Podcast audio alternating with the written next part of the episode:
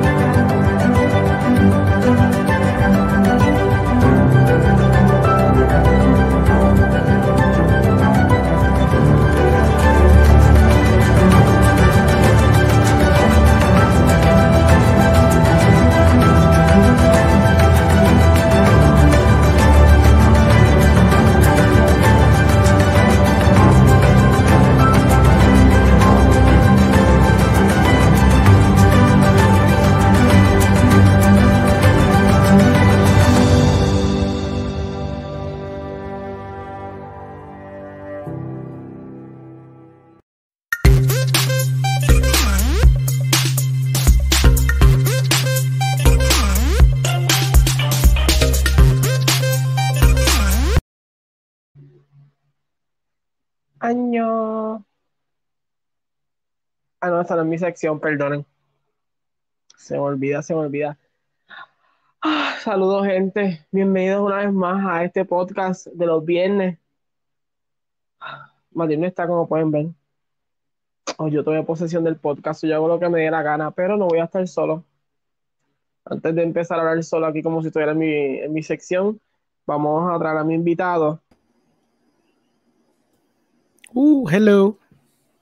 Aquí estoy Soy- con Alejandro. Alejandro, Huepa, soy invitado. ¿Cómo estás? bueno, ya no lo he invitado, él es bate, emergente. No, la primera vez que me invitan. Hola. Ah, ¿Cómo estás? ¿Qué es un, ¿Cómo estás, ¿qué es un cine ¿Todo bien? PR? ¿Todo bien? Todo bien, todo bien. ¿Qué es Cine Aquí PR? ¿Tú no sabes? No, explícanos, ¿qué es cine PR? ¿Cómo empezó todo Cine eso? PR es una página de fanático para fanáticos. Oh, nice, me gusta eso. Se, se escucha como algo, como, una, como estás vendiendo una aplicación de, de social media. Literalmente así aparece en el About. Ah, perfecto. Está bien. Un buen Fanáticos para fanáticos. Sí, sí. Yo, yo soy un fanático también. Claro, claro, es la primera vez que tenemos de invitado. Gracias por aceptar la invitación.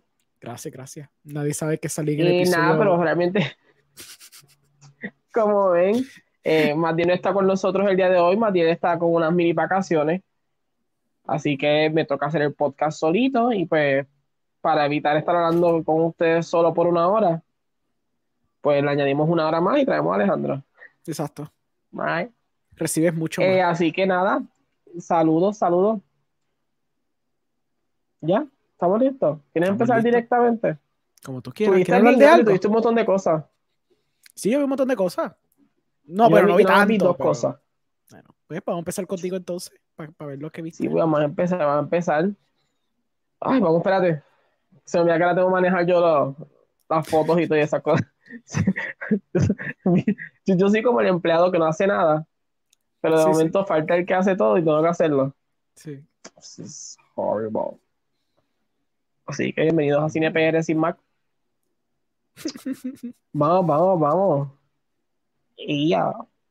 Por aquí. Ok, pues nada, ustedes saben que yo tengo mi sección de K-drama con años. Eh, así que se supone que sea mañana, pero entiendo que por las situaciones que están pasando se va a mover para el domingo, pero si yo lo informo mañana. Pero estoy viendo el drama Hawagan. Eh, trata sobre una reina que está tan obsesionada con el poder que a su hijo, que es el rey legítimo, eh, le dice que está preparando el trono para que no lo maten, pero realmente es que no quiere soltar su asiento. Eh, el drama toma, se toma un poquito más, más brotherly vibes porque crean estos soldados que son para el rey. Y pues ahí están todos estos chicos que todos son bonitos. Y, y nada. Es un drama. Es un, I mean, vamos a ser sinceros. El drama para mí falla en la escritura. Eh, toma unas decisiones que a mí no me gustan en momentos. Pero pues. Tiene eye candy, so. ¿Por qué Sí, voy a quejar? Toda esa gente es preciosa, Right, por lo que veo. Sí, toda esa gente es preciosa, por lo que estoy viendo. Sí, ellos son, todos son, son todos modelos. Ya, ya. Estaba modelos. Beautiful Eh, people. otra las. ¿Cómo? cómo fue? Beautiful people. Beautiful. Ah, what the fuck, what the fuck. Otra cosita que vi fue Dead on the. Eh, La vi el domingo pasado. Eh, ¿cómo empezar esto? ¿Cómo puedo decir? El impacto emocional que tal vez tiene la primera no está aquí. Y me refiero a como a, lo de- el descubrir, saber quién realmente es el asesino o la asesina o los asesinos. Eh, se pierde un poquito porque lógicamente, ¿verdad? Cambiamos. La, la historia no es la misma sobre la madre, la sirvienta, no, no, no, ah, tiene que ver con la mujer que tiene mucho dinero y que pues que se entiende que pues la gente la quiere siempre ver muerta por pues, por su dinero. Ujú. That's kind of the vibe of it. Y nada, empieza muy bien, me gusta mucho la música. Eh, Kenneth Branagh como director toma unas decisiones que son bien interesantes. Y, y me la disfruté. Como mencioné, el impacto al final no es el mismo. Tú puedes tener una idea más o menos, si estás bien al pendiente, tienes una idea clara de para hacia dónde va la historia, lo cual pues la hace predecible, pero no me molestaría ver una tercera. Porque aquí lo que falla no es el personaje principal, sino es la historia ya per se. So, le pones otra de las historias, la cambias y creo que puede funcionar. Así que si te gustó la primera, intenta ver la segunda. Es, es interesante. No creo que sea mejor, pero a mí me gustó. ¿Qué tiene la A historia que no te la primera. ¿Cómo es? ¿Qué tiene la historia que no te gusta? es que estas se enfocan más como este vibe del amor o de, de- del dinero.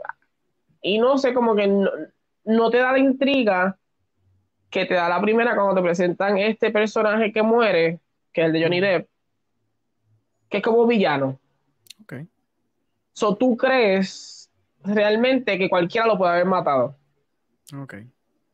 Aquí como que tú dices, ok, necesito una buena razón para que entonces mueran y eh, literalmente a todos le dan como una razón. Vamos a decirle que a todos como que te dan una mini razón, pero tú no lo, tú no siempre lo crees. So, es como que, ok, ¿por qué lo va a matar? Why? No. So, creo que en parte es floja la historia per se. Ok. O sea, vamos a decirle que el material original. Ok. eh, aunque hay unos cambios, eh, hay una muerte que sucede en el material original que aquí no sucede porque lo cambian para crear un impacto emocional en el público. So, So, lo que Angelo no quiere decirle a ustedes es que nosotros tuvimos una gran conversación por Instagram sobre esta película. Y yo quiero traer esa discusión a la mesa porque eso es más interesante. Um, huepa. Mira, tengo que hablar contigo, by the way, Ángel. Así que escucha Ángel que tienen que hablar contigo. a hablar contigo. No sé. Este, pues lo que yo estaba discutiendo era de que yo vi la primera, la de Murder in the Orient Express, ¿verdad? Y yo lo que decía era que a mí me frustraba, spoilers para todo el mundo, eh, que la película, el twist de la primera era que todo el mundo lo hizo. De alguna forma u otra, todo el mundo estaba conectado. Huepa, señor Trivia. Wow, directo, así. No, no fue ni en general, fue como que ah, saludos Alejandro. Sí, muy bien, así me gusta, señor Trivia. Ignora a Angelo, Angelo no cuenta, yo no cuenta para esto. Muy bien. Este, y entonces como que a mí nunca me gusta ese viaje de eso, de que simplemente, yo te cuento después, Ángel, no, no te preocupes, no es nada malo, no es nada malo. Es como cuando tú le dices a, a un, a un- a un hijo, no, no, no, es para, tengo que decirte algo y no te dice como por tres días y tú estás preocupado que es algo malo y después algo estúpido. Pues eso mismo es, es algo estúpido. Eh, nunca me gustó el twist, que todo el mundo lo hizo. Yo decía como que, ok, so la excusa es que simplemente todo el mundo lo hizo para que entonces no estés tratando de adivinar a través de toda la narrativa quién puede haber sido, porque pues la excusa es que todo el mundo lo hizo, todo el mundo tiene una un participation trophy, a mí no me gustó eso.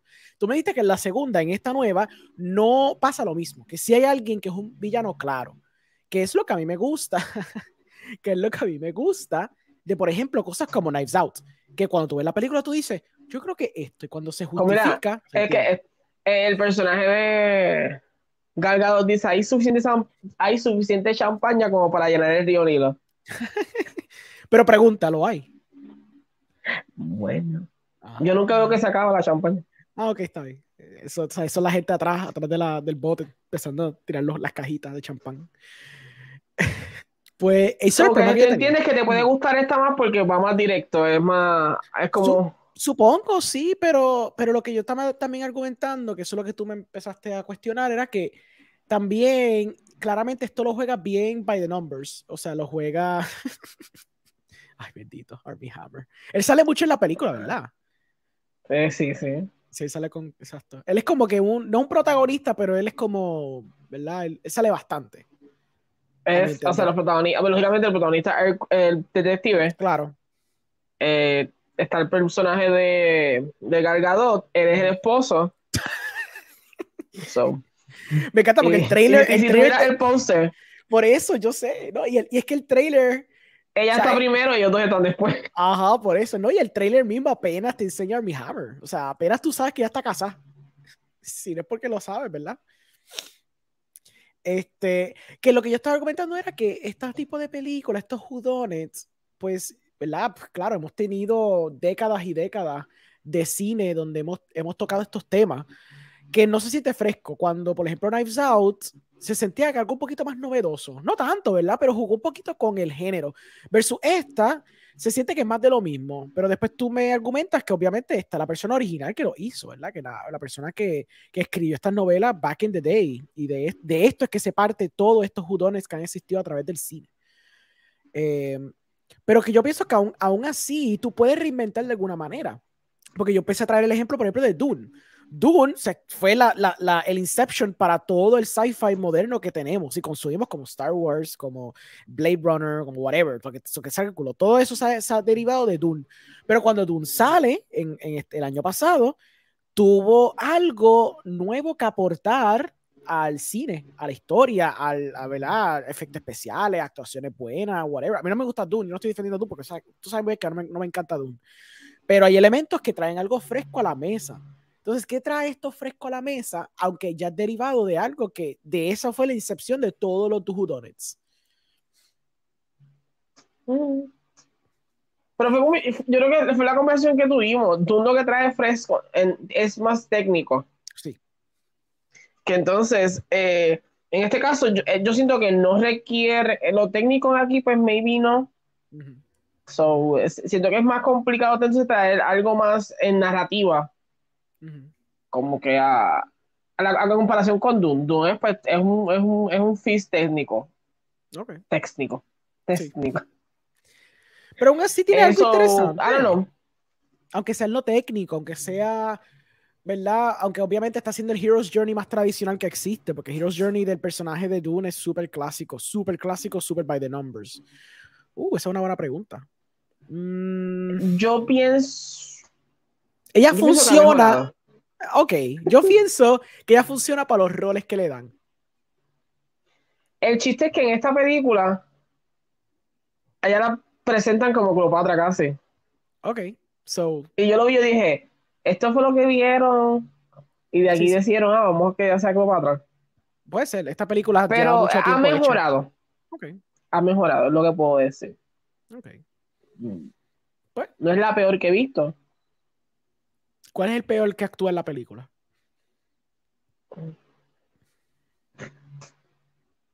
Mierda, es ella. en serio.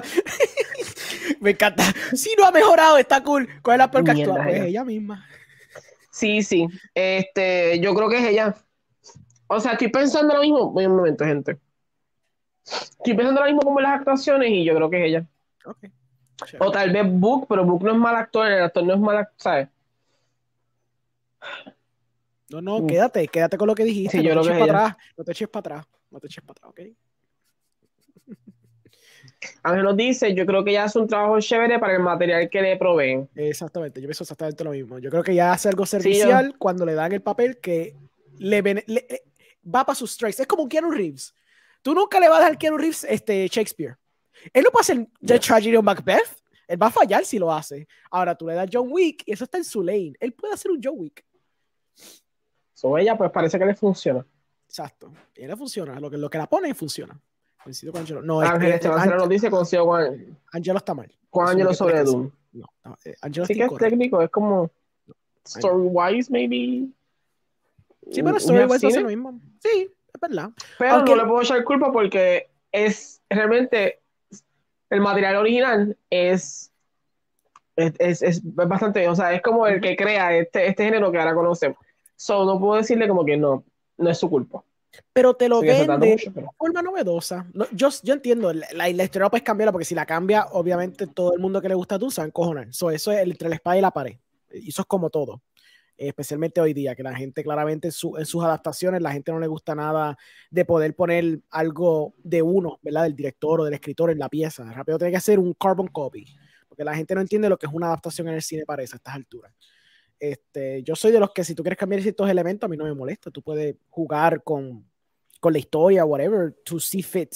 Pero cuando alguien le corta un personaje en Harry Potter, se, se vuelve, un, se vuelve un 8. So, so, pues, quizá- Ah, es hay verdad. una controversia por ahí. Es que es verdad. Ángel Esteban Serrano dice a, a Me Keanu gusta. con el acento británico me dan flashbacks de Drácula de Coppola. Uf, verdad. Esa película existe. Ah, Coppola está cool. Vamos a hablar de eso ahorita. Fue bien interesante, pero yo te dije por qué lo encontré más Sí, sí. interesante, porque that man rambles a lot. Sí. No, no, es un viejo. To- Todos hacen lo mismo. ¿verdad? Me, me dice cualquier cosa si estoy hablando mucho. Exacto. Me vas a ver. Yo copa la what? Pero es bien interesante, pero realmente nada, si les gustó la primera, intenten esta. Eh, no sé si vaya a recaudar mucho dinero como para hacer una próxima. Yo siento que esto maybe funcionaría mejor como serie, Mm, eso es interesante. porque te da la idea, I mean, lo- lo- muchos de estos materiales originales de Agatha Christie, eh, England, BBC, lo hacen serie. Ok. like en limited series porque te permite jugar mejor con los personajes y te crea esta narrativa de que a quién lo hizo, ah, vimos esta escena, so it, it feels better. So siento que hubiera sido mejor de esa manera, pero no me molestaría que adaptaran The ABC o Murders o A Murder on a Plane. Yo quiero ver el plane, solamente para tener mi trilogía de vehículos. Eso está nítido. ¿Verdad? Como que we need that. ¿Cómo? No sé, pero sería interesante. Ahora, ahora. Vamos a lo que tuviste, caballero. Vamos Eh, está exactamente como tú me lo enviaste, así que Ok, vamos como quiera yo voy a poner la foto y tú hablas un poquito de eso. Exacto, yo voy a poner mi libretito por si acaso, porque tengo un libretito siempre. Just in case, just in case. Just in case. Bueno, la primera cosa que yo vi fue King Richard. Sí, era de las películas que todavía no había visto que estaban nominadas. Y pues, como quiero hacer un podcast pronto, spoilers, de hablar de las películas que están nominadas con un panel de expertos más expertos que yo, pues me, de- me dio la tarea por lo menos tratar de cumplir con las que faltan. Ya vi todas, excepto una que me di cuenta cuando empecé con este concepto de idea que quería hacer para el podcast, que hay una que ni siquiera está en VOD, que es Licorice Pizza, spoilers. So voy a ver qué me invento ahora porque yo quería que pues todo el mundo pudiera verlas todas, pero claramente no se puede hacer.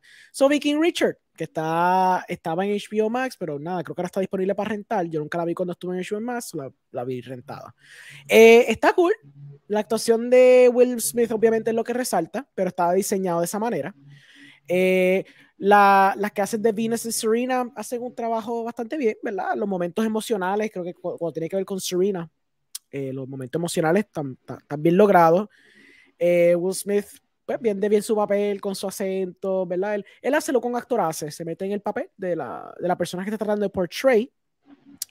Um, aparte de eso, pues me gusta el hook de que, de que se aguantaron de querer hacerlo una película de Venus y Serena, porque obviamente la idea va a ser eventualmente en futuro hacer una película de ellas dos. Pero obviamente tiran esto para ver cómo funciona la idea y si la gente le gusta ese concepto, pues entonces brincar al próximo paso, que obviamente ser una película de Venus y Serena, confíen que eso va. Eso va a ir en algún momento dado. Esto simplemente fue un piloto para poder vender esa idea después. Um, la historia, lo único que yo diría es que es bastante predecible. Eh, el típico underdog story, es bien feel good, eh, va por las mociones de lo que tú piensas que una película de esta índole va a tomar. eh, y pues juega un poquito con el final, especialmente si no sabes la historia de verdad.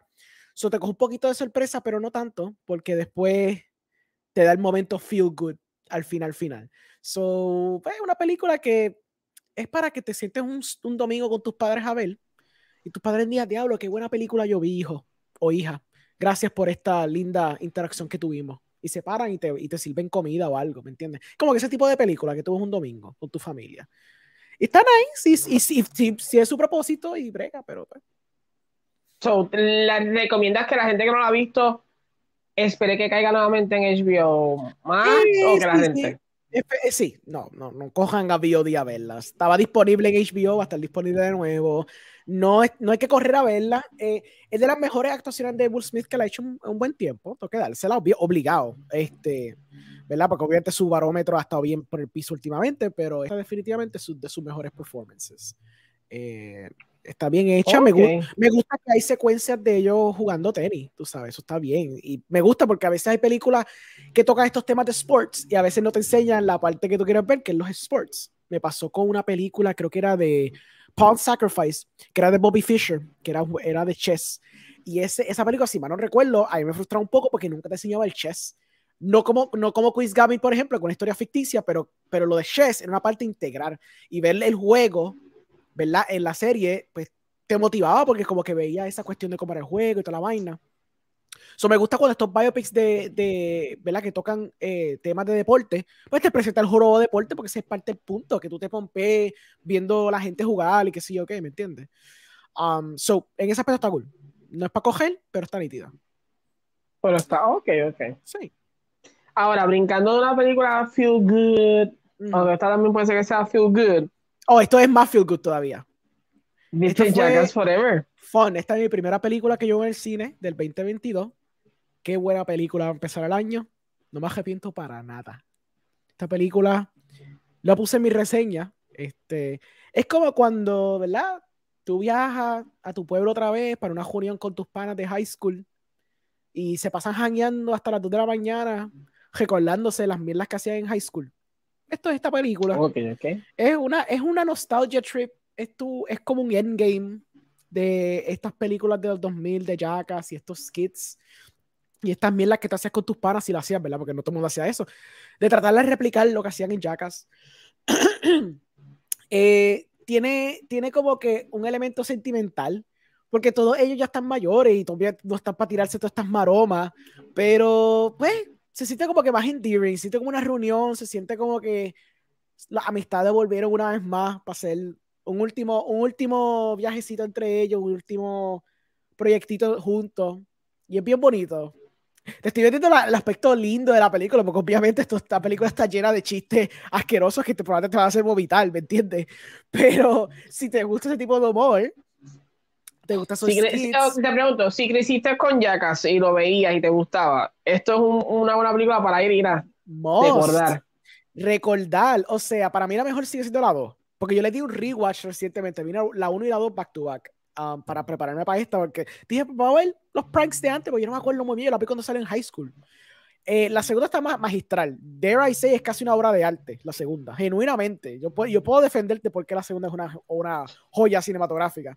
Esta no es tan buena como la segunda, pero le metieron un esfuerzo bien nice. El, el intro que ellos hacen para presentar el opening credit sequence está súper gracioso con cojones. Una referencia a películas de antes, en verdad lo hicieron súper bien. Eh, el último skit está bueno, no es tan memorable como el de la primera a la segunda, pero está bueno, está bueno y coge de sorpresa. Eh, no sé, mano, es, son, es, obviamente es juvenile humor, ¿me entiendes? Como que son dick jokes, fart jokes, eh, cosas absurdas, tirarse gente por un cañón, pelear con un toro, son cosas ridículas, sin sentido, que tú cuestionarías por qué demonios esta gente a sus 50 años sigue haciendo la misma estupidez. Pero estar ahí, si te gusta este tipo de mierda, te va a gustar. Pero yo digo mierda en el sentido de que, pues, porque es lowbrow humor, pero está construida de una forma bien engaging. Que tú te quedas como que este es el cero. Pero si te, te tiene que, o sea, te tiene que gustar. Oh, claro. Si te gustó desde el principio, vas a entrar y no te va a molestar nada. Sí, no te va a molestar nada. Está difícil entrar si estas cosas te ofenden o estas cosas te sientes como que insultado o, ¿verdad? ver este gross art humor te da asco, porque yo conozco gente que le da asco y no pueden ver esas cosas porque esto, estos post no punches, esto R, pero yo cuando fui al cine había una pancarta que decía, esto es G, pero quiero que sepan que tiene estas cosas, por eso es una R bien fuerte. Y es como que el mismo cine te está diciendo, esto no es un típico R, ya está, esto es un eje bien de que ves todo, desnudez, tú ves gente vomitándose, ves de todo, que no van, o sea, van a enseñarte todo.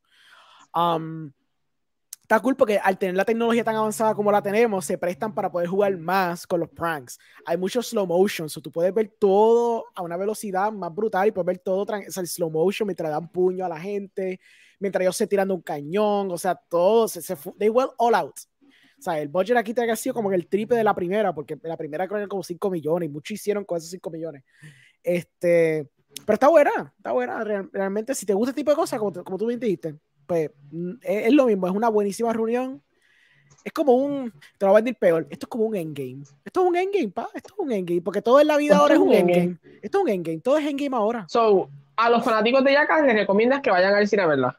Sí, al cine, full. Deberían ir al cine. definitivamente no, no esperen esto que salga en VOD, especialmente ahora que probablemente ya la película, ¿sabes?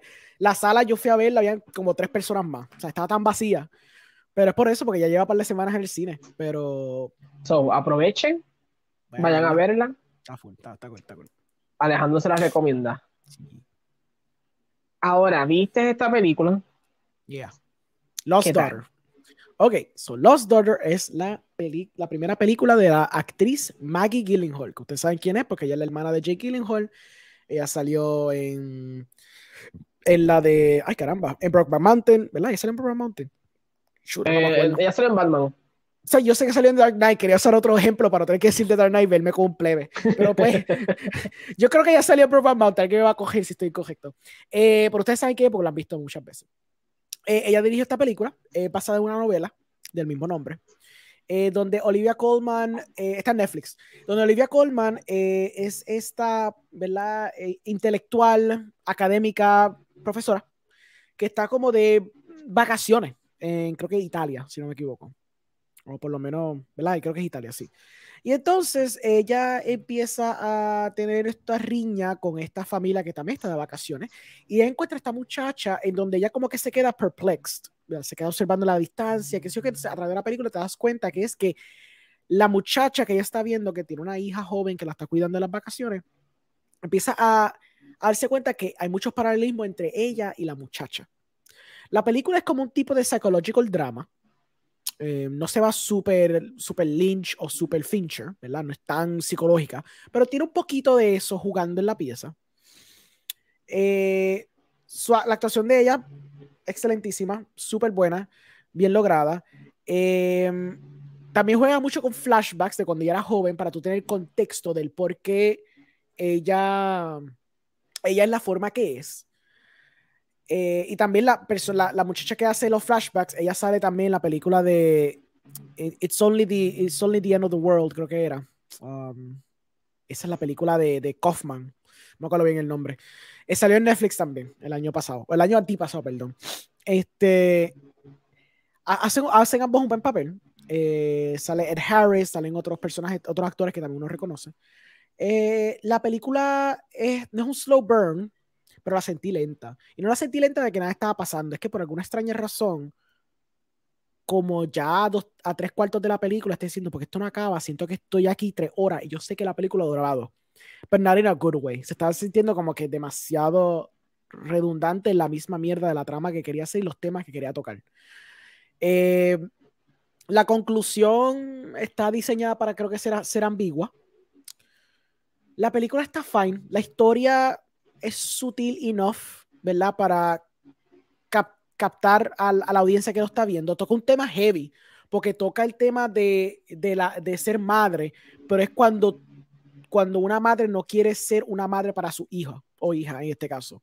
Y cómo juega con ese concepto. Porque usualmente siempre vemos los padres, pues, ¿sabes? Cuidando a su hijo o hija, siendo la mejor persona que puede ser, pero este es el otro lado de la moneda. ¿Qué tal si tenemos un padre o una madre que resiente hasta cierto punto sus hijos o hijas.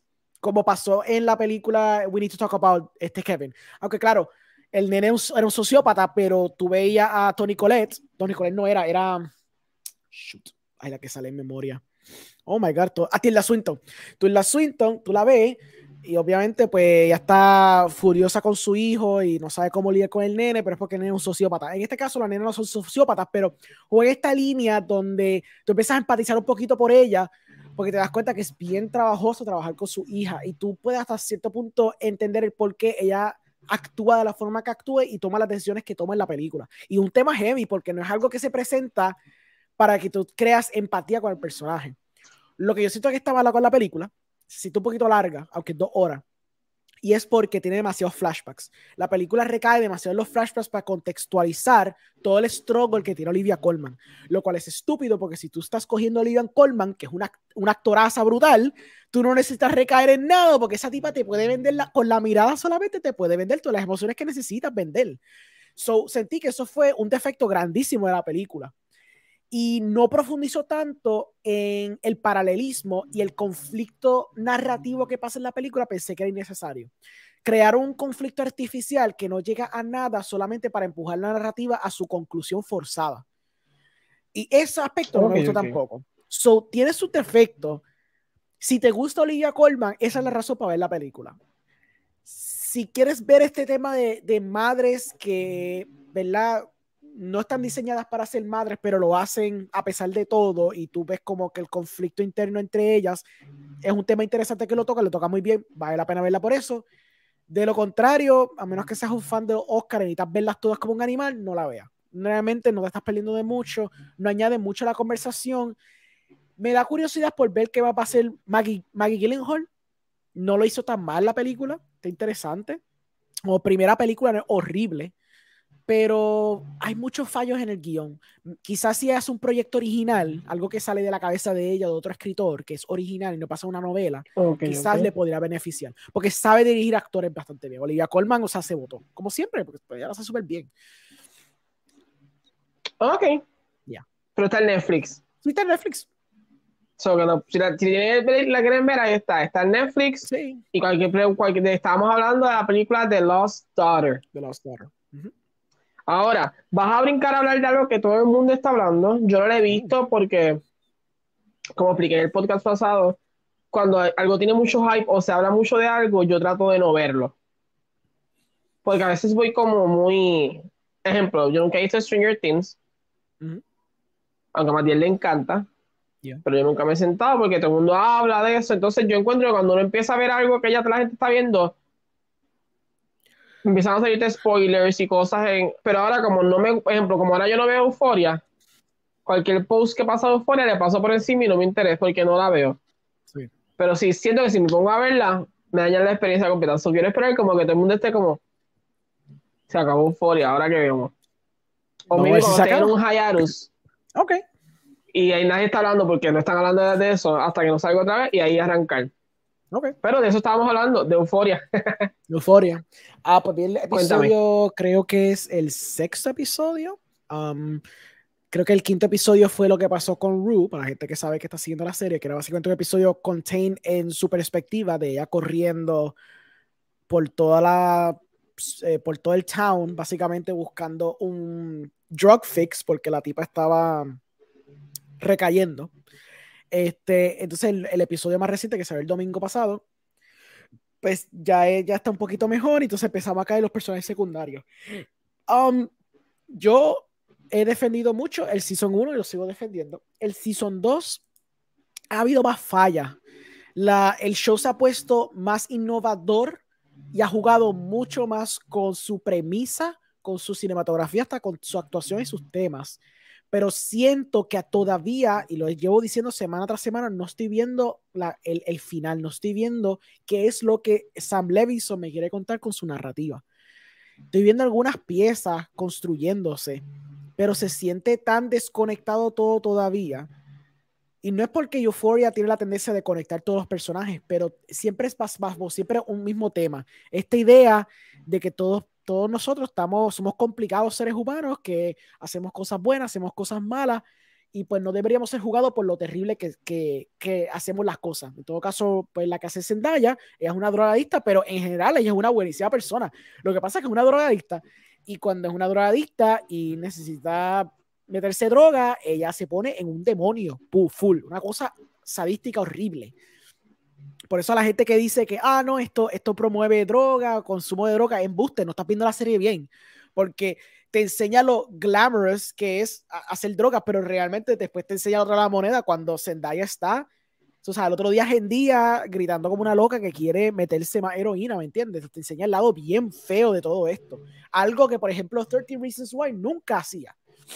13 Reasons Why siempre te enseñaba el lado romantizado de la depresión.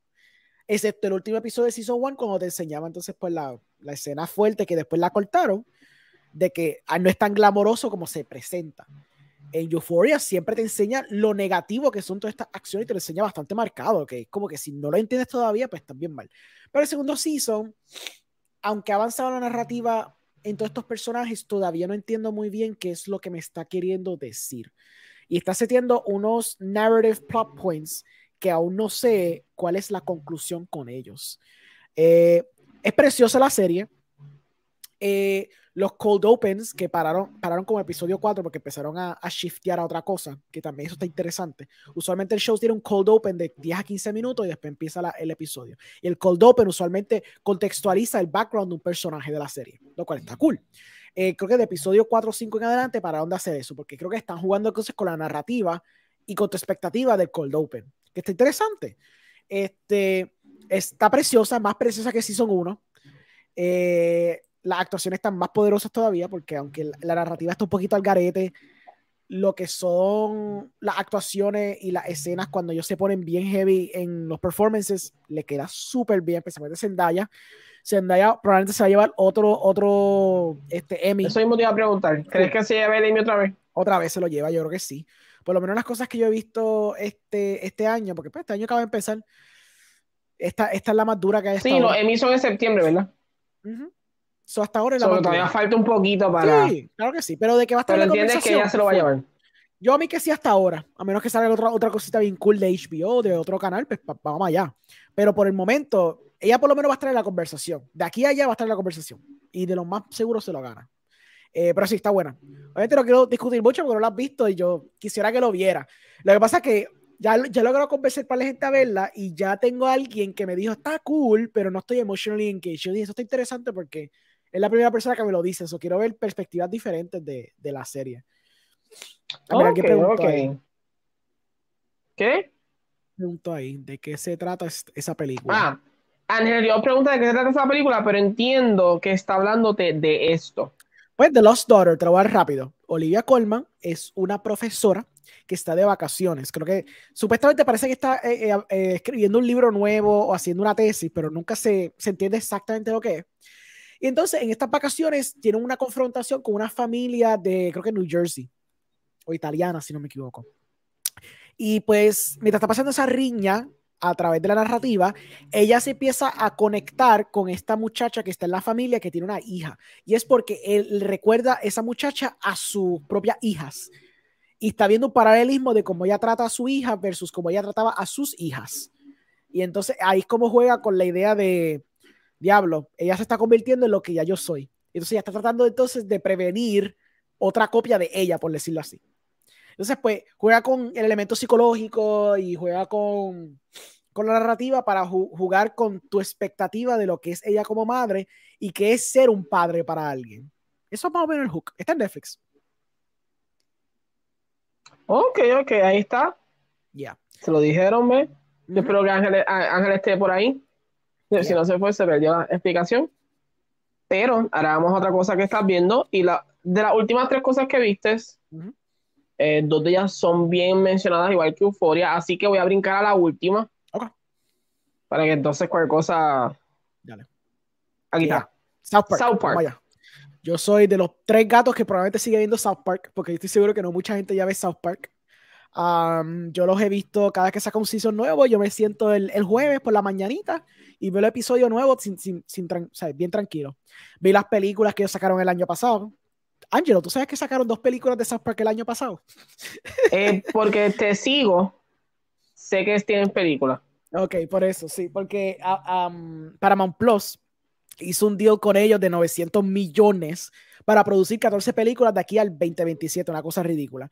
Claro, las películas en cuestión de calidad son casi idénticas al, show. Lo único que creo que tienen un poquito más de efectos especiales y son una narrativa un poco más larga. Son películas de como 50 minutos a una hora.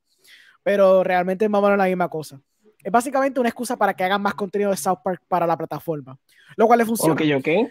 Pero este es season nuevo. Ya van por el tercer episodio. Eh, nada, yo vi el, este, el, el, season premiere hace dos semanas atrás. Eh, estaban haciendo una alegoría a las máscaras en Estados Unidos y pues la, la póliza de las máscaras y lo estaban haciendo usando la alegoría de ponerse, de ponerse este pijama. Pijama era la alegoría para las máscaras. Entonces todo el mundo se puso a poner pijama porque era en respuesta a que los niños eh, se querían poner pijamas en la escuela y no podían. Aludiendo a las máscaras y el issue de las máscaras con los niños, ¿right? Entonces los, adultos se empezaban a poner las la pijamas entonces están diciendo, ah, lo estamos haciendo por la causa, ¿verdad? Porque, bueno, estamos poniendo las pijamas y bien cómodo ponerse las pijamas, whatever. Pero entonces hay sus detractores que no quieren ponerse las pijamas. Entonces, pues, obviamente el show, como South Park es South Park, lo va a hacer bien obvio. Hay una escena cuando hay un tipo al frente de Denny tratando de entrar a Denny, y entonces la muchacha al frente le dice, pero es que no tienes las pijamas puestas y no puedes entrar si no tienes pijamas. Pero que es bien estúpido porque si yo me pongo las pijamas y yo entro y me puedo quitar las pijamas cuando ya estoy sentado, ¿cuál es el propósito de ponerme las pijamas? Aludiendo al hecho de que a veces cuando vamos a los restaurantes es bien estúpido que te pongan a poner máscara cuando cinco minutos después te la vas a quitar. So, South Park empezó con esa premisa, ese fue el primer episodio el segundo episodio fue el mejor hasta ahora, donde cogieron el personaje de Token, que era el personaje afroamericano que está en la serie, que es el muchachito que tiene una camisa que tiene la T de Token, porque Token siempre era el chiste que era sobre el estereotipo del Token Black Guy, que es un estereotipo que permeaba, especialmente cuando yo lo hicieron en, los en los 1999 que es cuando tienes un personaje en tu película que es una minoría que solo está diseñado ahí para fiar una cuota. Que eso lo hacían mucho en las películas de los 90, los 2000 y bla, adelante. Y se convirtió en lo que es el estereotipo del token black man. Pues en este episodio, el segundo episodio, eh, aludieron al hecho de que por 25 años todo el mundo había entendido el nombre del mal. Y él no se llama Token, sino él se llama Token, como J.R.R. Tolkien. Y es porque el papá de Tolkien le encantaba tanto este The Lord of the Rings que le puso a su hijo Token. Y entonces uno de los muchachos nunca supo eso y él siempre le decía Token. Y entonces todo el mundo alrededor de él decía, no, él siempre se llama Toque, ¿por qué carajo tú crees que se llama Toque? Entonces él decía, diablo, yo tengo que ser un racista de mierda entonces porque yo nunca, nunca supe que su nombre era Token. Y entonces hay un momento en la historia que un doctor se ofende al hecho de que el muchacho tampoco sabía y entonces él mira a la cámara y decía, ah, yo me pregunto quién más aquí había pensado que Token era, eh, digo que Token era Token, no sé, usted debería chequearse porque maybe usted es un poquito racista.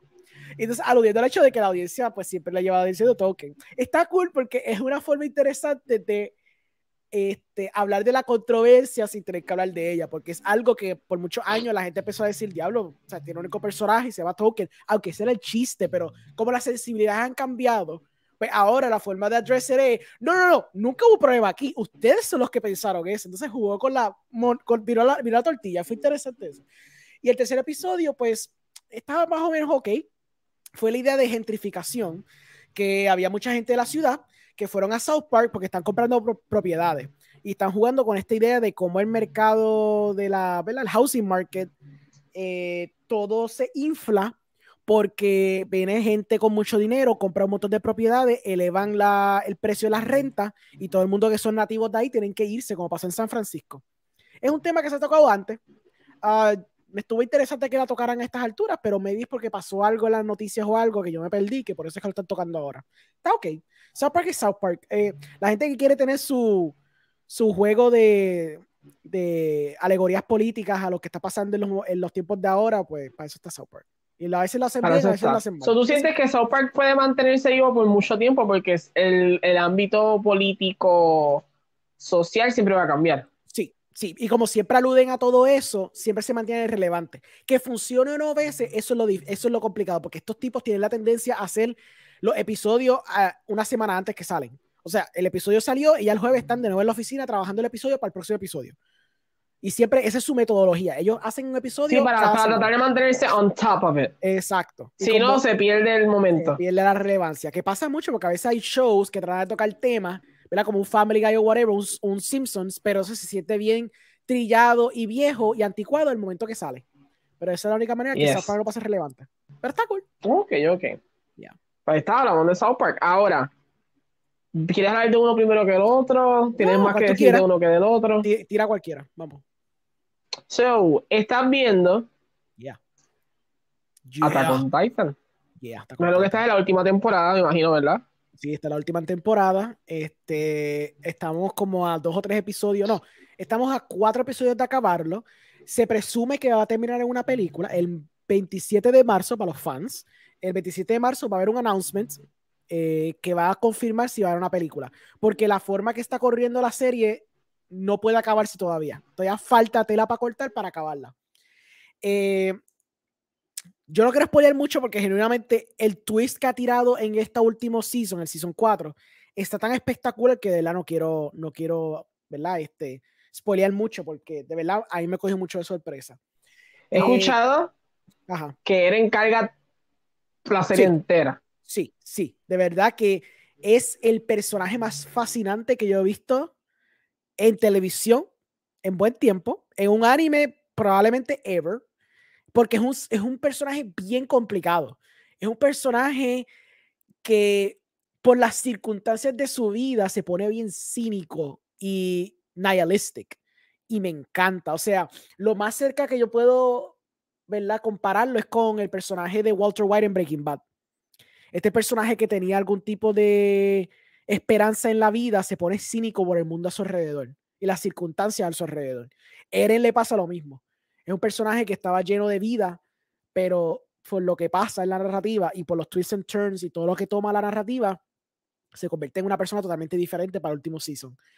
Y ver ese desarrollo de personaje es magnífico, de verdad. Es, bien impresionante. Obviamente no cabe que la animación esté espectacular, aunque hay, una, hay un anime que tiene mejor animación que esta, que se la que vamos a discutir pronto. Pero en cuestión de la historia, cómo se está desarrollando y cada, y cada episodio, como te deja ese cliffhanger, es espeluznante. Eh, de verdad, bien buena. Yo empecé esta serie cuando tuve el break de Season 2 al 3, que fue un break bien largo. Pues ahí yo empecé a ver la serie y nunca me arrepentí. Yo no veo mucho anime y yo soy de los que yo veo el anime bien popular porque yo soy bien básico ahí. Yo no soy de los que me meto a ver anime bien raro. Yo veo anime bien básico porque pues mucho anime. Literalmente cada semana sale como 10 animes nuevos. Es bien difícil keep up. Pero por lo menos de los animes populares que yo he visto, este es el que yo puedo argumentar que tiene algo que contar y lo cuenta bien, bien contado. Y es bien interesante. Ok, ok. Yeah. So, al, que al que nunca lo ha visto, le recomiendas que lo vea. Full. Deberían verlo hace tiempo. Yo me tardé, yo me tardé mucho en verlo. Ustedes están más, más tarde todavía para verlo. Son cuatro seasons, están todos en Hulu y creo que en Netflix. Eh, así que tienen chance para verlo. En Hulu creo que lo hacen semana a semana. Pero. pero este está bueno, tienen que verlo. Está bien, está bien logrado. Ahí Fabiola le está diciendo muy bien. Te tardaste, sí. sí. lo sé. Yo lo sé que me tardé. Gracias, gracias. Lo sé. Lo admito. Así que. Completamente. Pero en esta misma narrativa de que estábamos hablando de, de anime, mencionaste, ¿verdad? Un anime que tiene mejor animación. Sí. Eso se lleva escuchando por mucho tiempo. Yeah. Y es el, el, conocido Demon Slayer, que si eres gamer, sabes que salió el juego recientemente.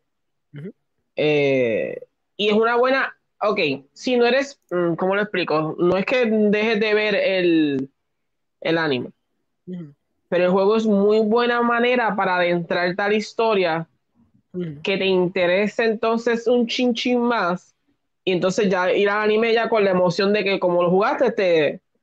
Sí. O sea, es, como, es como más material. Caso de que sea difícil adentrarse al anime, si no, entra al anime de cabeza, pero si no, jueguenlo. Sí, yo admito que, los primeros, primeros dos, no, primeros como cuatro o cinco episodios, tú estás preguntándote qué está pasando porque estás jugando un poquito con tu expectativa de lo que será un shonen, ¿verdad? Porque hay muchos brincos en tiempo al principio, brinca mucho de su entrenamiento más o menos, y es un poquito confuso porque tú, tú siempre esperas que te enseñen el entrenamiento, y entonces brinca mucho eso. So, es interesante cómo juega esos primeros cinco o seis episodios, pero una vez empieza la narrativa como tal, esta es de las mejores series, if not la mejor serie en cuestión de animación que he visto en mi perra vida. La atención a detalle que tiene esta estúpida serie y las secuencias de pelea son tan magistral que genuinamente no tan solo la película que sale en el cine debería salir, cada episodio debería estar en el cine. Eso debería estar en IMAX, cada, cada episodio que tú ves. Porque aparte de películas de anime, como por ejemplo Weathering with You, Your Name o A Silent Voice, en cuestión de animación, esta cosa es otro nivel. En cuestión de animación de Shonen, esto se, se vuela a las tapas a todo el mundo y se las llevan jedado. La animación es espectacular, las peleas están brutales. Eh, el nivel de emoción que tú tienes al ver todos estos personajes tratar de sobrevivir la batalla está brutal.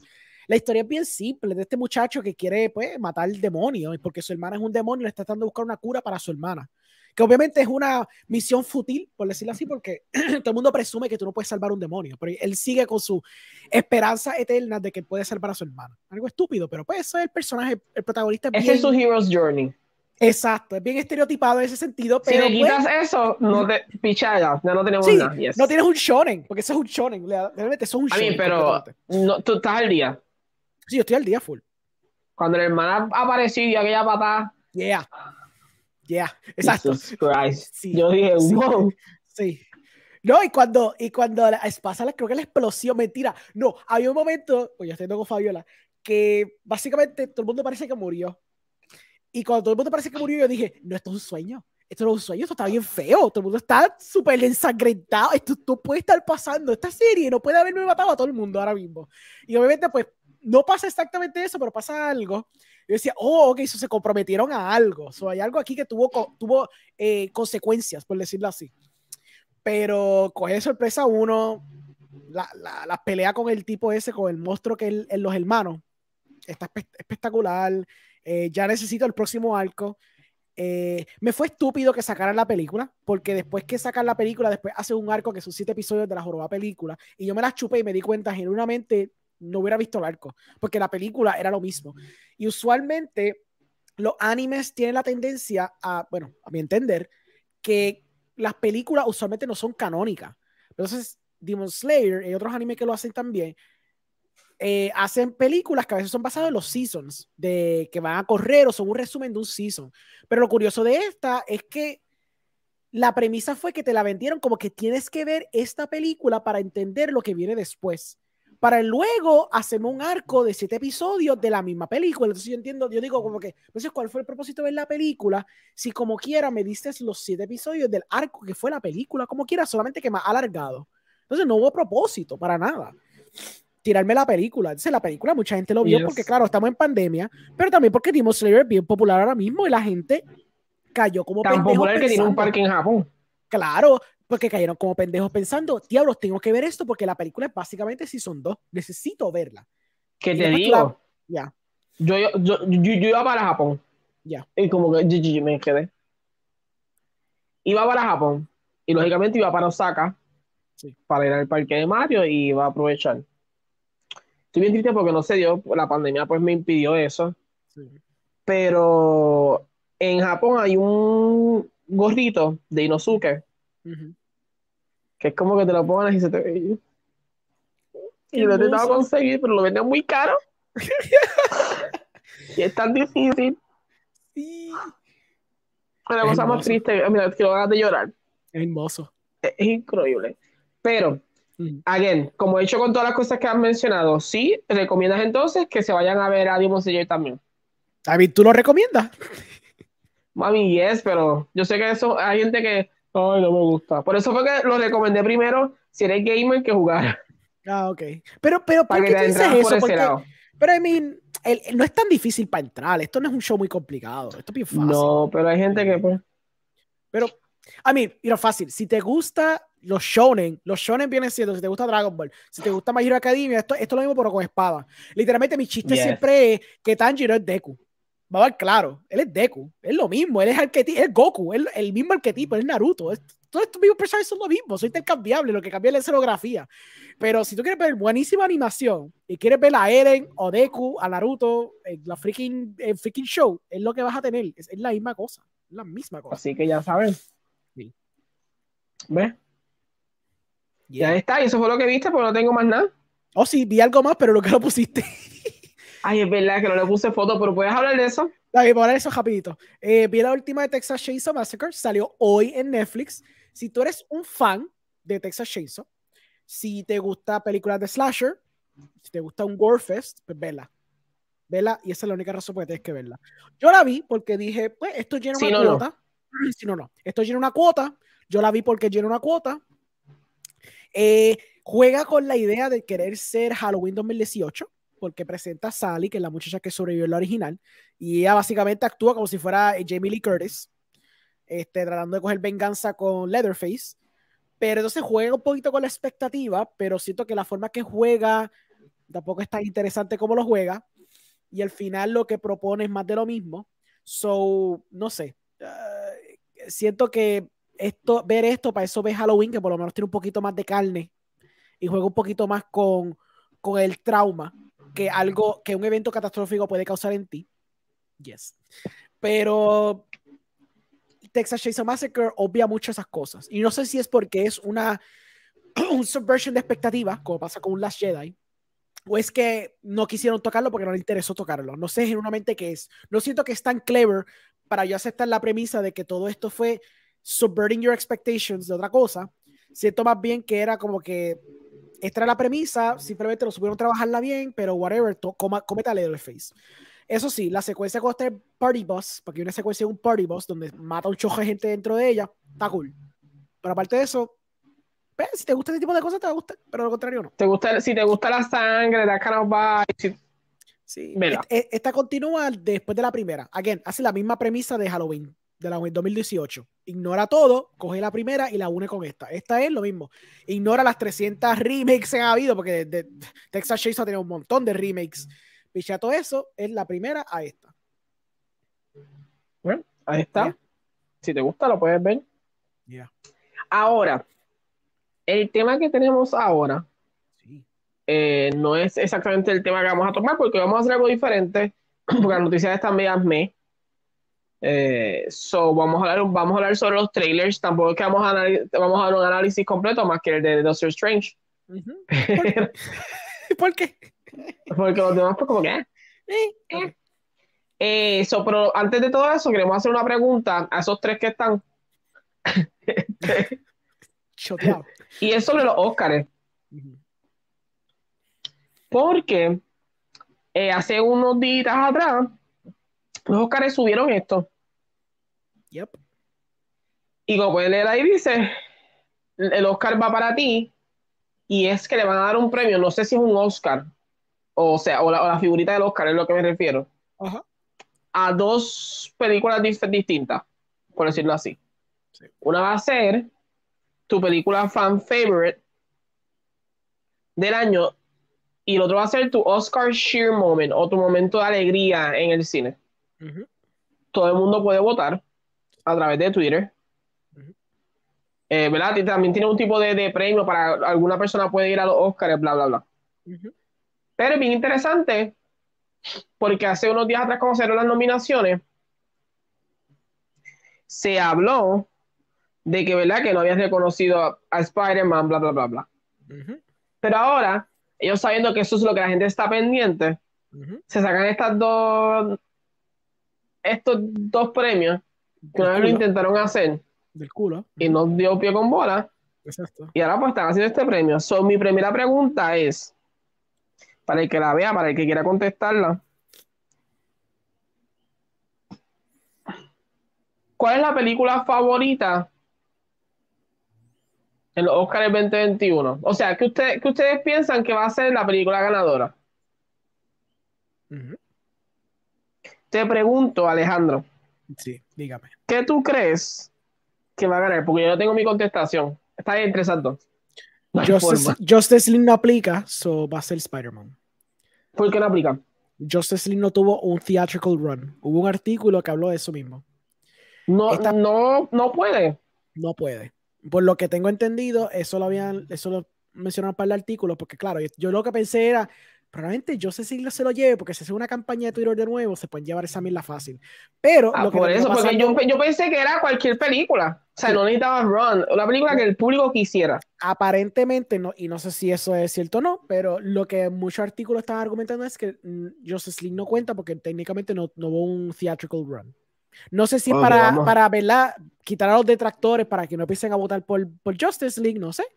Pero sí, es muy probable que todo eso está diseñado para Spider-Man, pero quiero que tú sepas, yo voté. ¿Y qué pusiste? Yo puse The Green Knight, porque los Oscars son unos estúpidos que no nominaron nada de The Green Knight. Yo puse The Green Knight y yo voy a conectarme ahorita porque es verdad, se me olvidó poner el Shareworthy Moment. Y voy a poner mi Shareworthy Moment cuando en The Green Knight él coge su green sash y está lleno de semen. Ese es mi momento favorito desde el año pasado. ¿Ok? So, tu, tu, tu, momento favorito y tu película favorita son Green Knight. Vamos allá, sí. Sí, esa película se merece todo el amor. Aunque yo sea el único voto en, en, en, toda esa porquería que ellos tienen ahí. Pero sí se Pues ya no sabía eso de Justice. So, se lo va a llevar Spider-Man. Obligado. Ambos premios. Sí. So, ya es. Esto, esto ni se pregunta. Eh, interesantemente, ¿verdad? Esa sería la otra pregunta. ¿Cuál es usted, porque lógicamente entiendo que la gente no se va a dividir en estas dos categorías. No. Eh, es para darle premio a ambas. Eso, Spider-Man No Way Home se va a convertir en la película favorita del público, la fan favorite. Y también se va a convertir en el momento, y que imagino que cuando aparezcan, cuando ellos llegaron. Sí, Ya es simple. Sí. So, ¿Qué tú crees de que los Oscars hagan esto? Eh, están, tratando, okay, están tratando de mantenerse relevantes. Okay. Ellos sabían que no podían nominar a, a Spider-Man No Way Home a mejor película.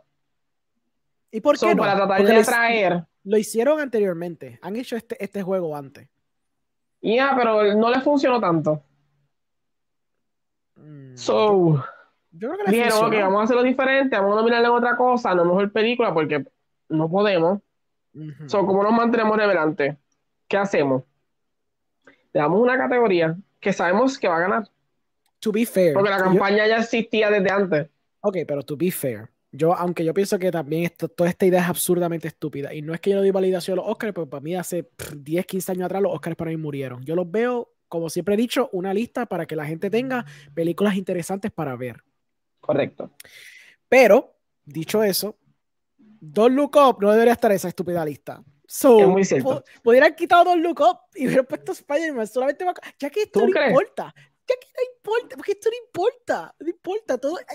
Black Panther estaba allí porque la gente forzó que estuviera Black Panther ahí. Por amor de Dios, ya, ya pasó tiempo, ya puedo decirlo. Todavía necesito esperar cinco años más para decir que obviamente Black Panther estaba ahí para esta misma cosa que están haciendo de nuevo. Esto es una evolución del mismo concepto que querían, hacer cuando Black Panther, todo el mundo insistió que la nominaran. Y claro, no pasó con Endgame, no pasó con Infinity War, me estuvo raro que no, la gente no forzó, aunque Disney sí hizo su campaña. Lo que pasa fue que picharon, ¿verdad? Y la gente no jodió tanto por eso, pero por alguna razón, este año todo el mundo jodió con Spider-Man. No sé si por la pandemia, y esta fue la película que todo el mundo vio post pandemia, que genuinamente, viendo los números, probablemente sí fue la primera película que todo el mundo ha visto en el cine desde que la pandemia empezó. Pero es como que, come on. Todos sabemos lo que es esto. Obviamente es una excusa, como tú dices, para un Oscar. Pero para eso, lo hubieran nominado, hubieras quitado Don Look Up. El prestigio que tiene el Don Look Up es por los actores que tiene no es por la película, no es por la narrativa. So, para eso, por yes. sí que Spider-Man se joda, ya esto no importa, ya no importa, ya claramente. Pero poniéndola, no le asegurabas el Oscar, así se lo asegura. Ah, sí, lo sé, yo creo que hasta, hasta peor. Honestamente, si le da un, freaking, un, un statuette a, freaking John Watts o a Kevin Feige. No, no creo, que sea, no, no, creo que sea statuette, maybe una versión más pequeña o algo. Con el logo lo, lo, irónico, lo irónico de todo esto es que la gente que hace los Oscars es ABC y ABC es de Disney. So, este es básicamente un circle jerk, bien cabrón para todos ellos. Es como que la cosa más estúpida, no sé cómo ustedes no se dan cuenta. Si a ustedes le, importó que Spider-Man no fue nominada y generalmente te importó y te dolió, tú deberías por misión no votar por Spider-Man porque eso es exactamente lo que ellos quieren. Tú deberías decirle a la audiencia, a, los Oscars, oh, no me votaste por Spider-Man, pues jódete, tampoco te voy a dar esta word pendejo de participación a Spider-Man. So, Ay, gracias por participar. Exacto. So, si tú a ti te gustó Spider-Man de verdad y tú quieres honrar a Spider-Man, tú no deberías votar por Spider-Man. Eso es lo que tú deberías hacer. Un voto, un voto de, ¿cómo se llama eso? Un voto de protesta. Eso es lo que deberían hacer. Un voto de protesta. Nadie lo va a hacer, pero deberían hacerlo. Eh, en esa misma línea voy a adelantar esta noticia. Zumba. Porque, well. Zumba. Y es que pues los Oscars anunciaron a su a su host. Yeah. Este año va a tener tres hosts y lo, son Regina Hall, Amy Schumer y Wanda Sykes. ¿Qué cree? A mí, a mí no me gusta la comedia de Amy Schumer. A mí no me gusta tanto la comedia de Nina Hall. Wanda Sykes es la única que sabe hacer, sabe hacer comedia de verdad. Eh, nada, no sé cuál es el ángulo. El ángulo puede ser, vamos a tratar, tratar de ser lo menos controversiales este año. Aunque si tienes a Amy Schumer, yo no entiendo por qué piensas que no va a ser controversial, porque a la gente no le gusta Amy Schumer, pero dale. Eh, no sé, no sé cuál es la idea de esto. La idea que esa es como que quieren pasar desapercibidos con la cuestión de los hosts, porque ellos mismos se hundieron en su propia, en su propio viaje con lo de Kevin Hart. Pero todo esto pasa por Kevin Hart. Se, hundieron en esa miel de Kevin Hart y después ahora no saben cómo salir de ese propio boquete. Estúpidamente porque ellos crearon ese boquete. Fueron ellos mismos. Sí, sí, como que ahora no sabemos cómo salir del mismo. Eh, o sea, ahora no sé cómo patch up el mismo la misma herida. La misma cortada que yo me hice. Claro, claro, eso es todo, eso es todo. Todavía llevan, que Tres años, cuatro años con la misma estupidez que no saben qué diablos hacen. Primero fue, no vamos a ser host. De pronto es como que vamos a hacer que todo el mundo sea host. Y ahora es tres hosts. ok, whatever. Sí, ellos están como que, let's try, let's try. Sí, whatever. ahí vamos. Pero, ahora. La sección nueva. Uh. no es nueva, ¿no? La sección nueva. Pero vamos a darle trailers. Así que, ¿verdad? Yo voy a subir la foto. No es que vamos a ver el trailer con ustedes. Yo voy a deducir que ustedes vieron el trailer, por lo tanto. Let's go. Si no, todos los el primero que tenemos Jurassic World Dominion. Nice.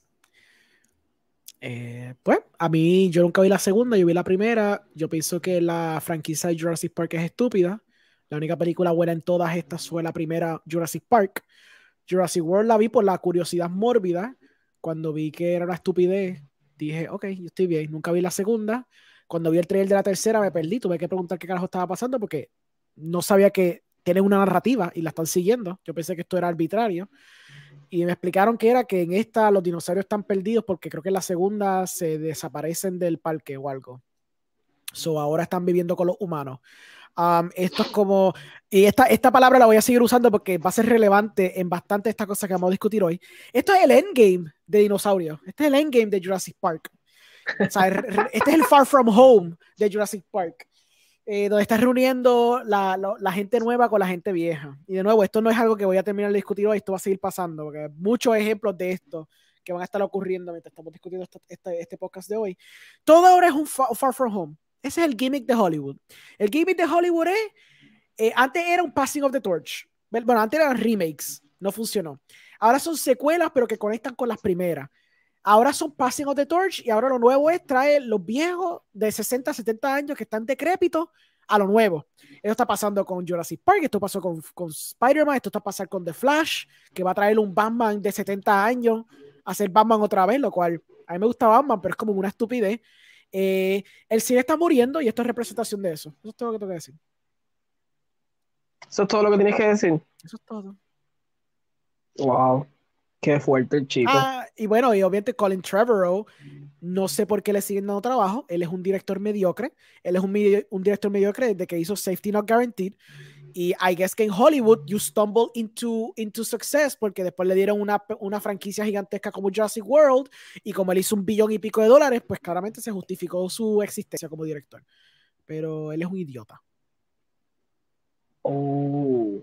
Yes. Pues mira, yo no vi la 2. Eh, tampoco. Pero el trailer como que me gustó. No sé, dije, ah, cool esta idea de que ah, los dinosaurios y los humanos no pueden vivir juntos, which we have known for a long time. Pero si solo viste ya, ¿qué es lo novedoso? Pero quieren volver a hacerlo. Um, so it's like, uh. Mm, sí, hay una escena en la motora que de momento dije, este es No Time to Die, pero le agregaste sí. velocidad, velocidad. Pues. Y yo, what the debería editar eso together, las dos secuencias, back to back o algo. Porque te lo juro que me confundí. Dije, esto, esto es como No Time to Die, un poquito de Misión Imposible. What's happening in this scene? y lo único diferente es que van detrás. Y de momento él coge la, eh, toma la curva y ve dos dinosaurios y yo, what the fuck?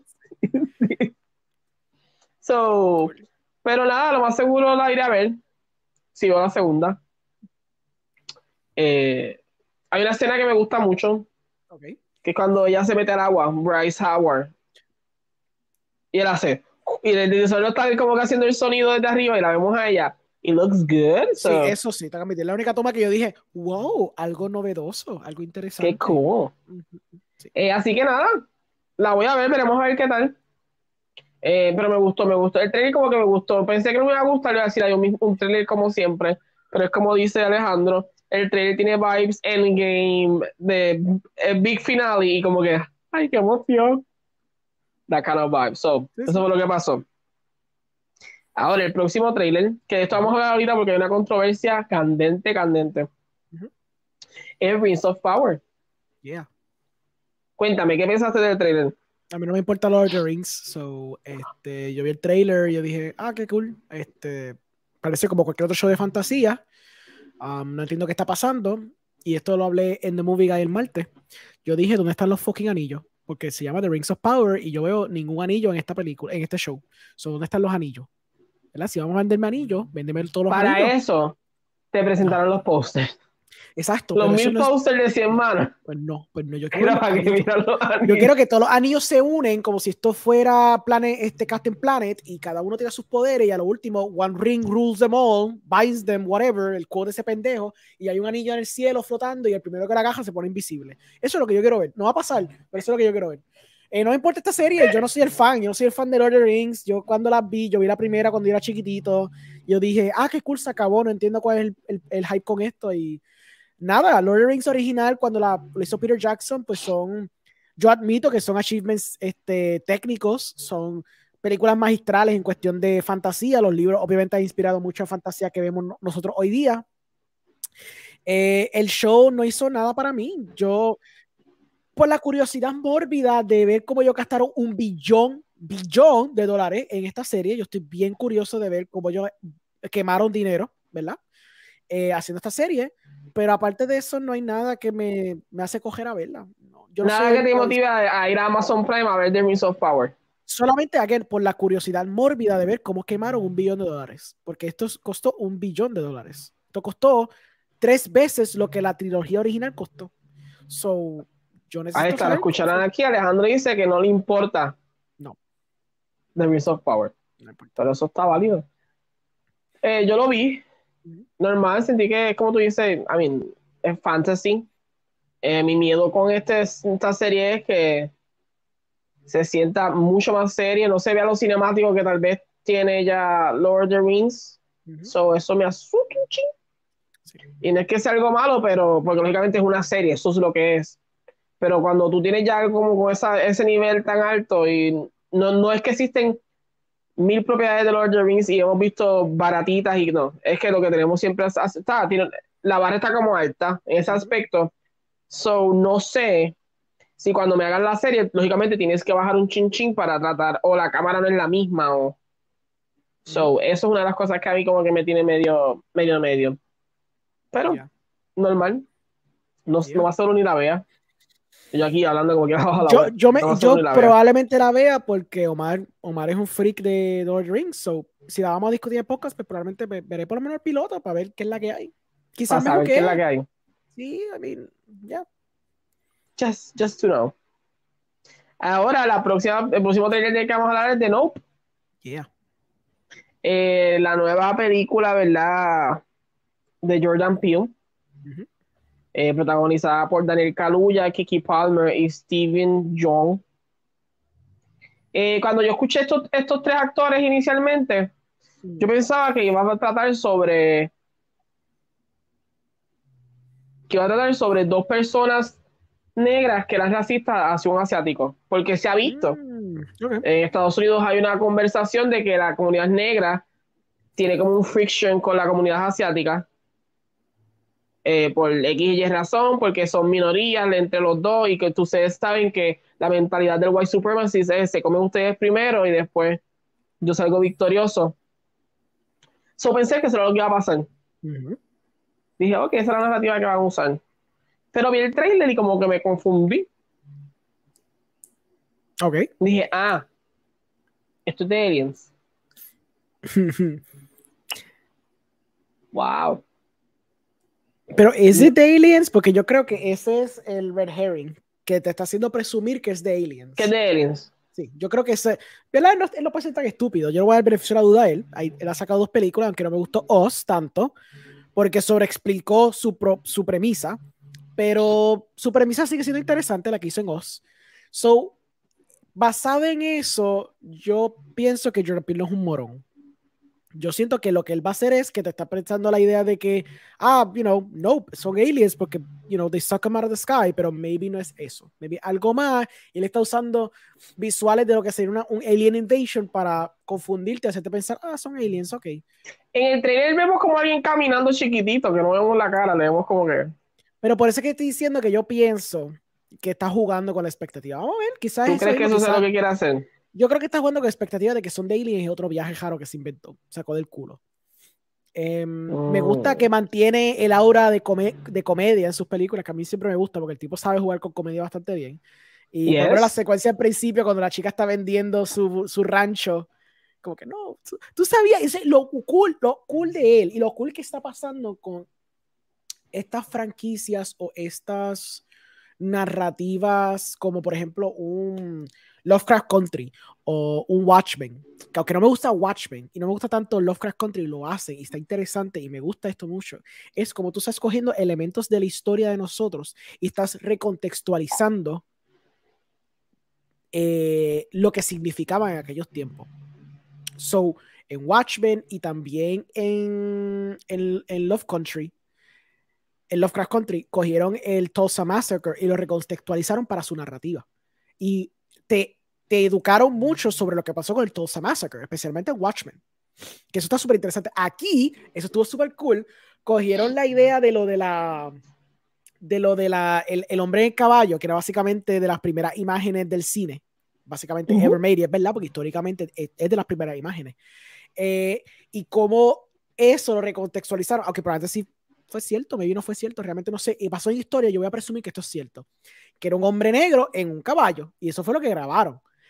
Y entonces, como tú recontextualizas eso para entonces hacer esta narrativa de este rancho que tiene caballos, y entonces esos caballos los rentan para película y todo eso, y cómo juegan con todo eso, está súper fascinante. Y me gusta cómo ahora se está cogiendo elementos de la historia y se están recontextualizando bajo los ojos de otra persona. Porque antes esto representaba una cosa, pero ahora Jordan Peele cogió este pequeño, este pequeño facto y este pequeño Snapple eh, fun fact que tú sacas de una botella de Snapple y de Ujú. pronto lo convierte en una premisa para algo. Y es como que, ok, eso está súper cool. Eso me tripó un montón.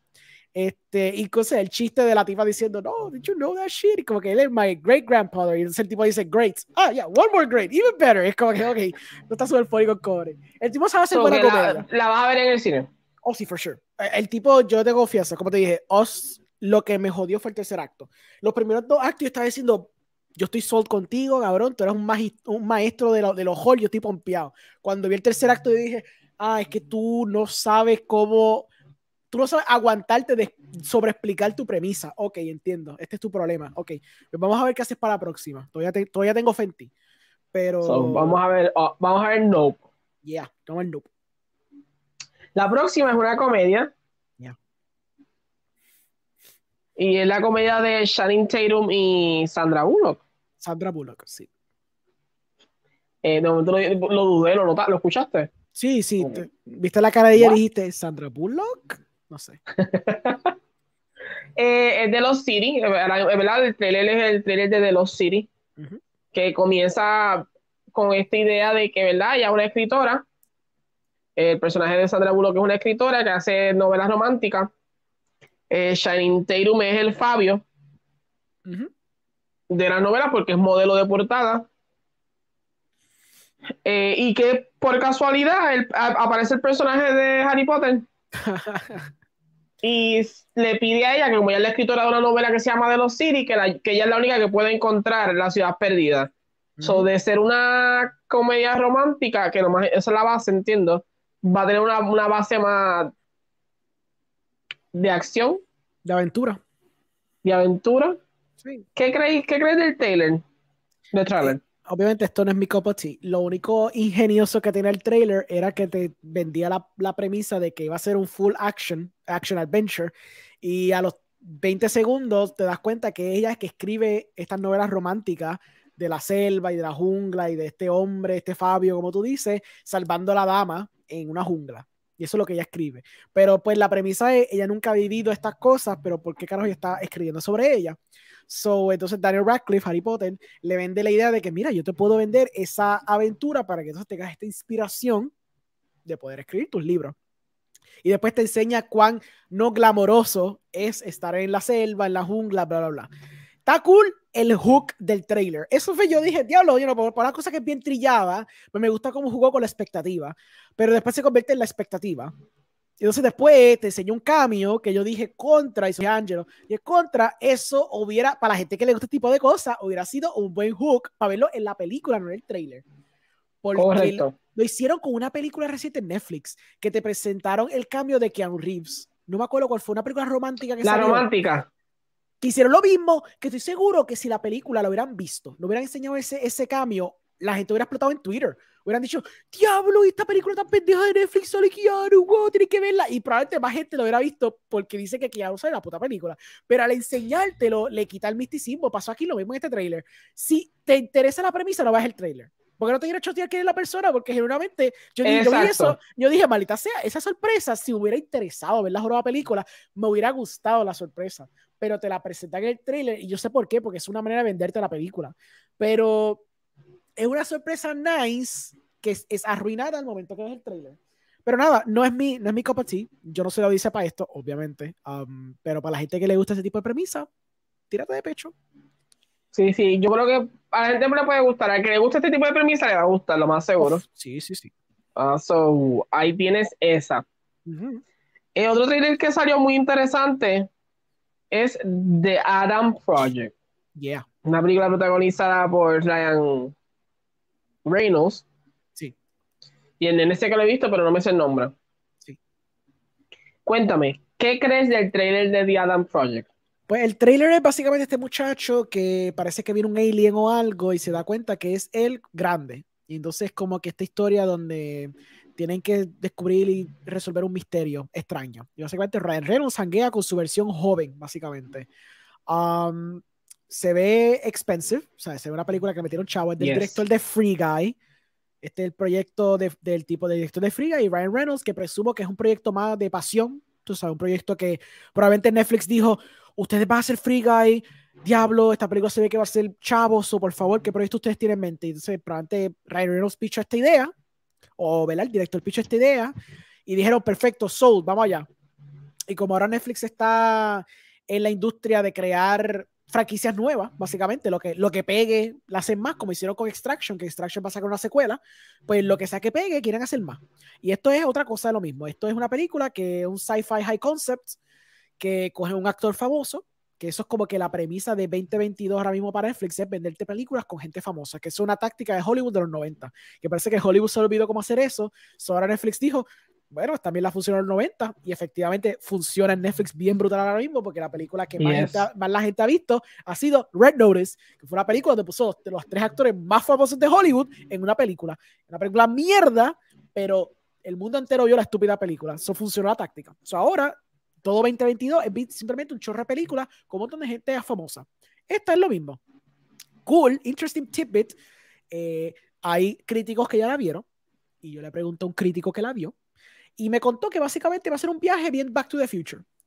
Es como ese viaje. So, si te gusta ese tipo de cosas bien ochentosa, Back to the Future. Yo le pregunté si era Spielbergian, ¿verdad? Si era como que aludía a Spielberg, pero él me decía que aludía más a como que Robert Zemeckis, o sea, más Back to the Future. Y él me dice que tiene mucho corazón y, eh, y está bien lograda. So, nada, por, e, por, por, su, por su pitch yo la veo. Pero si fuera por mí yo no la vería, porque no es mi copoti tampoco. Y lo Pero bueno sí- que está en Netflix. Sí, lo bueno que está en Netflix y estoy seguro que va a ser una película que la gente va a ver. La gente va a ver y va a ser la conversión de fin de semana. Véralo. Y va a estar, en, y va a estar en la posición número uno de esos dos primeros tres días. Sí, eso sí. Y probablemente quizás un, un tiempito más, yo creo. Lo sabes. Tú sabes que eso va a pasar. Sí, yo creo que va a ser esas películas que va a estar un ratito en el top one y la gente va a estar hablando de ella. Yo genuinamente pienso que sí, porque tiene los elementos que quizás a la gente le gusta. Una, una buena película de aventura, una película sci-fi, una película con corazón, un buen actor, un actor, no un buen actor, pero un actor que la gente le gusta un montón. Y con todos esos elementos, ¿verdad? Se presta. Pues yo vi el trailer. Eh, lo que encontré interesante es que es como tú dices, no es que él sea buen actor, pero aquí no se siente el Ryan Reynolds que ves todo el tiempo. Sí. No se siente como que ese beat de él, no, hay como algo distinto. Lo cual dije, ok. Quiero ver si eso es porque es lo que me estás queriendo vender del trailer, porque es la crítica mayor que Ryan Reynolds siempre trae a Reynolds. O si es que estás intentando hacer algo nuevo. Sí. Yo me voy por lo primero que dije, pero. Sí, sí. Let's see, let's see. Pero como es de Netflix, so uno la puede ver. Eh, si tienes Netflix y cualquier cosa, si, a los que nos están escuchando, se llama The Adam Project. Sí, sí. No ha salido todavía, just in case. Sí, cuando salga vas a saber, porque todo el mundo te va a estar hablando de ella. el otro clip que vimos en el Super Bowl fue Sonic the Hedgehog. Sí. Eh, I mean, ya yo estaba comprado para la segunda sin ver trailer, so. Sí. Idris Elba Knuckles, ya estoy sold. Vamos allá en ese viaje. Entonces, Idris Elba Knuckles, so. Sí, sí. Why not? Yeah. Eh, así que nada, eh, es interesante. vemos nuevamente a Jim Carrey regresar. Eh, yo siento que esto es una película que si se hace con el mismo amor que se hizo la primera, me va a gustar. As simple as that. Yo lo que quiero es que más se, envuelva más en la narrativa de lo que es Sonic, el mundo jaro de él. Esa mierda de que en la tierra de verdad, eso fue bien estúpido. La razón por qué la película pasó es porque tienes a Jim Carrey. Vamos a ver claro. Jim Carrey fue la razón por qué la gente estaba diciendo, Dios, qué cool, qué cool, pero claro, es la misma historia que te has visto un trillón de veces, cuando cogen CGI cositos y los ponen en el mundo real. La misma premisa. La bye. Sí, pero pues la gente, la gente la fue a ver porque como cambiaron el modelo, ¿verdad? Si ustedes se acuerdan, el modelo anterior era bien feo. La, el estudio lo escuchó porque obviamente no querían perder el chavo. Cambiaron el modelo, hicieron los ajustes, tiraron a Jim Carrey y eso fue enough porque la barra de adaptaciones de videojuegos está tan por el piso que la gente come cualquier cosa que sea ah, semidecente. Y esto es una película bien decente. Y pues con esos dos elementos triunfó en la taquilla. Eso fue justo antes de, de, la pandemia. obviamente hizo bastante chavo. Y pues ahora tiene la segunda película. Le diste más a la gente lo que quería ver. O sea, Knuckles, tienes a Tails. Se va a ir más por la narrativa de lo que es los videojuegos. Porque ahora ya dijeron, vamos full, full en esa historia. Y pues ahí quizás vas a, vas a, apaciguar más los fans de, la, de, la, de, la, los juegos. Yo la veré con Jim Carrey. Jim Carrey es la que, lo que me pompea. Me gusta verlo haciendo cositas locas. así. Yo estoy aquí por Jim Carrey. Full, yo estuve Jim Carrey la primera vez. Yo dije, yo quiero ver esto por Jim Carrey. Vamos allá. eh, otro trailer que, o clip que vimos eh, fue de Moon Knight. Yeah. Eh, ¿qué crees del spot, del TV spot de Moon Knight? ¿Ya estabas convencido para ver Moon Knight? Yo estaba convencido desde que anunciaron que Oscar Isaac iba a ser de Moon Knight. Porque Oscar Isaac es papi, Oscar Isaac es papi chulo, y todo lo que hace Oscar, Oscar Isaac es, papi, es rico, es delicioso, yo me lo como. y cuando la voy a ver. Sí, sí, full. Yo estaba, yo estaba siempre vendido. Era por Oscar Isaac. Y cuando anunciaron que Ethan Hawke era el malo, estaba doblemente vendido. Yo estoy vendido. Si es una mierda, pues una mierda, pero todo lo que Oscar Isaac haga, yo lo apoyo. Todo. Porque él es papi. Ok. Sí. Eh, nada, un buen trailer. Lógicamente estamos acercándonos a la fecha de estreno, por decirlo así. Y vamos a empezar a ver posters, más TV spots. Así que esto fue uno de los TV spots que también se dio.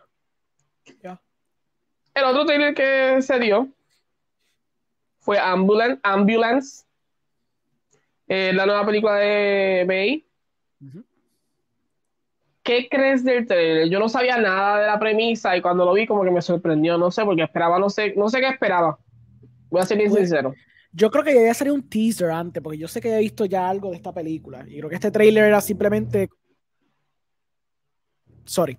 Esta película solamente pues, abunda más en lo que el trailer inicial la hace, va como siete meses atrás, porque esta película creo, que iba a ser el año pasado, pero pues pandemia empujó todo.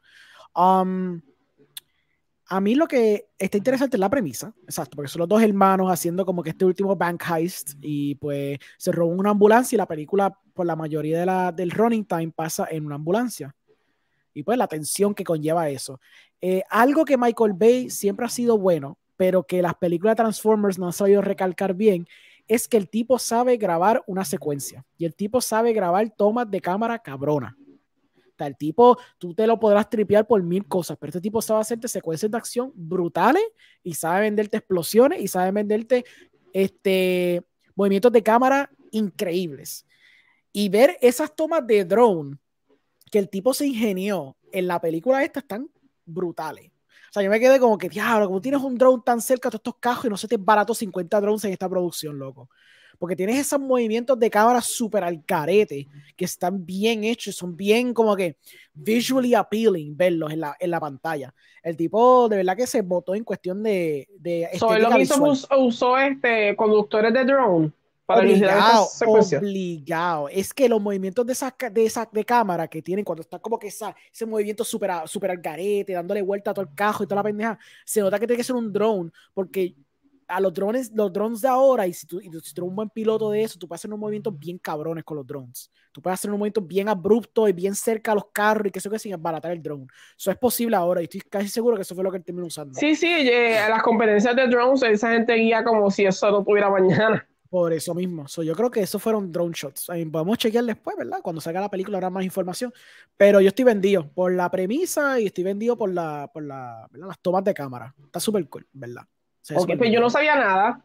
O yo sabía que existía una película y, y había visto, ¿verdad? Que habían grabaciones y yo había visto de todo esto. Pero no sabía nada de la película. de momento pensé, dije, ambulance, pues no sé.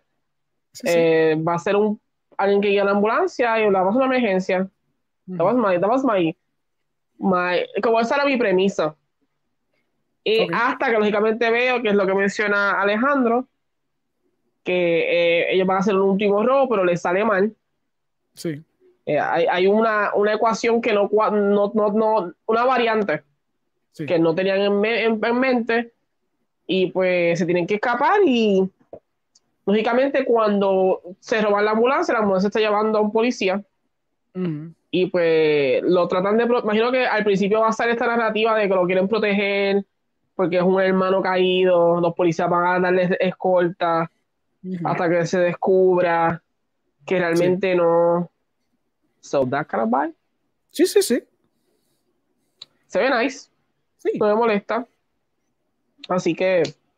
Let's see, let's see lo otro que salió, no fue el Super Bowl, pero salió, eh, fue Chip and Dale Rescue Rangers. ¿Qué piensas? Esto fue interesante porque creo que todos los trailers que vamos a discutir hoy, esto fue la que causó bien, una polémica bien brutal en un chat que yo estaba. Que yo estoy, perdón, no me fui del chat, ¿verdad? Pero Yo, tan fuerte fue la polémica fue bien fuera fuerte, una polémica bien fuerte. Dos paras míos estaban ahí más o menos peleándose entre ellos mientras estaba guiando, bajando de San Juan. Estaba escuchando todo eso por WhatsApp se quería, quería conversar, pero no podía porque no había el trailer, me estaba guiando. Se estaba escuchando sus voice clips largos, eh, ¿verdad? Eh, defendiendo o yéndose en contra de este trailer. Eh, yo vi el trailer. Está cool su premisa, ¿verdad? Porque pues, a todo ahora se nota que está diseñado. Es, algo raro, mano. Y obviamente no es una discusión que yo tener contigo hasta ahora, porque si no, el podcast va a durar cinco años de verdad. So, lo único que voy a decir es como que es interesante cómo toda esta, esta, esta franquicia ahora, el concepto en parte es eh, hablar de todas estas, estas premisas y todas estas franquicias que existieron en el pasado, pero con un lente modernizado. O sea, nada puede, nada puede jugarse con, con el concepto de que es Chip and Dale en, en, su, en, su, época teniendo una aventura en la jungla, porque yo creo que ellos tenían una aventura en junglas y mierda, ¿verdad? No, no es. Chip and Dale eran unos actorazos famosos de los 80 y pues pasaron 30 años y ahora uno es un cínico y el otro se vendió a la industria. Y es como que, ¿qué? ¿Cómo tú sacas una premisa tan rara de Chip and Dale? ¿Cómo es que tú sacas Ghostbusters y no es que Ghostbusters es una aventura con, con fantasmas? No, tiene que ser esta historia de la hija de uno de... O sea, tiene que ser algo que tiene que siempre recalcar que esto existió y tengo que hablar de eso existencia para tiempos modernos. Entonces, todas las películas que son de estas cosas de propiedades antiguas, en vez de tratar de agarrarte a alguien nuevo, el truco es siempre, vamos a hablar de todo esto bajo un contexto de alguien que lo va a ver de 30 años. Porque obviamente la gente que va a ver Chip and Dale Rescue, Rescue Rangers no va a ser un nene de 5 años, porque se va a perder, y especialmente ahora, se va a perder una pérdida brutal. Va a ser la persona de 30 años que la vio en los 80 y dice, Acho, o 40 años, la vio en los 80, y dice, Acho, yo me acuerdo de Chip and Dale, ah, qué clever, sale Roger Rabbit, diablo, yo me acuerdo de Roger Rabbit, y es como que, ok, sure, ¿me entiendes? Es como que es raro y hay muchas, hay muchas franquicias que hacen también la hora, donde todo es recordarse el pasado y recontextualizar el pasado de una forma que solamente adultos van a entender. Yes. Es weird. Yo lo que siento con el trailer mm. es que la premisa definitivamente es de, de Lonely Planet. Sí. Se ve, se siente como que no sé hasta dónde Disney les dio cuánta, cuánta libertad le dio. Eh, pero lo encontré, mm, le encontré como interesante porque yo cuando vi que iba a salir la película dije, eh, ¿qué tú puedes hacer con esto que realmente me, que me llame la atención para sentarme a verlo? Claro. Porque va a estar en Disney Plus, por lo tanto ya yo tengo Disney Plus, no es que voy a pagar por eso, pero tú necesitas llamarme la, es, se necesita que me interese suficiente para yo sentarme y ponerlo. So, cuando vi la premisa, que me encanta cómo empieza, como si fuera un In Hollywood Story. Y yo, ¿what? No entendía por dónde íbamos. Eh, de mencionar lógicamente lo de Roger Rabbit. Que no sé si sabes, eh, tuvieron que llamar a animadores viejos que no estaban trabajando ya. Sí, me lo imagino. Aunque la animación no es. animador nuevo pero no es animación real 2D, sigue siendo sol shaded. E, es, es animación 3, o sea, la animación es 2D, pero con, ah, creo que usaron em, efectos especiales 3D, o sea, eh, el, el, el, que tú ves no es realmente un 2D de, de dibujado. Exacto, no, no, Exacto. Pero al parecer tuvieron que usar personas que hacían oh, para poder crear el... el look. La textura. So, lo encuentro bien interesante, me encanta el chiste al final de Cats. Sí. Como que, ajá, Oh. So, creo que la voy a ver solamente porque me it piqued my curiosity. Sí. De, ok, vamos, vamos a regresar a mezclar animación, live action. A mí que lo hemos visto ya mil veces, pero como que dije, ok. La idea de que ellos dos que son hermanos, Chip and Dale son hermanos, ¿verdad? Yo creo que sí. Yo no sé, yo nunca vi Chip and Dale, that's why I don't have any interest. O sea, eh, mi interest es nada más por la premisa. Pero esa idea de que el momento dice, ah, no, ya me hice la, operación y, y, se ve súper. y tú, ¿what? Sí. So, maybe. Está, es interesante como hace una crítica al capitalismo, hace una crítica a la cuestión de venderse, de hacer estos reboots y estos remakes mientras está en una plataforma que lo que está haciendo es básicamente eso, más encima la misma película, lo que hace es constante referencia a propiedades que están en el mismo Disney. O sea, hizo el mismo, hizo el mismo concepto de Wreck-It Ralph 2, específicamente el 2, porque el uno lo hizo, pero el uno tenía propósito porque lo estaba haciendo. Pero el segundo se sentía que estaba vendiendo de propiedades de Hollywood, digo, de, de Disney. Si, si te acuerdas de, de Wreck-It Ralph 2. Correcto. Sí, cuando la primera, pues, ok, sí, estaba referencias de videojuegos, pero era porque era bajo un mundo de videojuegos, no estaba vendiendo de propiedad de, Disney. Pero cuando ellos van para el internet y después van al Disney Hub, que básicamente es un ad largo, mientras está criticando eso mismo, lo que está haciendo es vendiéndote la misma mierda que está criticando. Es como que le encuentro uber cínico, es como que la misma cosa que hace aquí, es como que, ah, sí, sí, estamos criticando el hecho de que ahora toda la industria está capitalizada y lo que están cogiendo es destruyendo franquicia, mientras se está poniendo un jacket y sale la canción de Indiana Jones, es como que, Ajá. Ok. Sí, como que. Ah, ya veo. Sí, ya veo, ya veo. Pero ahí va. Sí, Otro trailer interesante, ya estos son los últimos. No mentiras, quedan cuatro. Dale, tira para adelante. Es Hustle. Ok. ¿Qué crees del trailer de Hustle? Yo no sabía de la película, así que me enteré cuando salió el trailer hoy. Pues mira, yo sabía de, la, de, la, película porque vi el trailer ese de Netflix de What's Coming in 2022 y salió un poquito de esa película. Um, yo creo que Adam Sandler aprendió que cuando él se pone barba, él se pone a actuar más, ¿verdad? Se pone como un actor de verdad. o sea, cada vez que tú lo vas con barba es cuando él está intentando. Y esta se ve que es como que él, él, él intentando, es como que algo raro. Um, nada, se ve interesante, I guess. Uh, el director que está trabajando en la película, no sé mucho de él. Yo traté de buscar información de él, pero no. Él ha hecho un par de cositas, pero nada que yo reconozco. So, yo estoy curioso, ish, bien poquito. Nada más por ver a Adam Sandler tackle algo dramático, porque a mí, aun cuando hace intentos fallidos de actuación dramática, a mí me gusta él cuando actúa dramático. Obviamente, su mejor ejemplo siempre va a ser eh, Punch Strong Love y la de um, Uncut Gems. Pero vamos allá. Va a estar en Netflix, o no hay excusa para no verla. Sí, exacto, va a estar en la en una app que uno consume de por sí, así que. Exacto, está ahí. Yo no sé nada de la película, lo vi interesante, dije, mm, ok, so, él está intentando. He's trying something. Sí. So, le voy, a, le voy, a, dar la oportunidad. El tema no me interesa mucho. Es un underdog It story. sounds like that. ¿Cómo es? Es un underdog story. Típico Exacto, underdog. that underdog. So, let's see, let's see. -huh.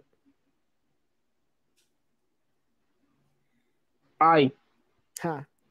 Elvis. Cuéntame, ¿qué pensaste del trailer de Elvis? Pues lo está dirigiendo Baz Luhrmann, que es un hombre que, que sabemos cómo es. Sí, yo tengo muchos, ¿cómo se dice? Sentimientos encontrados con ese hombre, porque pues él Yes. hace cosas como Mulan Rouge que están cool y después hace basofias como la mitad de las películas que ha hecho en su vida. So, pues, I mean, eh, Baz Luhrmann no es la persona más sutil del mundo. Él está Correcto. tackling una, un icono del rock. So, cuando yo vi las secuencias del flashback, el DN estaba viendo gente tocando blues, yo decía, ah, ok, ya yo sé por dónde tú vas. Chévere. Eh, yo creo que es la misma gente que produció Bohemian Rhapsody, lo cual yo no usaría eso para vender nada, pero yo sé que esa película hizo chavos, so obviamente lo usan para vender. Eh, el tipo hace un buen papel, el tipo se escucha como Elvis, canta como Elvis, se parece más o menos a Elvis, por eso lo cogieron a él. Eh, te venden a Tom Hanks porque necesitas un hook para la gente que no sabe que, para, que se, no sé para quién es el hook, porque ya si estás vendiendo de Elvis, estás vendiendo a la gente mayor, pero por alguna razón tienes que recalcar que Tom Hanks sale para vendértelo por encima de la, de la venta que ya le tienes a la gente con Elvis, whatever. Uh -huh. eh, hay que ver cuánto, cuán popular sea esto, porque una cosa es Queen y otra cosa es Elvis. Elvis es un poquito más viejo que Queens. Y Elvis Queen, empezó a desaparecer. Exacto. En, la, so, la, en el, el, mundo, la, en, en, la comunidad en general, Elvis se está empezando a desaparecer.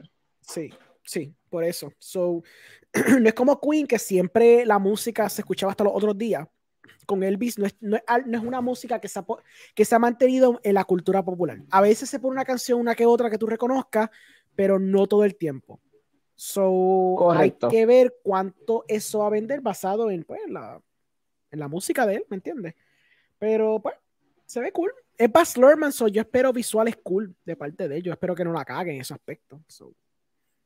Sí, sí, que, que, en el aspecto de visuales, pues tú entiendes que vas, pues.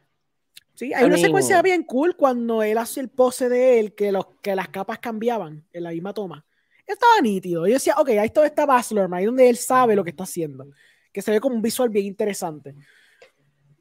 Es que yo siento que Baz Luhrmann tiene, eh, a veces es como un, no sé cómo decirlo, es como cuando tú haces una sección de fotos, el, el director de fotos, o sea, el director de, de, lo visual que estás viendo, él muchas veces yo siento que pues sobresale un poquito ahí, Moulin Rouge, The Great Gatsby.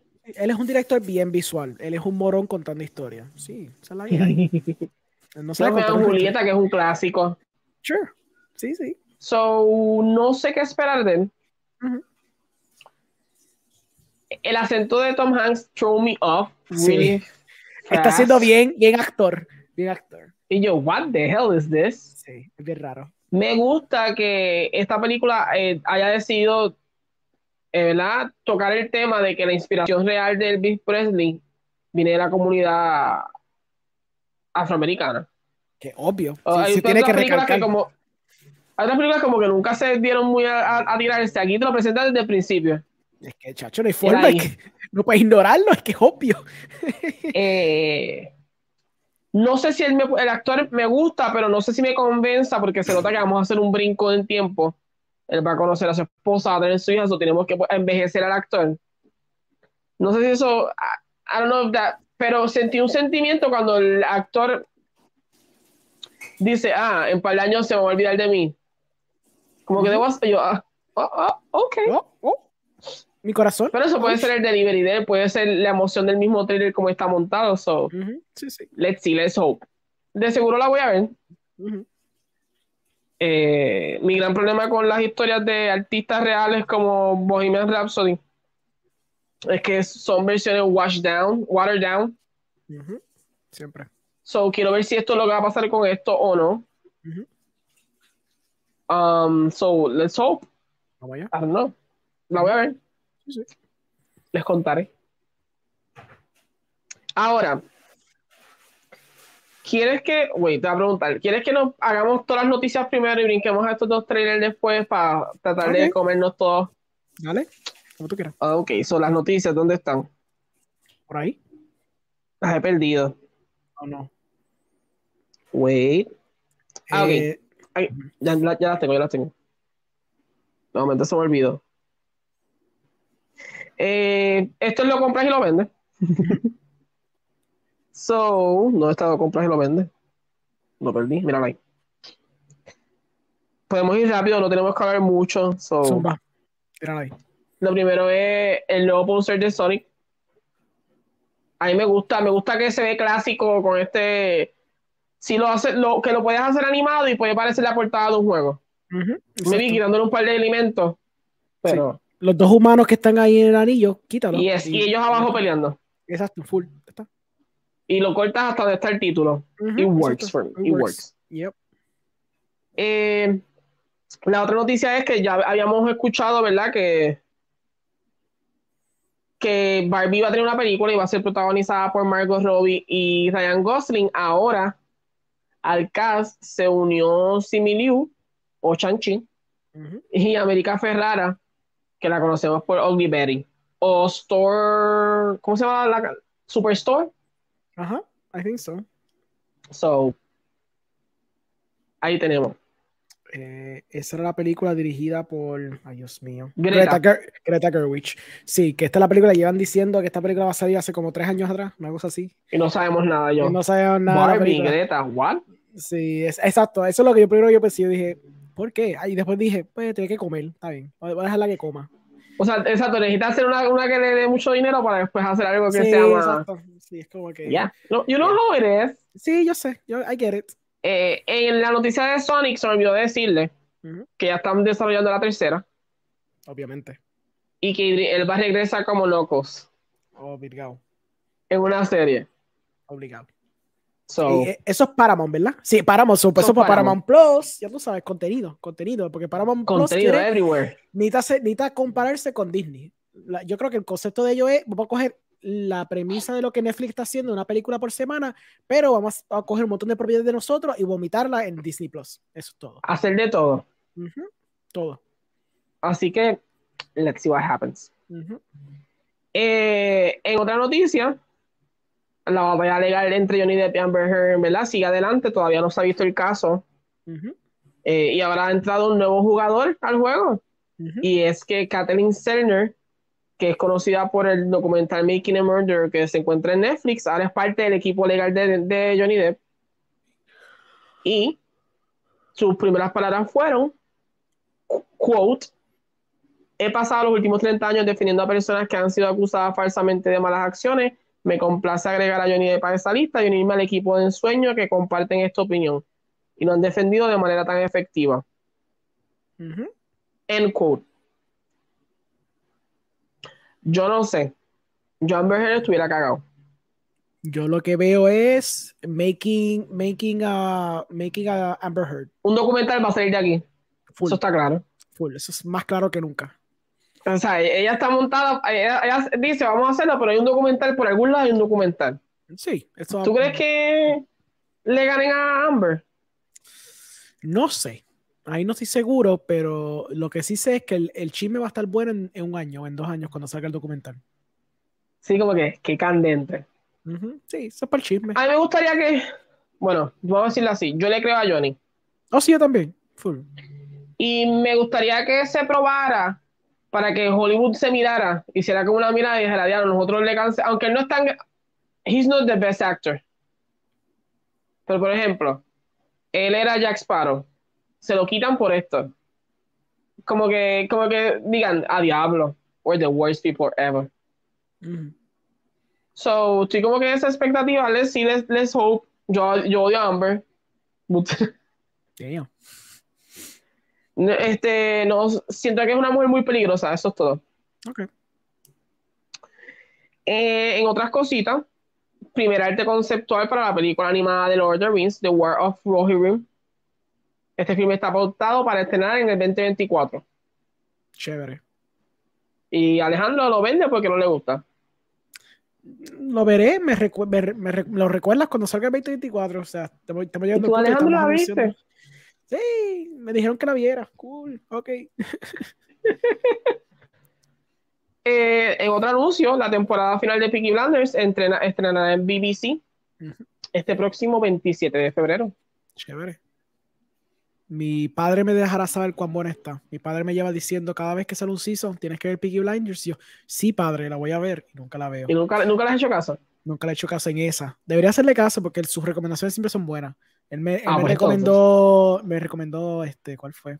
Ted Lasso, por ejemplo. Me dijo, es que el freaking Ted Lasso y la vi. Es verdad, Ted Lasso está bien brutal. So, Ah, pues caso. inténtalo. Lo que pasa es que mi padre ve todo lo de BBC, ¿me entiendes? Si es por él, me va a recomendar, simplemente me va a decir, mira, toma mi cuenta de BBC y ve todo. Porque le gusta todo lo de BBC, ese es el problema. Por eso que So, que tu filtrar, padre ha ¿me visto cosas de Agatha Christie de seguro que son de BBC. Él le encanta, mira, le encanta. ¿Cuál es el que está? Downton Abbey. O sea, yo creo que una película pronto. El tipo está. Mi padre está loco por verla. O sea, él le encanta todo BBC, todo. El Luther, le encanta Luther, o sea, todo, todo. Él vive por BBC. Vi- Vive por BBC. Todo lo que saca BBC y, y en Apple Plus, en Apple TV, se lo come. Sí. Ay, ay, ay. Otra noticia de Paramount que sigue escupiendo todo lo que da. Confirma una tercera película para The Quiet Place que estará estrenando para el 2025. ¿No consideras que está absurdo? Que están anunciando otra película a venir tres años después. Es algo tan ridículo. Ya llega, estaba llegando al punto del absurdismo. O sea, es como que, ¿qué, qué va a ser lo próximo? Ah, viene, qué sé yo, la nueva de Superman en el 2028. Es como que, pero ¿para qué me lo están diciendo ahora? ¿Qué importa? Si Eso puede cambiar en cualquier momento. Ajá, es que eso Jesus Christ, es como que So faltan tres why? años para esa peli. Pa- y para A Quiet Place, que genuinamente, está bien, no estoy diminishing la película, pero una película de A Quiet Place no se tarda tanto en, en conceptualizarse y crearse como una película de Marvel, porque Marvel tiene un trillón de efectos especiales, un montón de actores que tienen que mover ficha. A Place es bastante simple. So, el hecho de que, ah, no, no, viene, pero para el 2025 es como que ustedes lo están dejando el 2025 porque está aguantando por otra cosa. No sé si es para el spin-off o porque este, Jim the Off, from The Office tiene que hacer otra cosa y por eso es que no puede estar ¿verdad? pendiente de la película y por eso es que lo dijeron para el 2025, pero es como que yo sé que lo anuncia no para nosotros, es para los inversionistas. Yo entiendo eso. Yes. Es como que un poquito al garete, como que, ok, vienen tres años, cool. Whatever. It's kind of weird. Ajá, sí. But well, they do it. Ajá. No sé si tocar el tema controversial porque siento que eso nos puede tomar. Yo estoy aquí hasta cuando tú, tú quieras votarme. So. Ok, hay una controversia en Twitter, en, en- en el lugar de- donde siempre las controversias son. Eh, y también pasó en nuestra página en CinePR cuando subimos la foto. Uh. Eh, hay una cantidad bien alta de comentarios y la gente está en la misma controversia. Y la controversia tiene que ver con esto. Ok.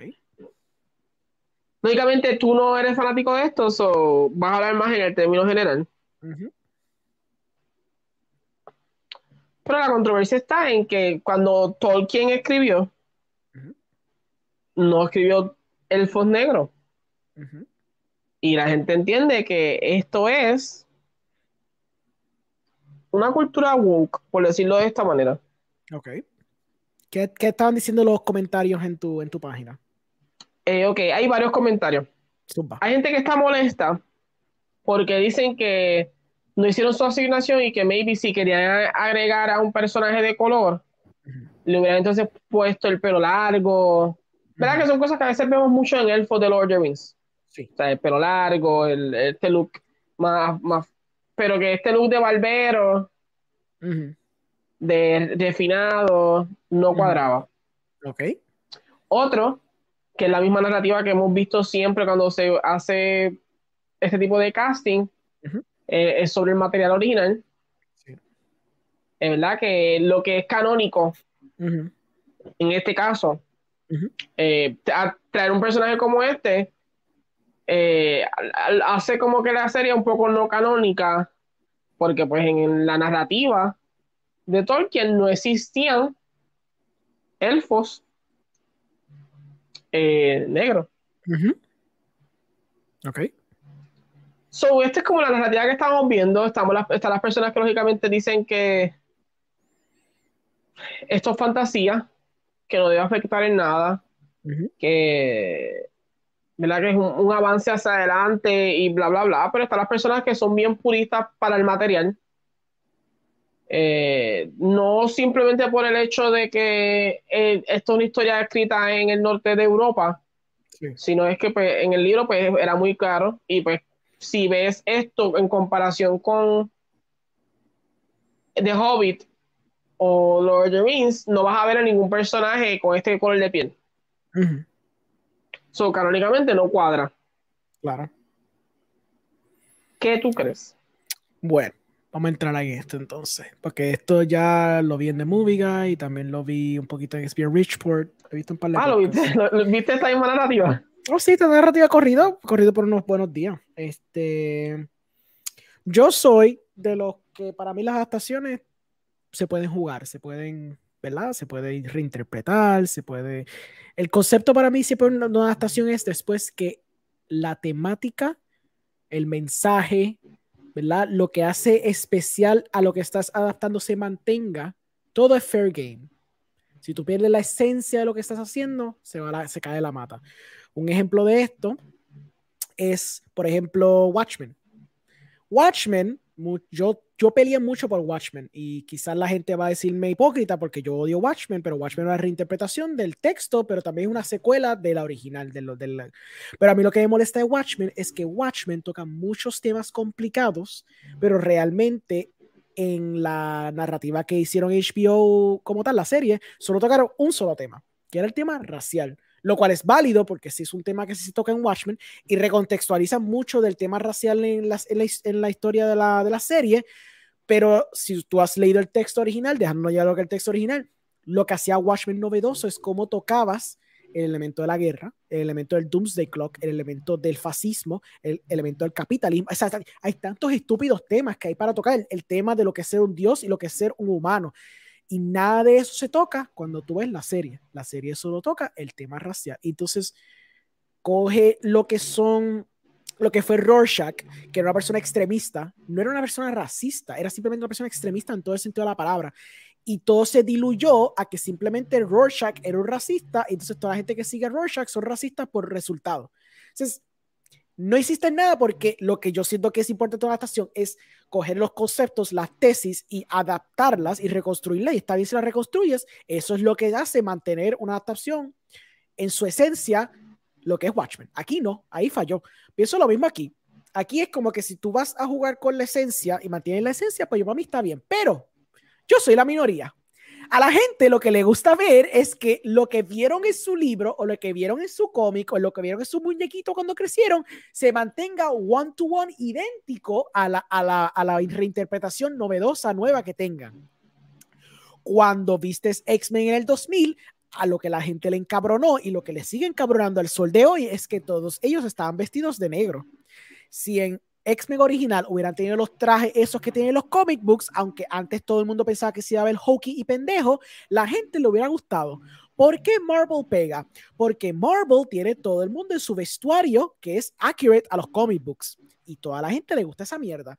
La gente, ¿verdad? Siempre hay racistas, obviamente siempre hay gente que es racista y siempre hay gente que es cruel, siempre hay gente que es mala, pero es que la gente lo único que es que le gusta ver lo que leyeron o lo que vieron. La gente son bien simples en ese aspecto. Es como que, pues yo leí esto cuando era chiquito, yo quiero que se mantenga igual. Si yo leí esta mierda cuando era chiquito y el tipo tenía tres ojos y en la película tiene dos ojos, pues me molesta porque yo me acuerdo que él tiene tres ojos cuando lo leí. Y siempre pasa y pasa con cualquier estupidez. Entonces, again, yo entiendo que siempre hay un elemento racial porque yo sé que lo hay. Yo sé que hay gente que simplemente se van con la narrativa, diablo, esto es una persona, una minoría, no me gusta porque, porque ah, lo está haciendo todo woke. Y fine, puede que haya un argumento para eso. Pero es, es más bien que la gente simplemente quiere ver lo que vieron en la página original. Entonces se van por ese viaje y por eso es que están en la cosa de que, va, contra, porque no tiene pelo largo? Being charitable, porque again, hay gente que estoy seguro que dijeron, diablo, ¿por qué, ese, ¿por qué ese latino está ahí? ¿Qué, qué, qué carajo? ¿Por qué está ese puertojo ahí? Eso no tiene sentido, Lord of the Rings, bla, bla, fine, pero dismissing lo obvio. Vamos entonces a hablar con la gente que está teniendo otras discusiones. ¿Por qué el pelo no está largo? habrá una razón, vi la explique en la peli, en la, la, serie. Entonces también nunca mencionaste la, la reina Dwarf. Y la controversia con ella, también, claro, obviamente su gente que son racistas, pero el otro argumento es que no tiene barba. Porque a mi entender, en este universo, pues los dwarfs, hasta Todos los dwarfs tienen barba. Tienen barba, como si fuera esto de Grey Showman, como la señora con la barba. Supone que ella tenga una barba y no la tiene. O sea, lo que salude o lo que se presume es que quizás ella has fallen from grace y la reforma representativa es que le afeitaron la barba para representar que ya no es digna del trono o algo así. Que se escucha como un concepto interesante, si eso es lo que hace, y eso es lo que la gente está presumiendo, le está dando beneficio de duda a la serie, la gente que está todavía interesada en verla. Um, esta serie, por mi entender, coge elementos de textos que sí existen como Cimmerillion y cosas que son plenamente inventadas. Eh, en ese aspecto, pues, si tú vas a coger conceptos inventados, pues, I guess que eso es fair game, entonces introducir gente que quizás no fue como Tolkien en Vision o whatever, pero, you know, whatever. Em, la controversia, pues, va a estar y, y yo sé que está diseñada de esta manera también para que cree diálogo, for better or worse. Ahora, y esta es la pregunta que yo te propongo a ti. ¿Cuándo ha habido un show o una película que cuando han hecho este tipo de casting ha funcionado. Y ha sido un, un casting. un, un, casting como eh, que no es. Ha sido un gender role o un race, un race swap. Un, un race swap o un gender swap. Whatever. ¿Cuándo ha sido la vez que esto ha funcionado? Que lo enseñan, los fans se encojonan, porque se van a encojonar, porque son puristas en ese aspecto, y después esto viene y pega. ¿Cuándo ha pasado eso? Con Deadshot. Con Deadshot. Ok. Con Aquaman. Aquaman. Mm, pero tú sabes que Aquaman. Ok, so, entonces Deadshot. Fine, es verdad. Pero Deadshot vendió más por Pero, el, pero el problema ahí está. Son personajes que, no es porque la gente ama al actor. Sí. So, le permite. En ambas instancias pasa lo mismo. Y son personajes que no son tan importantes. ¿Qué carajo le importa a Aquaman? si tú me haces un Aquaman que está más varas que el Aquaman que yo en los 60, obviamente yo voy a preferir el Batman que se ve con un varas. Digo, el Aquaman que se ve con un varas, ¿me entiendes? Y Will Smith es Will Smith. Pero que conste que la película sí viene por Will Smith, pero más claro, vendió por, por Harley Quinn y Joker. eso fue lo que claro. Pero está bien, eso es cierto. Pero nunca, pero te estoy diciendo, películas que tuvieron polémica, porque eso no tuvo polémica. Nadie habló de esa mierda. Ahora, dame un ejemplo al estilo ah, Little eso es lo que yo siempre digo, que este tipo de personas escoge lo que quiere pelear. No es como que, si tú me dices que tu, tu narrativa, tú te molesta todo tipo de cambios. O sea, que tú dijiste, no, este de hecho no me gusta. ¿Qué pasa? Yo, y, que Nick Fury no cae ahí porque Nick Fury en los cómics un poquito antes existía. Sí. Hicieron una versión, o sea, se hizo en cómics. Se brincó hacia un personaje blanco, se hizo, se hizo un Samuel Jackson. Y después él coge el papel. Pero yo siento que si tú me dices, a mí me molestan todo cambio, no importa cómo sea, no importa quién sea. Claro.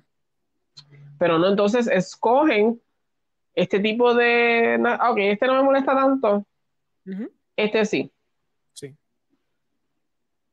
Y se está viendo mucho ahora. Por eso. Yo sí entiendo que últimamente el cine sí está como que. Y, para mí no es ser woke. El cine está tratando de meter a todo lo que no podía hacer antes, lo está tratando de hacer ahora. Sí. Pero ¿qué pasa? Yo una vez leí hace un tiempito que el problema está ahora en que estas minorías, antes cuando tú hacías cine, no se podían quejar porque la plataforma social no existía. Pero ahora que los estás escuchando, porque ahora sí se pueden quejar con plataformas sociales, no te gusta porque ahora sí los está escuchando. Antes tú hacías las películas como a ti te diera la gana y tal vez esta, las minorías le molestaba igual. Claro. este personaje no me gusta como está, es porque están haciendo esto así, pero como no había una plataforma social para hablar sobre eso, no, hay tres comments ahí. Uh, vamos allá. Ay, es más bien, eso es, eso es puramente más bien. Eh, Kingpin and Daredevil, película no serie. Ujú. Estoy viendo el documental de Rescue en Disney Plus. Pero Kingpin and Daredevil. Lo que existía antes era- eran forums. Vamos a ver claro. Y quizás en los foros de. Está superhero hype. Kingpin de Sí, es del- de, de- de- de de- Ben Affleck. Eso es lo que está hablando. Yo sé lo que está ese hablando. mismo, right? Yeah. Sí, yo, yo So- sí, ¿no? So, sí, existían los forums del superhero hype. Yo me pasaba en ellos cuando era joven. Quizás habían tres gatos que se quejaron. Pero yo estoy hablando en tiempos contemporáneos que la gente ya vociferaba en Twitter de que maldita sea porque hicieron este cambio y después resulte que esa, esa serie o película se convirtió en éxito. Dame un ejemplo. Eso es lo que estoy buscando. Quizás lo hay, porque generalmente con el método esto está bien difícil. Pero yo, yo pensando de verdad, yo no estoy viendo un ejemplo donde esta estrategia le haya funcionado a alguien. Estoy pensando que lo más cercano fue The Witcher, porque cambiaron a Jennifer y creo que cambiaron a Triss. Pero aquí lo que vende es, Henry Cavill. Y van a cambiar a Siri, si más no se recuerdan. Y después la gente vociferó y no cambiaron a Siri. Dejaron a Siri como su contraparte en el libro. Porque la gente sí vociferó. Jennifer no le importa tanto a la gente, eso pudieron jugar con Jennifer. Pero no te iban a meter a Henry Cavill, o sea, no iban a poner a otra persona que no fuera Henry Cavill como The Witcher. Por eso estoy tratando de pensar qué tipo de ejemplo. Yo estoy pensando en cuestión, pero eh, esto es un, bajo parámetro de gender swap o race swap. Esto es hablando de la idea de, por ejemplo, cambiarme a Superman a que sea Clark Kent, pero afroamericano. O cambiarme a Little Mermaid a que sea afroamericana. Ese tipo de debate lo que estoy viendo. Eso es lo que estoy tratando de argumentar. Era blanco también. Era- Pero, pero, la, pero la gente argumentó eso cuando salió Thor 1. También Lo que pasa es que es bien no pequeña estaba- esa cantidad. Exacto. eh, maybe existía, Es- tienes es- razón. estoy haciendo un search porque realmente es bien difícil, no te creas, tener de sacarlo Sí, sí. top of your head. Claro. Pero yo a pensar en tiempos Matías pone, ah, espérate, la. Sí, yo Eh, sé. pero la y, gente, y mira, y pasó con, y pasó, siempre pasa con los Batman castings. Casi siempre con los Batman castings, sí, la gente se queda por full. Yo, I agree with you. Pero yo estoy, pero tratando de pensar en qué ejemplo ha pasado esto de un gender swap o, o un race swap y ha sido successful para ellos. Eso es lo que estoy tratando de pensar y no se me está ocurriendo un ejemplo. Porque lo que es Ben Affleck pasa lo mismo que pasó con el Joker, pasa lo mismo que pasó con, tú sabes, con Michael Keaton en los, en los 90, tú sabes, todo eso siempre pasó, pero eso es más un casting decision basado en el actor. Pero ahora te estoy hablando de, ya que estamos yendo por el argumento woke, ¿verdad? ¿Qué tipo de gender swap o race swap se ha hecho basado en una franquicia o una propiedad que la gente ya reconoce y sabe lo que es y lo cambian en película o serie y ha sido successful? Eso es lo que, lo que yo estoy pensando, cuándo ha sido popular, cuándo ha funcionado esa estrategia. Y no se me ocurre. Y creo que todas las veces que ha pasado siempre termina siendo un flop. Perry White en Man of Steel. Ok, esa está más cercana. Quizás la gente Y peleó por eso. Fury, No, la gente no peleó por Nick el, Fury. el- el swap se hizo No. porque Dale. eh, entiendo que Marvel le dijo a Samuel Jackson, si tú aceptas ser parte del MCU, yo modelo a Nick Fury en los cómics como tú. Pero eso pasó antes de, de que él entrara. Él estaba en el Ultimate Oh. Verse. Lo que, lo, que, lo que había antes en el Ultimate Verse era alguien que no se parecía tanto a Sam Jackson. Es verdad, cuando él entró o cuando estaban las conversaciones, Se, moldi- se modificó a se modificó a que pareciera más a él, claro. Pero ya existía un Nick Fury negro en, en, Ultimate, en Ultimate Avengers. En Ultimate Universe existía uno negro, porque era, todo era un viaje contrapartes de todo, ¿me entiendes? So, ese era el juego. So, la gente aceptó eso también por el actor, pero también porque ya existían los cómics. Es algo que es digerible porque existe. Eh, eh, El punto que tratando de llegar, y es un punto que pues, se ha visto bastante, la gente le gusta simplemente ver lo que leyeron, lo que vieron. La gente son bien simples en ese aspecto. La gente es como que, esta, esta persona es jubia, pues tiene que ser joven en la película, aunque sea una actriz bruta que no sabe actuar, pero tiene que ser jubia, maldita sea. Tienes que buscar la tipa que más se parezca, porque para colmo la gente se va más extremista. La gente no quiere un buen actor en el papel, lo que ellos quieren es que se parezca a la persona. Y O ya. sea, po- y ya, por más que mal actúe, porque volviendo al ejemplo de Gal Gadot no es la mejor actriz del mundo, pero ella pues se parece un poquito a Wonder Woman, claro, no es tan buff como Wonder Woman debería ser, pero se parece enough to get around with it, y va a tirarte hasta más duro. Y a mí me gusta Henry Cavill, Pero Henry Cavill es como un Keanu Reeves. El tipo funciona cuando lo castan en lo correcto. Pero ese tipo no es un buen actor para fucking nada. Pero él funciona como Superman. Él tiene la quija correcta, él tiene el porte de Superman. Él se vende como Superman. Pero el tipo no es un actorazo. Esto no estamos hablando de alguien que es un Shakespearean, tú sabes. Esto no es un, un, un este, un Thespian, ¿me entiendes? So, claro. Pero es que a la gente le gusta ver lo que, lo que leyeron. Full, eso es todo. So, ¿Qué tú crees de todo esto? ¿Tú crees que esto es woke? ¿Tú crees que Electro. esto es válido? Ay, Electro. La gente. Pero bueno, el problema con Electro no era el actor, era como lo presentaron, yo creo. Sí. Porque ahora la gente lo ve y no presentaron le bien importa. goofy, lo presentaron bien goofy y estúpido, Yeah. ¿me entiendes? A mí no me gustó eso. Pues mira, esto es un tema que. Ah, es más, Baron Mordo también era blanco. Bueno, no era blanco, era de. ¿Cuál? Baron Mordo, el que hace Sheeta Well en Doctor Strange. Ah, El que ahora va a salir en la nueva. Well. Así se llama él. Ah, Bardo, el malo, el malo de Doctor Strange. Bueno, el que es malo ahora. Él era, yo no sé. Era blanco. Ok, ok. A mí, pero son cosas que. y es por eso es que digo, people choose which one they want to criticar. Claro.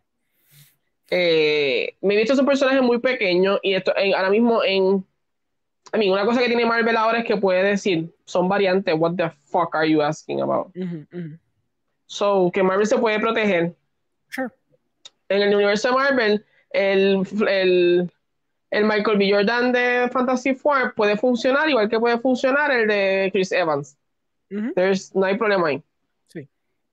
Eh, Esa buena, Sí, yo a sí, no, esa. Sí. sí, pero eso fue un casting que nobody want, I, don't know. Sí.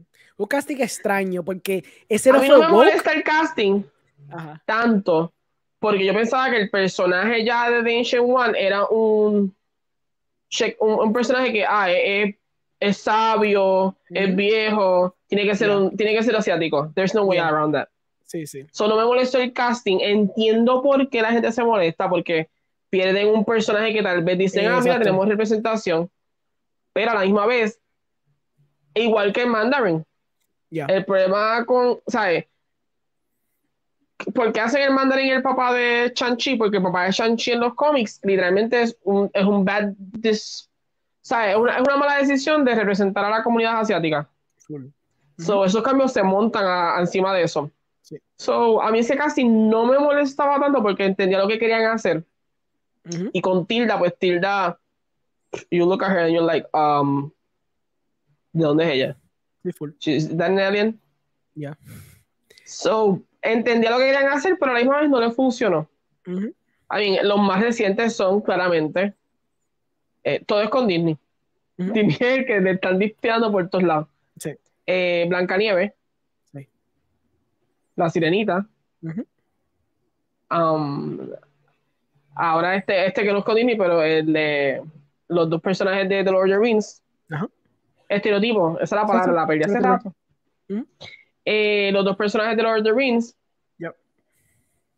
son los más recientes. Que hemos escuchado como que la gente molesta de que por qué. Sí.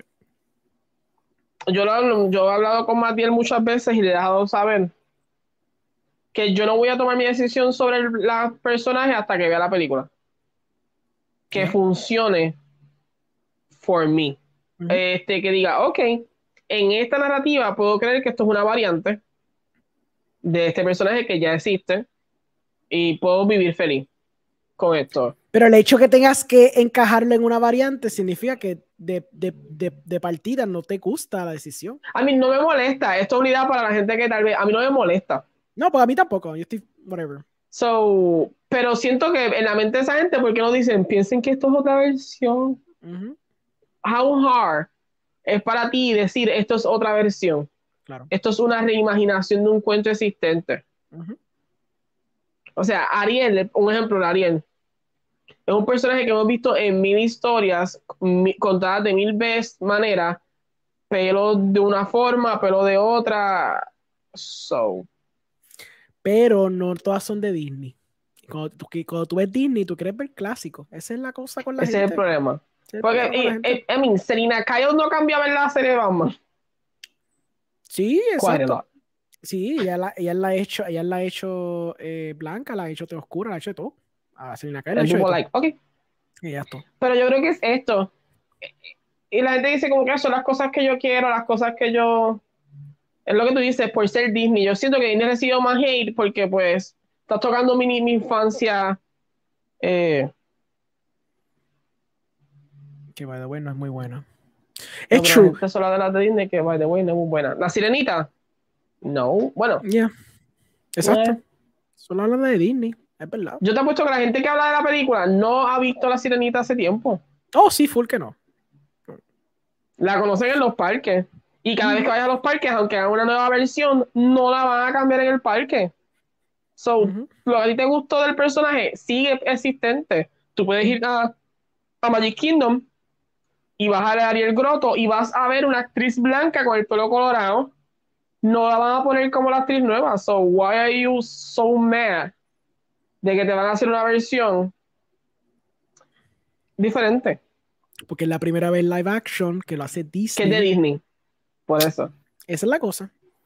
Como que, ah, no, eh, eh, ellos tienen que hacerla igual. Es que es un argumento que he escuchado antes. He escuchado el argumento racista y he escuchado el argumento hasta de gente que conozco que me dice, pero es que, ¿por qué lo cambian? Si, si existe de tal manera, que si la hemos visto de tal manera cuando éramos chiquitos, es como que, pues, I get it. I'm, I'm the one que a mí no me molesta. Por- eh, mira, tal tu, el último ejemplo. En los cómics, esto es irrelevante, pero en los cómics, el Batman del futuro, pues, asumiendo que Bruce Wayne se muere, es el hijo de Lucius Fox. No me acuerdo el nombre de él, es algo Fox. Y él toma el mantle de Batman. Es una serie que el año pasado empezó ese run, pero se ha cancelado y se ha vuelto a rehacer y se cancela y se vuelve a hacer. Ya va por la cuarta vez que se cancela y se vuelve a rehacer. Porque el cómic no vende, porque la gente no quiere ver eso, y se vuelve a relaunch un número uno nuevo y bla, bla, bla.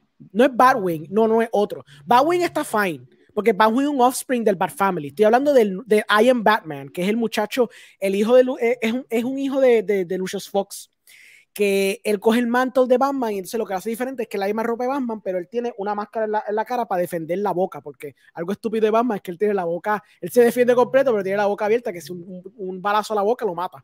Pues en este Batman él tiene una, una, una cosita que le tapa la boca. A mí la razón por qué no me gusta él no es porque él es negro. Mi problema con él es que si en un futuro hipotético Batman se muere, el que tiene que coger el, el mantle de Batman no es ese tipo, es fucking Dick Grayson o Damian Wayne. Si tú quieres establecerme que un protege de, de Batman debería ser el próximo Batman, pues estableceme que ese hijo de Lucius Fox se convierte en el Robin nuevo, establecelo como canon y dame una justificación. Gracias, Lucas Fox, ese mismo tiene que ser y estableceme entonces bajo canon que este Robin se ve que vale la pena más que lo que es Dick Grayson o el mismo Damian Wayne.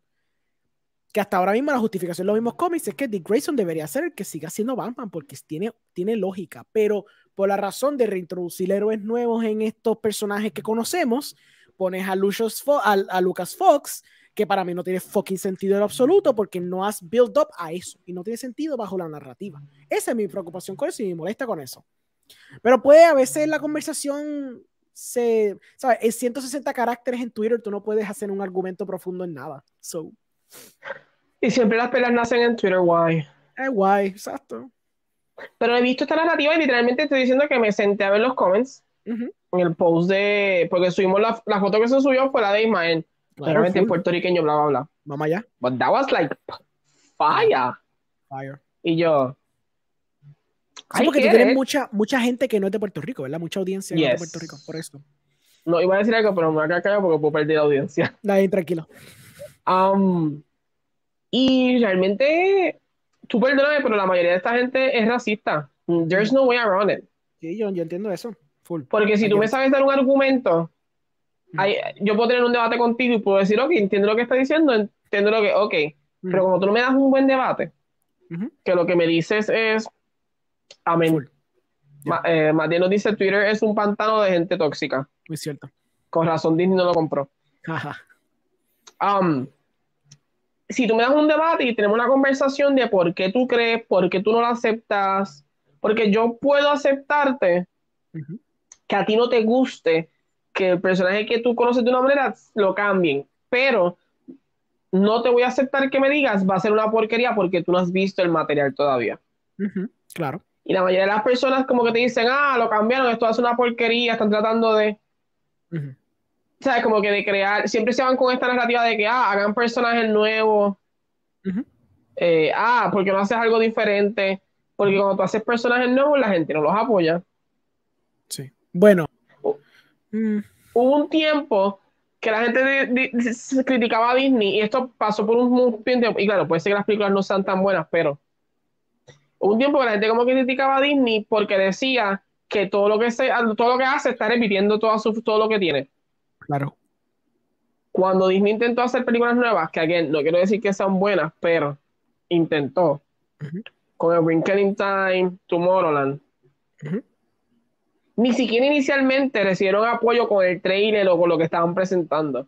Porque la gente no está dispuesta a ver material nuevo. Y esto es algo que tú ves en fandoms. La gente prefiere repetir películas antes de ver algo nuevo. So, llega un punto que tú como negocio dices, bueno, ¿qué voy a hacer?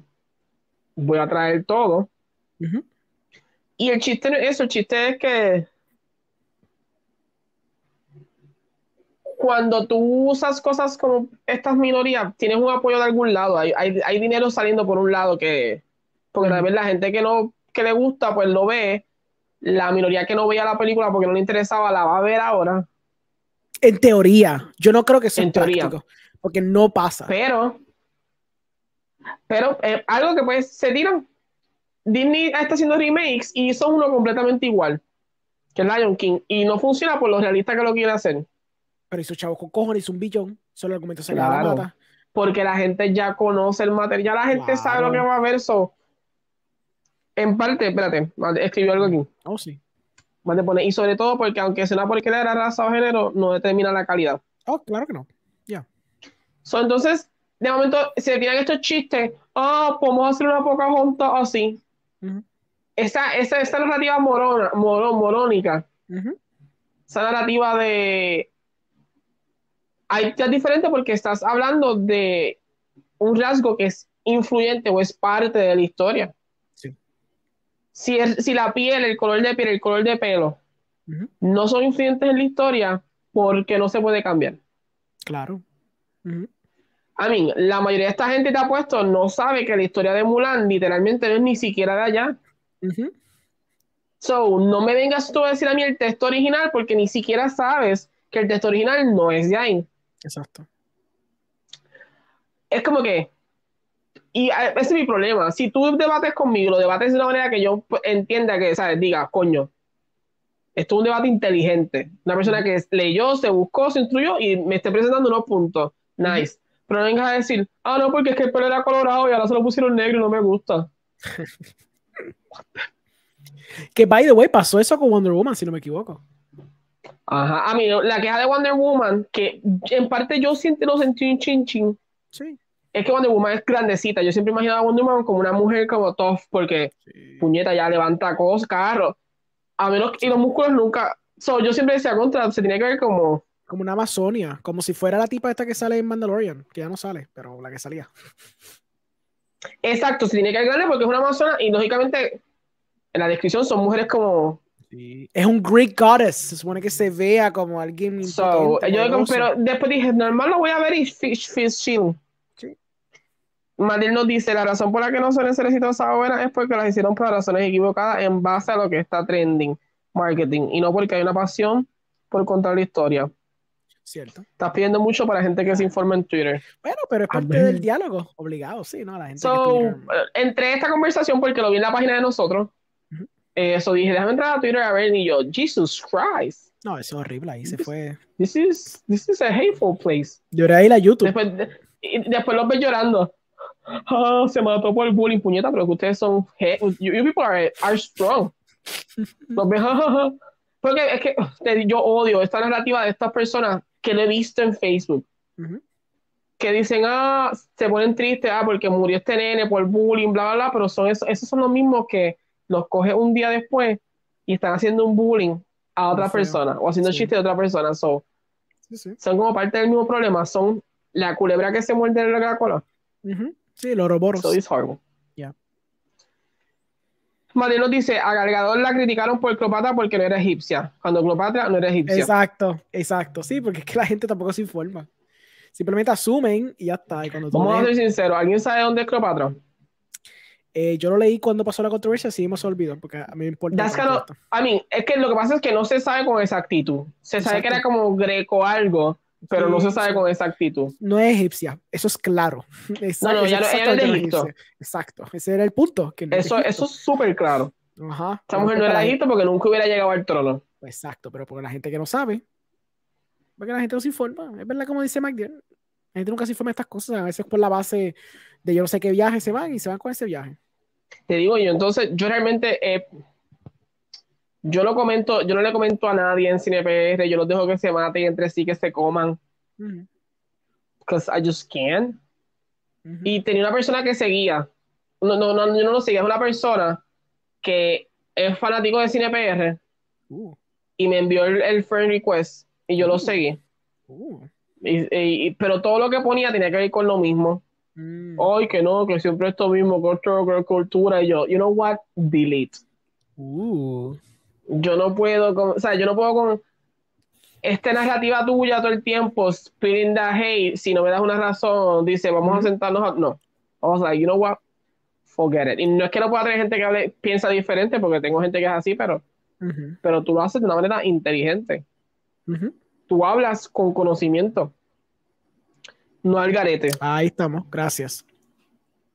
Sí, es de Grecia, nació en Alejandría, pero cuando era parte de Grecia. Thank you for Pero the, lo que no se sabe de ella es su mamá. Mm, ¿Quién era su mamá? Hay algo de ella que no se sabe. O que quién era su mamá. Hay rumores de quién era su mamá.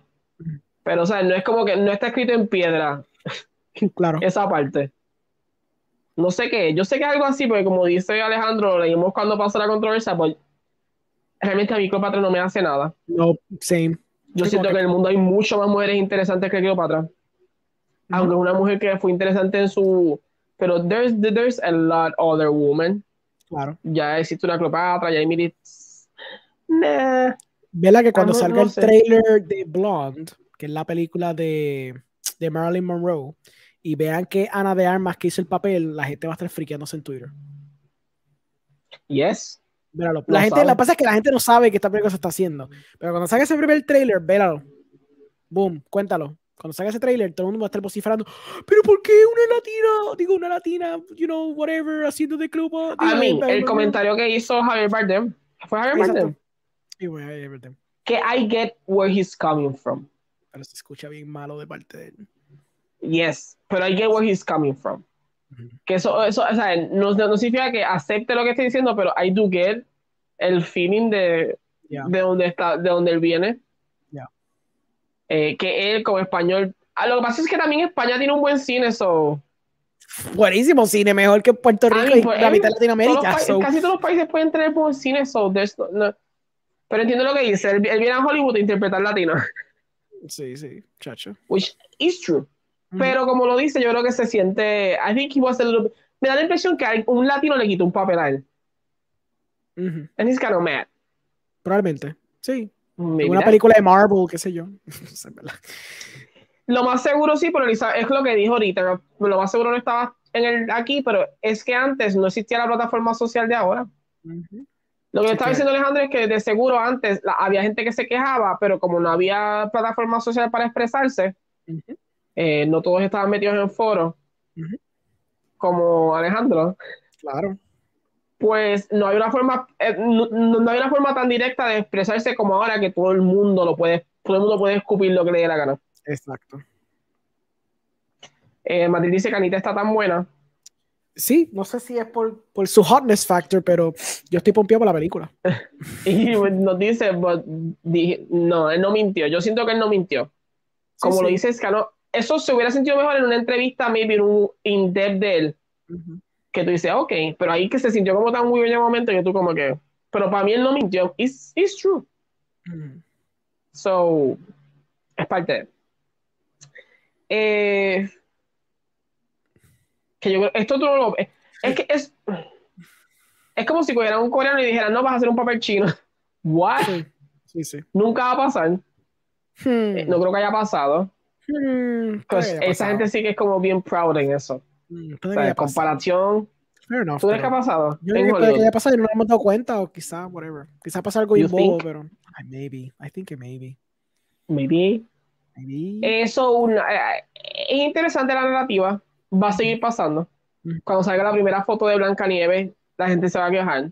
oh, sí. Cuando salga la primera foto de Gal Gadot haciendo de la bruja, la gente se va a quejar. Y el trailer y toda esa mierda, sí, sí. La gente se va a quejar. Cuando hagan cualquier otra película, la gente se va a quejar. Esto es like la orden del día. Sí. So, no me sorprende para nada. Y pues, es parte de, de verdad, yo no se puede hacer con la gente. Wow. Déjalo que se maten en el post para que cojan más engagement. Right. Es el truco. Tú los dejas que se vayan loquitos. Y tú dale, vuélvanse loco. Es más, y cita. Te pones a decir, ¿estás seguro lo que estás diciendo no es, no es algo racista? Entonces te ponen 20 comen más y taquean sus amistades y así mismo más traction, papi. Ah, sí, ustedes racistas, ustedes no sirven subiendo estas noticias. bla, bla, bla, bla, bla. Exacto. tú- o sea, ahora yo escribo, yo escribo de una manera. Hermoso. Ya. Perfecto. Sí, que se maten ahí, cuánto los likes y todos los shares. Es el truco. So it's kind of funny. Yeah. Ahora, espérate, nos quedaban noticias, yo creo, ¿verdad? Ay, no me acuerdo. Siempre, queda todo. Hay, hay- no, es que hay varios temas. so yo creo que yo voy a brincar un tema. Yo creo que yo no voy a hablar ni de Doctor Strange. Ok. Porque Me encanta que vamos a ese es, estar todo el- el día aquí. eso es literalmente el banner, pero dale, no vamos a hablar de Doctor Strange. Right. Eh, anuncios engañosos de parte de CineFM. I'm sorry, people. Maybe at the end. Eh, de- déjame decir esto rápido. Dale. Do- en doméstico, Spider-Man le pasó a Avatar. Eh, interesante, si Spider-Man la deciden estrenar en China, fácil, va a pasar los dos billones, así que. Let's see. exacto. Matiel nos dice: si The. Invisible Man fuera negro, la gente se quejaría. También. También. Muy probable. Eh, para los que les gusta esto, hay una película de Blues Clues con las tres generaciones. Blues Clues Far From Home. Eh, para los fanáticos de Stranger Things, salió la fecha, si no me equivoco, Sí, que no me la sé ahora mismo, tranquilo. y salieron cuatro posters, que lo interesante de ellos es que si lo unes, pues Ahí dice mayo este- 27 y julio 1. Muy bien, gracias por poner la lo dice fecha. ahí. Mayo 27, really? volumen 1 y julio 1, volumen 2. Aquí yo estoy ciego, I'm sorry. Y ya son listos, lo están tirando. Ya se dieron cuenta que la estrategia de, de parte 1 y parte 2 funciona un poco, pero si los deja guindados por cinco meses, la gente se encabrona. So, ellos son listos. Dijeron, ok, vamos a dividir este season, pero te lo vamos a dar un mes y medio de distancia para que, para Para que, que no tú te, sabes, para. para que no te encojones tanto con nosotros cuando te dividimos la serie en la mitad. Porque eso es lo que va a pasar. Ya me pasó con Ozark. Me comí, me comí la mitad de la serie de Ozark y estoy encojonado porque me la dejó con un cliffhanger estúpido. Y yo estoy encojonado con ellos. Eh, vimos a Mr. Knight, Yep. una de las personalidades de, de Mark. Yeah. Interesante, me gusta cómo se ve, lo más, lo más cute. Sí, sí, eres Tenemos sexy, póster nuevo, Eres sexy. que es súper interesante. Eres bello. Eres bien interesante. Y tú así eres bello. So, ¿vamos a hablar de esto? Ok. I mean, ¿qué se puede decir de esto? Coppola ya había hablado sobre Marvel hace un tiempito. Eh, lo habíamos visto. Pero esto fue lo que comentó en una entrevista. Le hicieron una entrevista en GQ, si no me equivoco. Sí.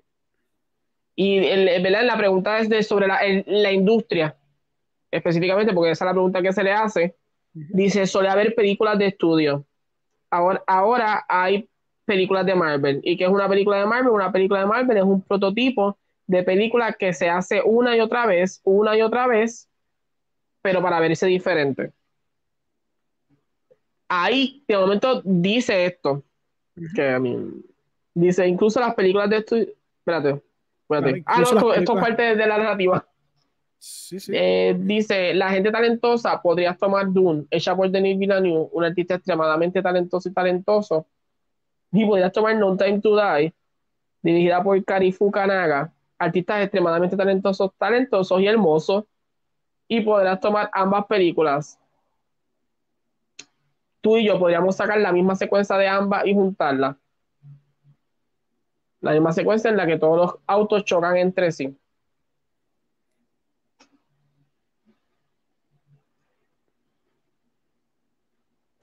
Ahí está.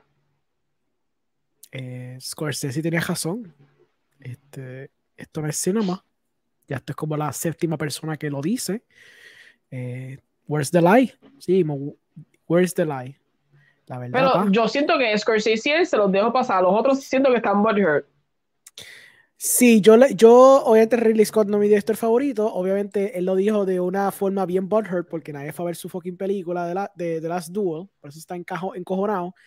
Eh, pero es que pues, es un discurso interesante que sigue pasando entre todos estos directores y directoras. Si es que ha habido directora, yo creo que hay una directora que sí habló de esto también. No me acuerdo cuál fue, pero antes fue Sofía Coppola o algo. Este, so, ya ha habido gente que ya ha discutido esto. Esto no es nada nuevo, es simplemente la nueva persona. Eso es muy cierto, es la verdad. Es la nueva persona que está hablando de esto porque le hicieron un interview, como siempre pasa. Pero ya lo había hablado también. Sí, ya lo había hablado. Scorsese, le hicieron la pregunta y después aclaró que era el, el cine. Que conste que después Coppola dice, eso no lo dijiste, pero él después dice, y eso que Scorsese fue tranquilo, yo diría que en verdad esto, es como que lo peor que está pasando ahora mismo. La irse fue full, de que él dijo, esto, una, esto, mal. y es una crítica que él hace al cine por completo, porque él ahí habla sobre su película, que va a ser como su gran obra. Sí, su gran obra. Eh, y dice que ningún estudio le va a dar la cantidad de dinero, uh que él va a pagarla de su propio dinero, porque él cree tanto en la película. Entonces, es como esta crítica que ya no es como antes. Sí, es kind of true, but things evolve in that matter. Siempre ha sido el argumento, incluso cuando Netflix sacó la serie esa de The Movies That Made Us, hasta los, los ventures que eran originales, como lo que era un Home Alone, un Ghostbusters, un Back to the Future. Cuando tú ves el behind the scenes, todo lo que tuvieron que sufrir estos filmmakers y productores para lograr hacer su película, porque los estudios no tenían fe en estas cosas, pero por la necesidad de tener algo, accedían un poco a hacer estas propiedades, pero ya Hollywood ni siquiera transa en eso. Es bien rara la vez que transa. Y entiendo el por qué. Todo tiene que ver con dinero. Pero lo cool de todo esto es que cuando no se está cumpliendo por un lado, viene alguien como Netflix que está necesitado porque no tiene toda esa franquicia que hace Netflix, le ha chavo a todo el mundo. Y gracias a Netflix y gracias a tener competencia, que eso es lo que no había antes, estos estudios no tienen competencia. Pero ahora Disney y ahora HBO y toda esa gente tiene competencia. ahora no se pueden reguindar de hacer películas de franquicia. ahora estamos viendo un cambio en donde quizás, ¿verdad? Francis Ford Coppola no va a hacer su película para, para, el cine. Eso quizás es la única tristeza que él va a tener. Pero va a haber un Netflix o va un HBO, un Apple TV o va un Paramount Plus y va a decir, yo necesito contenido porque necesito vender mi, mi plataforma. ¿Cuánto tú necesitas? ¿150 millones? Fine, porque si tu película no vende, mi Blues Clues Far From Home va a vender. So, no me importa. Toma, toma los 150 millones, haz tu, haz tu Passion Project, la tiramos aquí, whatever, nadie la vio, que se joda porque gané 200 millones de suscriptores viendo Blues Clues Far From Home. So, estamos Gucci, tuvimos, tuvimos profit, no me importa. Eso, es lo, eso es lo nítido. So, por eso, sí, es una frustración que cuando vas al cine estás viendo la misma mierda pero hay más oportunidades que nunca. Eso está cool también, tú sabes. Ya sea hasta el mismo YouTube, tú sabes, por donde sea. Todas estas plataformas están tan starved for content que están dispuestas a tirar chavos solamente para poder tener contenido que quizás coja una audiencia que quizás nunca habían agarrado, porque están dispuestos a la experimentación porque pueden coger el riesgo. El estudio no puede coger el riesgo, porque el estudio solo puede tirar como 10 a 15 películas al año y tienen que asegurar que, que esas películas, si no todas son un hit, que una película que flope bien feo, la otra pueda recuperar el doble para la, película, la saque. Con Netflix no tiene que pasar eso. En Netflix ellos tienen un budget estructurado para cada año, porque es todos los suscriptores. So, ellos cogen de ese budget y empezaron a hacer sus películas, según estas películas logró boost los suscriptores o hicieron que hubieran más ojos en su plataforma, eso es un win para ellos y ese es el win que necesitan, que haya más ojos ahí y más suscriptores. Y si una película pasó desapercibida, no importa. Y cuando una película se convierte en un mega hit como Squid Game, que costó 20 millones y, básicamente es la, es la, cosa que rompió récords en su plataforma, es un super win para ellos porque no era un suceso que ellos esperaban tener. So, es un win. ¿No? I mean, Coppola tiene razón. Pero ahora hay más oportunidades, lo cual también está cool. Sí, sí, le ha permitido, pero tiene razón. me gusta cómo lo dice, ¿verdad? Porque lógicamente se va un poquito más adelante a hablar sobre, antes de esa, de esa parte, él está hablando ya sobre el cine, lo difícil que cuando él hizo una, eh, cuando él hizo la película que ganó el Oscar, antes de The Godfather o después de The Godfather. Uh, no me acuerdo porque nunca leí el interview completo, no me acuerdo que, la que él ganó. Él, dice eso una película que ahora mismo no me recuerdo el nombre. Y él dice, yo era el, el, director más caliente de Hollywood y ni siquiera me daban los chavos. Exacto. Sí, siempre es un... Dice, yo era, yo era, el director que me había ganado Oscars, o sea, like el, el hot director. Sí, claro. Y yo pedía un proyecto y me decían no. Que eso es algo que ahora se ve un poquito más. Ahora, si el director es un hot director, le, yo creo que le permiten hasta más cosas que antes. Al revés. I would disagree with you completamente. Primero, dando el ejemplo que estás diciendo, pasó hasta con George Lucas. Las precuelas, él, él, la, él la, fundó básicamente con su propio chavo, si no más no, no, recuerdo. Porque mismo Fox no tenía fe que Star Wars vendería. Y después, cuando fue un exitazo, pues claro.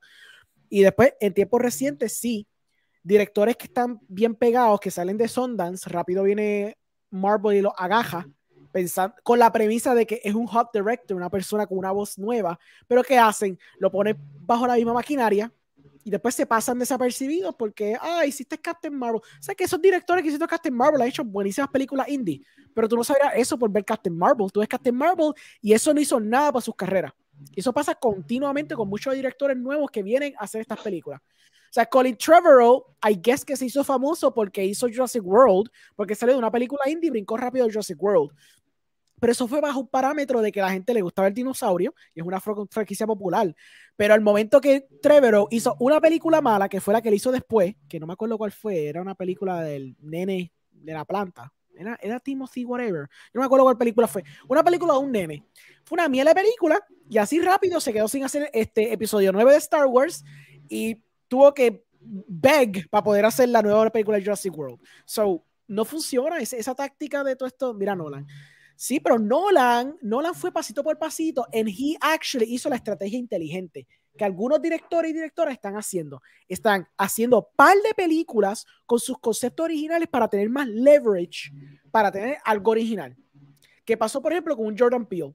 Jordan Peele hizo Get Out y esto fue Jordan Peele, después de estar 10 años en la industria haciendo comedia, by the way, que alguien tuvo fe en su proyecto y le dieron chavo. Cuando hizo Get Out, él no hizo Akira, que conste que ustedes saben que él iba a hacer Akira. Él dijo, no, no, no, no, sí, me van a poner Akira, bicho, no va a ser Akira, es una estupidez. Yo no voy a hacer eso por mi movida porque simplemente voy a no venderme, no es un sellout, pero no es algo que es mío. ¿Qué hizo? Hizo Oz, hizo Chavo, y ahora él tiene leverage para hacer lo que le salga el culo. Lo mismo pasó con Nolan. Nolan hace este following que nadie la fucking vio, so vamos a ignorar eso. Cuando llegó para Memento, hizo Chavo, es algo original, llega por la tercera película que demostró que el tipo sabe lo que está haciendo. So él pudo leverage cuando después hace Batman decir, yo hago el Batman que me salga el culo. Cool. Yo hago el Dark Knight que me salga del super culo cuando hizo The Dark Knight, yo hago lo que me salga del culo, porque yo hice un billón de dólares para este estudio, o por el resto de mi vida yo puedo lo que me salga el culo. Y después de hacer, hacer, hacer el culo, vende por nombre propio. Pero no todos los directores que salen frescos hacen esa estrategia, porque pues harían lo que yo haría. Marvel te está ofreciendo un, cheque bien grande va a ser una propiedad súper cool, tú estás pensando, ah, esto es lo que me va a hacer pegar. Te tiras de pecho, presumiendo que eso va a ser tu puerta para otros, otros proyectos, y la mayoría del tiempo eso no es lo que pasa. So that's where I disagree. Me fui una tangente, lo sé. Exacto, le da mayor de su cara, pero a costo de que, porque después esos directores de, incluso los mismos directores de, de Captain Marvel, no estaban haciendo la segunda, aquí se lo dieron a la, a la directora que hizo Candyman. Pues, la directora nueva. A la directora que hizo Candyman, que se probó con Candyman y rápido la jajaron para esta y se jodieron los que yo, hicieron. Yo, yo, entiendo que eso tiene que ver mucho con las redes hoy en día. Hoy en día está en boca que ya tú sabes rápido si el director te va a si va a haber éxito, si el director es el, es el, es el hot director, porque la gente es rápido opinó del director. So ya tú sabes cómo moverte. O sea, no es como antes que tal vez era más difícil. Y tenías que entonces estar, esperar un chin, chin, chin, chin, hasta que lo presentaran por televisión, la gente lo pudiera ver. I don't know how. ¿Cómo Pero estudiabas tú antes el mercado? un ejemplo de eso, dame un ejemplo. ¿Cómo qué película? ¿Cómo qué director? ¿Qué director le, pasó tal vez antes? O, lo mismo, el mismo ejemplo que tú diste, que dependiendo de social media, ya eso más o menos va a determinar cuán exitoso. O sea, mira los, de Captain Marvel. Dale. Ellos hacen la película. Sure. Hace chavo, porque la película hace chavo. Es un billón. Pero hay como una, un- hay un- hay un- el público no está tan contento Ujú. con la película, aunque hace dinero, el público no está tan contento, ya sea con la actriz, lógicamente involucra un poco los directores. Cuando sale la, la Nia, Ujú. que va, tiene, sale caliente de Ujú. lógicamente ya la conversación estaba, y yo la agarraron a, a- a las millas, Exacto. como que, ok, te puedo agarrar. Ujú. So, yo siento también que las redes influyen mucho en estas decisiones que se toman sobre los directores. Hmm. El Es que aspecto siento- de que, ejemplo, Ajá. Chloe es muy buena, Sí. pero sale de ganarse el Oscar. Ujú. So, ya ellos, em- ellos empiezan como que, ok, vamos a poner directores. Yo hace tiempo le había dicho a Matiel. Y Alejandro te contesto ya mismo, el que está, Sí. el que está, alguien, Alejandro Señor Bu- Trivia. Bugüeño. Señor Trivia. Ah, señor Trivia. Eh, yo, yo iba a decir algo y se me fue. Perdón. No, no, no, no. Eh, Estábamos hablando de Nia. Estamos hablando de los directores. De que van a hacer la nueva de Candyman. Que social media dicta estas cosas. Este, Oh, ah, ok, soy Chloe. Soy ah, Chloe, Chloe. Sale caliente del Oscar. Sí. Yo le había dicho a Matiel que Marvel primero, como que empezó, o sea, al principio no tenía, yo diría que grandes directores como ahora. En parte, sí. En- Porque o sea, tuvieron- no tenía, quienes- no tenía tuvieron- leverage de decirle a los directores, si tú vienes conmigo, yo puedo en parte asegurar esta cantidad de dinero. Eso es cierto. Sí. So, usabas directores que conocidos, pero no, cono- no grandes como los de ahora. Sí, como Trevorrow o Brannigan. Sí, claro. O sea, como que iba y empezó a build up, a build up, a build up hasta el nivel que lógicamente yo le había dicho a Matiel que eso fue, así fue como que se movieron las etapas. Ujú. La primera etapa era como una etapa bien experimental, con directores un poquito más experimentales casi todos. De momento empiezas a ver actores de renombre haciendo papeles secundarios. O sea, y esto podemos decir que lo vimos tal vez en todas las películas, Sí. pero creó esta idea de que actores con, de renombre se están metiendo en producciones de Marvel. Sí. Lógicamente llegamos ahora y empezamos a ver directores como que ya, vamos, no todos son así, pero, pero entiendes como que te digo, como que ellos van como que, Sí, la culminación no- es Sam Raimi. Eso es todo. La culminación es Sam Raimi. Cuando a alguien como Sam Raimi, ya diste el full circle. soy, ¿quién es soy? No sé quién es Zoe. Tú das el full circle. El full circle es que tú empezaste con Joe Favreau, con Kenneth Branagh, cuando hizo Joss Whedon, que Joss Whedon era hot por el sentido de que él había hecho eh, shows que los fans, que son bien fans, Exacto. fanboys, les gusta. Esa, esa cosa explota. Después esa fórmula se convierte en el standard going up para arriba. Entonces después empieza a conseguir directores un poquito más conocidos como un James Gunn, que no está reconocido, pero ahora cogió un nombre, un Taika Waititi, y la evolución natural es conseguir entonces gente más de renombre como un Chloe Zhao, que para la gente que no sabe, esa mujer ha hecho eh, tres películas antes que hizo Eternals, no es como que una tipa don, nadie, ¿me entiendes? Este, y la cogieron antes que saliera Nomadland. O sea, Nomadland la hizo mientras estaba en postproducción de Eternals. Porque fue que usó los chavos de Nomadland y la Nomadland salió primero porque era más fácil de sacar adelante, ¿me entiendes? Sí, pues la presentaron en el Comic Con. So, esta mujer simplemente vendió por sus primeras dos películas que nadie ha visto, porque nadie las ha visto. Yo he visto una de ellas nada más. Está cabrosísima la película. Por eso es que yo la amo mucho. Pero ella vendió por la más dos películas. Pero ella por default se convirtió en, un, en algo de renombre. Este, y también pasó con Destin Creighton en, en Shang-Chi, que son un poquito más de renombre. O sea, que tienen una voz que han podido leverage su voz con sus películas independientes para una película de Marvel, que antes no era así tanto. Pero estamos llegando a lo, a lo, a lo máximo, que es conseguir a directores de bien renombre, como un Sam Raimi, para empezar a mover estas películas en el futuro. Y eso, eso yo creo que va a ser la próxima etapa, donde ya le van a dar un, un pichón un poquito a directores de, de Sundance y vamos a tirarnos full de pecho a, a invitar a un, a un Spielberg, a un J.J. Abrams a que haga una película Sí, estos directores que ya son, ya son mega aprobados. Ya es como que ya está bien, ya no necesitamos, porque ya la maquinaria corre sola. Y lo que necesitamos es vender nada más con el director si necesitamos venderlo, cual nunca necesitan venderlo con el director, pues ya venden con, la, con el superhéroe solamente, pero ahora tiene un hook. Porque ¿qué pasa? El Sam Raimi thing vende tanto que ahora todo el mundo está con esta idea estúpida que yo peleo, yo peleo con cualquier persona que me diga lo contrario, que esta es la primera película que se siente como una película de Marvel, porque está hecho por un autor de verdad y parece se siente como una película que tiene algo que contar y me dan ganas de pegarme un tiro. Porque soy estúpido. Esto parece como que hay otra película de Marvel, yo no sé dónde están sacando ustedes, que esto parece algo totalmente innovador y original, cuando esto es básicamente Portals the Movie, donde tú vas a, a, Doctor Strange caminando por un, por un pasillo y se van a abrir portales y van a salir todos los cambios. yo, no, yo no sé dónde carajo la gente está viendo eso, pero porque tienes a alguien de renombre, ya está la gente se está haciendo el cuento en la, en la mente de que, ah, diablo, esto va a ser la película más película, está bien cabrón, o sea, Winter Soldier es mierda, eso no es una es porque está el, es por el director. Claro, todo. Ese viaje. Wow. Alejandro yeah. dice ¿Qué opinan de reparto de la nueva película de Nolan sobre el creador de la bomba atómica? Oppenheimer. Sí, está, está cool. El elenco completo. No es un buen reparto, pero yo hace estos últimos años yo aprendí que el reparto no hace la película. Aunque es Nolan, wait. Para que Nolan, sí, sí, más o menos. Vende bastante pero a la misma vez, como que el reparto me gusta, pero. Sí, él siempre tiene un, un reparto sólido. Ahí no hay forma que no hay forma que no venda. La película va a vender sola. Sí, sí, eso a mí es Nolan. Sí, es Nolan. Aunque, Tenet, aunque fue una mierda, hizo chavo. So, Nolan está cool. Eh, y la otra pregunta, ¿piensa que es necesaria una secuela a la última película de Candyman? Mm, ¿Necesaria per se? No, porque yo siento que ninguna película es necesaria. ¿Ninguna película en la vida es necesaria? Diablo. O sea, ahora que sí tú las ves como dices, wow, yo necesitaba esto. Pero no era que yo estaba buscando, ¿sabes? No era que yo la necesito ver. Mm. Necesito, no. O sea, yo nunca ninguna película, te estoy hablando de ninguna película. Me vi una religiosa para. no,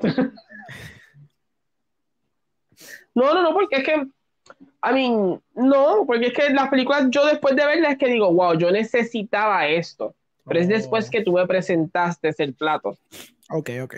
Yo no dije, ay, yo necesito una pizza. Ok. o sea, no como comida, hasta que no me presentaste el plato que dije, wow, esa pizza me llama la atención, creo que la necesito. Y ahí es que yo. Pero para mí las películas se hacen necesarias después de tu verla. O después de que te presenten lo que es la narrativa. O el trailer, por, lo menos. yo no sabía que yo necesitaba la ver hasta que la vi. Sí. Pero era porque lo que traía. So, that, that's that, that kind of vibe. Good movie. Y, y, siento que el tema es, es como que tan me gusta y como que dije, wow. Yo siento que es una película que tal vez mucha gente que tal vez esté pasando por una situación, pues puede tratar de verla y no, ¿sabes? Sentirse como con la película, como que claro. hacerse un estudio, pensar contra yo, ser igual, haría lo mismo. Para mí la escena del nene cuando llega la casa, cuando llega, la abuela llega, que el monstruo rompe toda la casa.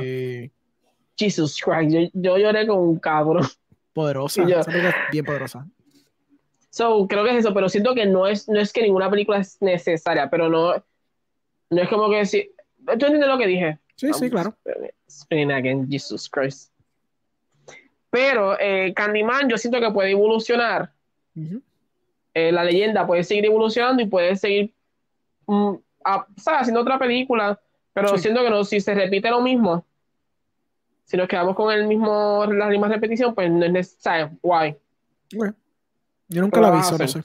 No la vi, Es buena, buena. Eh, directores legendarios.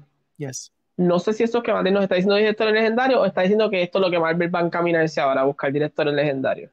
Yo creo que, yo creo que puede ser parte del plan, como todo. Una próxima evolución. para ser Ghost Rider. ¿Te imaginas que cojan a Zack Snyder después que yo... Este, yo Zack Snyder, aunque no me guste Marvel, lo haría por joder. Yo, yo también lo haría por joder. Pero yo creo que está cómodo en Netflix porque en Netflix lo están dejando hacer lo que saca el culo. Y ya parece que tiene una buena una buena relación con Netflix. Porque a Netflix a, cogerlo rápido después que WB lo, lo, ignoró es una estrategia. Tú masajeas todo eso. Pasó con Nolan. ¿Qué pasó con Nolan? Nolan dijo renunció a estar con Warner Brothers y rápido creo que fue Paramount. Dijo, Ve, papi, todos los chavos que tú quieras, bebé. ¿Qué tú, qué tú quieres? ¿Qué tú quieres? ¿Quieres 100 millones para tu... Toma 100 millones. ¿Quieres más? No, estás bien. ¿Qué tú quieres? ¿El, mejor elenco de tu vida? Toma el mejor elenco de tu fucking vida tú masajeas a esos directores que, te, que hacen chavos, tú no te pones a votarlo, es estúpido. El estudio, hay estudios que parece que no les gustan tener chavos, no les hacer chavos. Y yo sé que no es que no les gusta hacer chavos, es cuestión de ego, ego de productores. Se van en viajes de ego y pues se le olvida que todo esto es para chavos, no es para pa cosa de ego. Estúpido. Y Angelo está ahí cuadrando su frame, poniéndose bien bonito.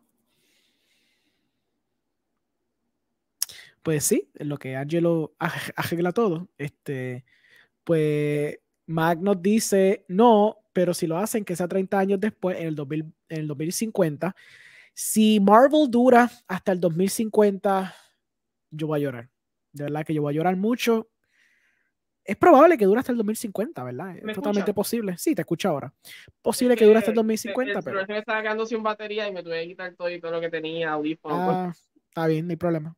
Pero ya, si dura, si dura 30 años más, voy a llorar. Eh, y es posible que dure 30 años más. I mean, ¿cuánto duró los westerns? No creo que dure 30 años. I mean, depende, ¿cuánto duraron los westerns? Yo no me acuerdo cuánto duraron, como 30 años. I mean, para que Marvel dure 30 años, y es que no, es que no va a durar 30 años. Ok. No es que yo, yo siento que la generación de ahora eh, le permite a Marvel que dure lo que dure. Maybe puede durar okay. un poquito con la generación de los niños, pero siento que después de ahí no, no, no va a dar. Yo siento que si, si acaso la próxima evolución de los videojuegos, esa es la que cuando alguien la pegue, eso es lo que va a rendir y sacar jugo, porque te la va a cortar tienes con videojuegos, porque algo que es, es, algo nuevo, novedoso, la gente no ha visto. Incluso hoy mismo salió una serie de Cuphead en Netflix. So, es como sí, que. No vi. Ya. Yeah. Mantiene aquí estudios como no lo vi. Y es algo estúpido, Mac, porque tú bien sabes que Warner Brothers antes era el estudio de autores. O sea, WB cogía todos los directores que sabían que eran de renombre y los agajaba para hacer películas. O sea, ellos tenían a Hitchcock, ellos tenían a Kubrick, ellos tenían, ¿sabes? A, a Clint Eastwood, y todavía tenían a Clint Eastwood. O sea, todos estos directores de renombre los agajó todos ellos. O sea, es como que estúpido. Me refiero a Candyman 3. Ah, ok, que lo hagan en, en 2050. ok, that's fair. Yeah. Pero yeah, pues sure. eso es lo que pasa, todo esto, esto eh, it happens, it happens, este, yeah. ¿qué más se puede hacer, mi gente? Yeah. Son cosas que suceden mm. en el mundo. Yeah. Eh, y pues sí, este, I mean, I don't know what to think about what's gonna happen. Ya yo estoy en este nivel del cine que lo que quiero ver son las cosas que he leído, como que quiero ver interpretaciones de cosas que he visto, Uh -huh. porque he leído, por ejemplo, Percy Jackson me interesa mucho, pero es porque a mí me gusta mucho el libro. Ok. Um, The King Chronicles, que lo va a tener Netflix, lo quiero ver, pero es porque me gusta mucho el libro. Uh -huh. Hay otro libro que supu supuestamente Hulu era quien iba a hacer la serie y nunca dio pie con bola, que es The, Tr The Throne of Glass. También me interesaría verlo. Uh -huh. Pero I don't know, el cine ahora mismo está como tan cambiante, se está, está cambiando tan rápido, como que tan, antes maybe se tardaba mucho más tiempo en cambiar y ahora va como que... Ok, ¿y no te gusta el ah, cambio? ¿No, te no es que no me guste, pero ya como que no estoy tan pendiente, ya no estoy como que agarrándome de lo que está pasando en el momento, porque puede, puede cambiar tan rápido uh -huh. que maybe cuando ya yo me vire a mirar, ya yo estoy atrás. I'm okay. in the past, como que, como que cambio ya. Ya. Ok, vámonos, vámonos por este lado cínico. Entonces tú sientes que ya consumir cine, ver cine para ti es como que un shore, no tienes esa pasión por querer ver algo. No shore porque realmente no veo lo que quiero. Realmente. Okay, okay. Eh, pero, pero sí siento que hay, hay, como, hay como que gente que ya lo ha convertido como que así, como que se siente que eso es lo que están haciendo. O sea, tengo que ver salió esto, tengo que verlo. Uh -huh. Porque si no, no lo veo, no, no soy relevante. Uh -huh. Sí. En, y lo sientes, como que lo sientes en, en lo que en la, la, conversación que a veces como que hay. Uh -huh. No, es cierto. So, ¿Cómo? Pasa en Netflix, pasa en Netflix mucho. O sea, cada fin de semana sale algo en Netflix. Y si no lo viste, ¿verdad? Y algunos paras más casuales lo ven, te pierdes bien fue la conversación. Algo Alejandro, siempre lo he dicho, la próxima es videojuego, full, obligado que sea el próximo path. Yo quiero ver Prey Predator. Esta, se ve interesante que por lo que yo leí. ahora en agosto a grabar sí. por ahí. Exacto. sí, sí. So, Pero tienes es razón. interesante. I mean, Sí. Y más en un mundo que todo está desconectado, me explico. O sea, gracias a todos estos streaming services, todo el mundo está viendo cosas bien diferentes. Voy a ver Texas Chainsaw. Chacho, me, Mike Diel, yo quiero ver tu reseña de Texas. Por favor, tú me dices. debería grabar, debería grabarte y- subirlo en Patreon. Loco, por favor. Usted tiene un Patreon, ¿verdad? Pon eso en un Patreon Yes. o algo que se ha pagado. Loco, solo Deberías- con una tú- cámara. grabarte, Matiel, porque Por Alejandro, favor. paga- Alejandro te pagaría por el video nada más. Yo te pagaría los cinco pesitos o algo al Patreon para verte tu reacción de una hora y una hora y veinte que dura la película. Ver tu cara, cómo se transforma mientras estás viendo la película. Necesito.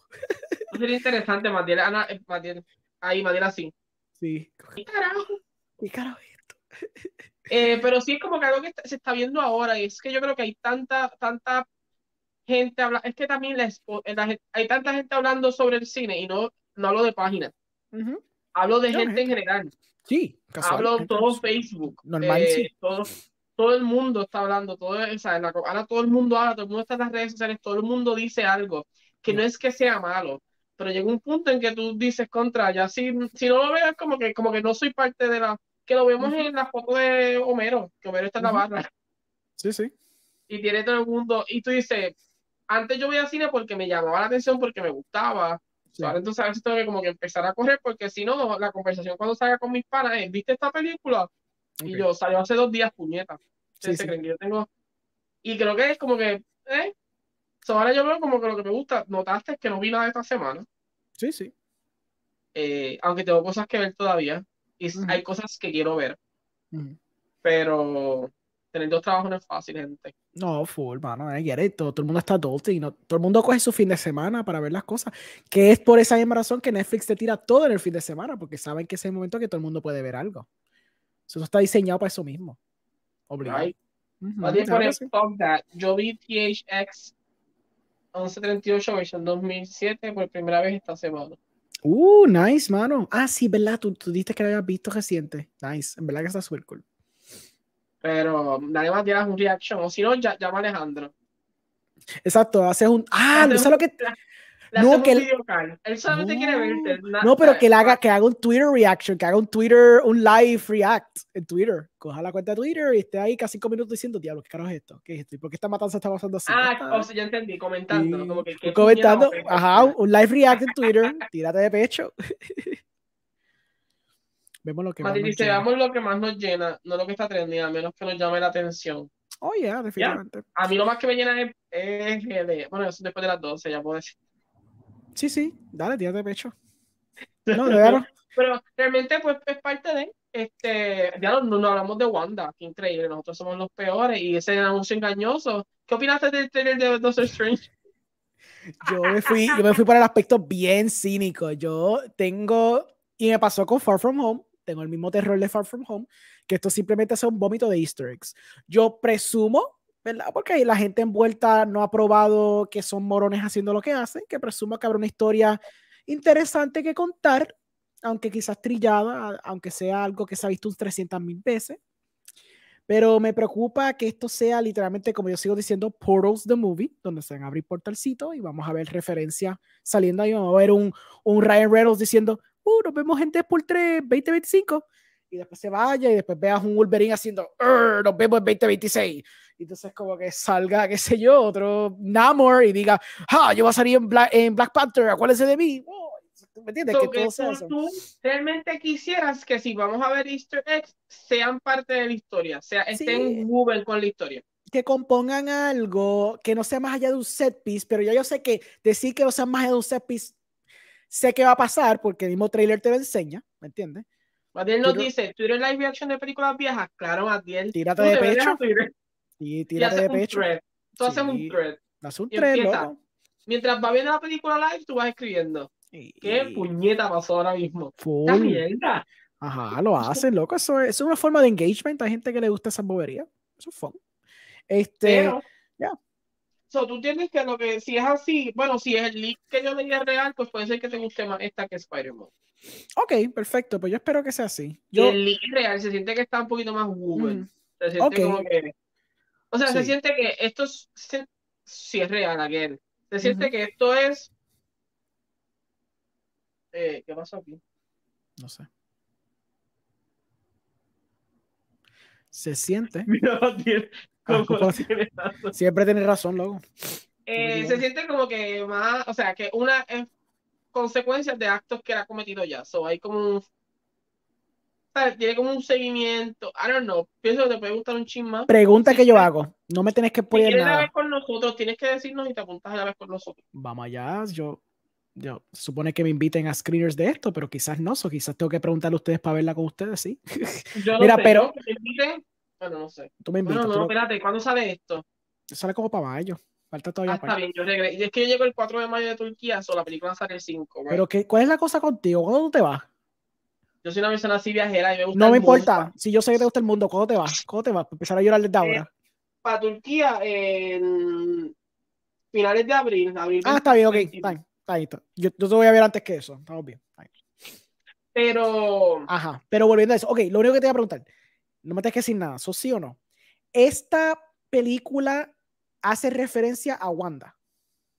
Tengo embargo de cierta película que hubiera encantado hacer un tiro reaction. Yo creo que sé cuál es. Yo creo que sé cuál es. Um, Este, es una película de un estudio extraño. Eso es todo lo una película de un estudio. Wow, Sí. qué pregunta. Antes de contestarte eso, voy a contestarle a Mr. Trivia. Zumba. Dice, Alejandro nos dice, ¿qué opinan de la serie precuela de Gris llamada Gris Rise of the Pink Ladies que se va a traer por Paramount Plus? No importa Gris o whatever. Mm, A mí no la encuentro, a mí normal, a mí es una historia que se puede contar. Sure. No, no creo que sea tan difícil No. contarla. So, hay, hay que ver. Alguien son personajes que la gente conoce y si haces algo que no les gusta, sabes que se van a quejar. Mm. Eh, pero siento que no están, o sea, siento que es algo que puedes jugar con eso. Para los que son fanáticos, pues puedes darle como que un poquito de nostalgia, que es lo que realmente, realmente vende ahora mucho. Así que, Sí. sí. Ahora sí, hazme la pregunta. La pregunta es, eh, ¿Doctor Strange hace referencia a WandaVision o esta película tú puedes verla sin haber visto WandaVision? No, no, no. Tienes No que haber que visto ver- WandaVision. Tienes que haber visto WandaVision. Ok, so es bastante directo lo que toca en la película referente a WandaVision. Yes. A mí, en el aspecto. Bueno, sí, eh, again, no es como yo he visto, yo he visto la película. Yo Sí, sí, pero pasado es, ajá, ajá, exacto. tiene que ver directamente con algo que es, es de WandaVision, que tú viste en WandaVision, por lo tanto, lo que impulsa toda la película o lo que impulsa al persona, a Wanda en la película tiene que ver con WandaVision. Ok.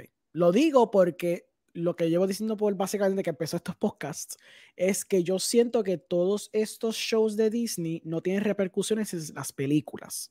Que se sienten como cuando tú compras un comic book event, que existen los times, que los times tú los puedes leer y te Ujú. añade más al lore, pero no son indicativos de lo que está pasando en el main event. Hasta ahora mi teoría ha sido probada cierta. Yo pensé que en, en Spider-Man se iba a romper esa teoría por la cuestión de Loki y claramente no pasó. Por eso yo quiero ver si en Doctor Strange me demuestra que es necesario, es vital ver estas, estas series para poder entender las películas o si ves la película quizá hay un- una línea, dos líneas de lo que pasó en el show y te tienes que te limpiar la cabeza, tener que ver la I serie. mean, puede ser que pase así, tener Ok. dos líneas, eso no te lo puedo, pero se supone que para que entiendas su, o sea, su motivo de por Ujú. qué ella está haciéndolo todo, Ok. Tienes que haber visto el show porque si no, no sabes quiénes son los personajes. No, Ok. para nada, vas a decir, um, who the fuck are those? Ok, perfecto. Ok. Que tú, yo sé que tú, tú en tu cabeza tú sabes lo que te estoy diciendo, ¿sabes? Sí, La- yo sé, yo sé. Sí, yo sé, yo sé. So, si, eh, si lo haces de esa manera, o sea, obligatoriamente WandaVision, y escuché de Grace que tienes que haber visto What If. Sí, yo me yo presumo, pero yo creo que eso más verlo para acordarte la referencia, porque yo creo que lo que pasa en esta película no va a importar con What If.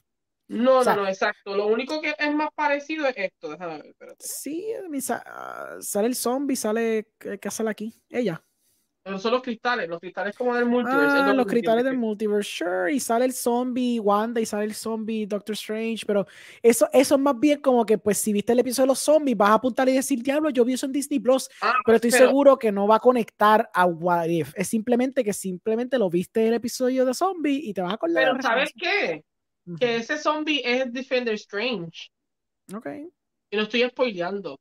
ok. Yo no, yo no sé qué es un Defender Strange tampoco. Yo pregunté si tenía un shield y, me, y se me giraron, se me giraron cuando pregunté. Cuando tú me estás diciendo Defender Strange, yo estoy presumiendo que tiene un Captain America Shield y se me No, rieron es cuando pregunté Defender eso. Strange. Pues yo no sé qué carajo es un Defender Strange. Yo no sé qué es eso. ¿Qué pasó en la cara de Defender Strange? Pues no sé, le dieron un puño en la cara. ¿Qué es un Defender Strange? Eh, es un- ah, Defender, eh, Defender Strange es una versión de Strange que, que tiene un equipo que se llama The Defenders. Es otra, es una variante de Strange, de Doctor Strange. ¿Y cuáles son los Defenders? Los que salen en Netflix. No. No, no. Ese, es Defen- ese es Defender Strange. Yo sé que, yo sé lo que, yo sé. Yo lo he visto tres veces ya. Estoy preguntando qué demonio es él. ya me lo explicaste, fíjate ya. Sí, sí, ¿Lo veo, lo veo diferente. Sí, sí. Tiene, tiene pelo para atrás. Él parece como el villano de la primera. eh, o sea, el- este cabrón, este, el que hizo de, de Hannibal. Él parece Sí, como sí, el villano de, de- la primera. de- de- Sí, de Matt Mickelson. Parece Matt Mickelson. I get it. Cool. Él está Pero peleando sí, con un montón de malos de él mismo. Cool. Ok. Right? Yeah. I mean, cuando salga Mm. Deadpool, pues sale Deadpool. Cuando Que ya, salga... también dijeron, que ya también dijeron cómo iba a salir Deadpool. Ay. Sí. Ah, va, va a salir full, ¿verdad? Ok, está bien. Bueno, la gente rumora que como va a salir, como que hay con una foto. Entiendo que si sale, esa es la única manera para explicar su aparición, que no sea randomly. Sí. En el aspecto de que, ¿sabes? Que no sea como que, que carajo hace después, ¿sabes? Que no sea randomly, la única manera de explicarlo es así. Sí, sí. Todo se puede buscar. Sí, todo se puede, se puede buscar una explicación sin la fuerza, claro. No, pero sale, de. Captain Carter ya eso está casi confirmado si el póster sale. Sí, el poster sale el shield ese. Que again, estoy seguro que no va a ser ninguna referencia a What If. I'm pretty sure que ya va a salir de nuevo como esa interpretación live action de ella y tú vas a decir, oh, oh, esa es la tipa que sale en la película Captain Marvel, digo Captain America, pero sale con un shield, wow. So, yeah. Daniel dice, aunque se habita ver la serie, no hay ninguna razón para ver Falcon de McDill nunca acabó la serie, ¿verdad? Él nunca la acabó. Traje mierda. No, él nunca la acabó. Nunca la acabó, sí. Yo, yo sé que eso era como de cada, cada dos meses veía un episodio. Mira la película A animada. Alejandro, Alejandro nos dice, ¿vieron la película animada de Doctor. Strange? Sí, la, sí es la viejita, la que ya es como el 2008, 9. Yo no, yo no vi eso. No. Eh, Madrid dice Captain Carter, maybe sale. Sí, va a Sí. salir en la- en- cuando sale Patrick Stewart, de seguro. Probablemente algún viaje así. Silius es el villano principal de la primera película que interpreta Max. Ya, thank you por el nombre. No me acordaba. Más bien más. Por eso señor Pero- Trivia, señor Trivia, porque yo no me acuerdo de estas cosas. Pero realmente, I mean, nada, Ujú. yo la quiero ver. Sure. Porque te recuerdo lo que te dije que te expliqué de lo que quería hacer como el personaje de Wanda. Quiero ver Ya. si aquí realmente te mueves más allá con el mismo personaje. Si- ¿Sabes? Si lo llevas, si lo llevas desde, o sea, de WandaVision y vas moviendo con la emoción lo que es la psicología de ella y lo sigues haciendo aquí, y entonces sea un arco más completo de la de, de, de how broken she is. Sí, claro. So, cre- creo que eso me interesa mucho. Sí. Eh, entiendo que por eso es que me encanta esta escena. Ah, sí, yo vi eso. Que obviamente es el mismo s- set de WandaVision. Se Parece la misma casa, bastante. Y Sí, creo la casa de los 80 era, que ya De- no, para- Era los 80, se siente que es la casa de los 2000, cuando yo estaba haciendo la No, parodia. ¿verdad que sí? de- La, la última, cuando Sí, tiene la ropa la ulti- Halloween. Ujú. Yo creo que sí. Es so me gusta esa idea de que maybe hay dos personas dentro de su casa. O sea, esa, eso, quiero ver que no sea solamente just that. Ujú. Que digan, ok, vamos a usar lo que tuvimos en WandaVision y podamos como que moverlo aquí Ya. Y que esta sea una película de Wanda realmente y Doctor Strange sea el invitado. Exacto. So, es interesante, no sé, eh, quiero verla, por eso es que la quiero ver con, como con panas, como que quiero... Sí, vamos allá. Me, me dice fecha y me tiro contigo. Eso es lo menos. Eh, vs. Deadpool Universe, esta persona. Sí, yo me recuerdo que él al final de Deadpool 2, él viajó al tiempo, yo creo. Ajá, He se pone a matar a gente. Sí, Como, para matar bueno, gente. Se mata el mismo. Mata el mismo y mata para la gente, sí. Yeah, estaba cute. Y, y, y supuestamente viene una escena que va donde Hitler. Ajá, exacto. Mata, matar. mata a Baby Hitler porque ese era el chiste, sí. Pero, entiendo, pero según la narrativa de cómo va a aparecer, tiene que ver con eso que está haciendo en esa escena. Está, está cabrón cómo, cómo cogen la cosa más irrelevante, inocua ever y they're gonna make it canon, ¿me entiendes? Está fucking estúpido. van a decir, ah, por eso es que tú estás aquí. Es como que, ¿te acuerdas ese pequeño estúpido chiste al final de Deadpool 2? Pues esa es la razón ahora. Es como que, what? Pues mira, señor Trivia, Lo que pasa es que yo soy un super fanboy de DC. Esa, esa es mi cosa que yo, pues, admito que aquí donde mi elitismo se va al culo y mis credenciales de, de elitista se van a la mierda porque a mí me gusta DC. So, las películas animadas de DC, créeme que cuando sale una nueva, yo la veo al momento que sale. So, yo estoy up to date. Las de Marvel, como no me importa un carajo Marvel, por eso yo no veo nada de Marvel animado. Pero en DC sí, es muy cierto. Hay muchas joyas cabronas animadas de, de DC. Definitivamente. Mm, yo creo que Mm. yo, yo creo que yo nunca he visto una, buena- una película que sea bien buena de, de Las de, la, la de Long- las de Marvel no sé, pero las de DC hay muchas buenas. Hay No, en, muchísimas en- no, en- en DC sí, pero estoy pensando yo ahora mismo Marvel. No, Marvel no sé. Yo siento que No sé. Marvel no es muy exitoso con las animaciones. No, no, es- algo que ellos como que promueven mucho ni les sale muy bien. So. Ah, mira, Ahí viste. está. Nice. Aquí, aquí ya estamos como que en el after del, del Sí, sí. podcast. Que no ha pasado todavía, pero está sí, pasando ahora mismo, sí. Y yo de momento así. Ah, pues para los fanáticos, aquí le tenemos a Wanda. Para que... Viste, Wanda. Wanda siendo Wanda. Ah, me mata la gente. La gente con esta narrativa de que, ah, es zombie Wanda. No es zombie Wanda, es Carrie Wanda. Está llena de sangre. Exacto, She's es gonna kill people. Exacto, That's it. She's That's gonna all. kill people. exacto. Que yo I hope, yo espero que mate gente y se escuche y se. O sea, maybe no lo vamos a ver para que sea Ujú. PG-13, pero. Sí, sí, sí. Pero que se vea lo más gruesome, sí. Right? Yeah. Te pregunto, este es el debate que está por toda la internet. ¿Quién es Uh. este? O está, ¿no? O está. Ya, ya está, ya, ya vendiste, ya vendiste lo que tú piensas. Ya, ya te fuiste. Ya lo vendiste tú. Ya, yo sé que tú piensas. Um, No, realmente no. Pienso, yo pienso que sigue. Yo pienso que la nueva versión de Captain Marvel de Mónica, de Mónica yo o María. pienso, yo pienso que es Mónica o María, sí. Yo pienso lo mismo. Yo entiendo que hay otra foto que alude a, su, a su a Supreme Iron Man, whatever. Ajá. Yo creo que es la misma persona. Yo no creo que son dos personas diferentes porque el VFX se parece muy similar. Uh, viste, ahí está. Ya sabes. Eh, I, I think it's the same character. ¿Verdad Es que sí? Simplemente. eh, Esto mismo yo pensé, gente que dijo, ay, son diferentes. Los efectos especiales se ven muy parecidos muy para que lo haga. parecido. Te- Visualmente, al público general, no le puedes poner dos personajes. Imagínate, le quitaste la capa a Doctor Strange para que no te confundieras con el rojo de Wanda. Porque, porque Marvel treats you like a baby, para que tú entiendas, imagínate. Como que, ok, le quitamos lo rojo, Ajá, para se que ve sepas. azul, ¿Viste? porque es más tranquilo, y Wanda se va a quedar de rojo porque es como caos. So, para Ajá. que entiendan lo que está para que pasando. tú captes lo que está pasando. Sí, porque you're a little baby, que tú no sabes nada. So, yo creo que sí, eh, directo o tu video no, pero Spider-Verse es la única buena. Y ese en cuanto a las Mm, animadas de Marvel. Full, claro que sí. Um, yo creo que es Mónica o Maria Rambo. Yo no siento que eso es un Doctor Strange Supreme, digo, un Supreme Iron Man. Pero si termina siendo Iron Man, pues entonces no va a ser la otra, ¿me entiendes? So, es una o la otra, pero no son las dos. Definitivamente no son las dos personas. Es porque el efecto especial es demasiado similar, pero una, una se ve sketchy y parece un Supreme Iron Man, ¿verdad? Porque tiene un mustache, pero yo creo que eso es por, por la calidad bien pésima que se ve eso, que parece que es un mustache. Yo para mí que eso es un, un shadow que tiene en la nariz y simplemente tapa este y parece una línea. Yo, yo me voy por la narrativa que esto es un, como tú dices, un Captain Marvel diferente. Yo creo Y que es eso. lógicamente funcionaría con la serie de que sea ella peleando con Wanda, porque en la serie pues casi Claro. un poco.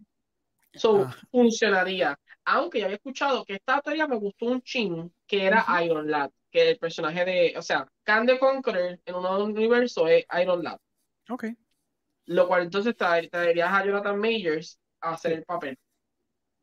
Which sounds good, pero siento que es muy Oh. complicado. No, eso está algo weird. Déjamelo que sea Kang tranquilo y lo establecelo cuando salga, no antes, es Sí, una sí, cosa extraña. No quieres que sea, ya, ya, you mean.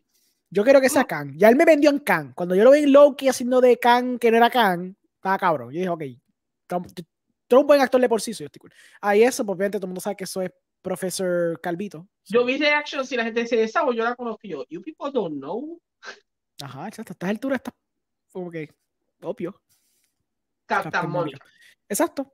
Mónica Bellucci. que es ella. Según los leaks, todo apunta que es ella. Ok. Porque esta pelea lógicamente pasa en, en el, en el Museo de Londres, pe- perdón, en el, en el Illumina- en el Illuminati. Sorry.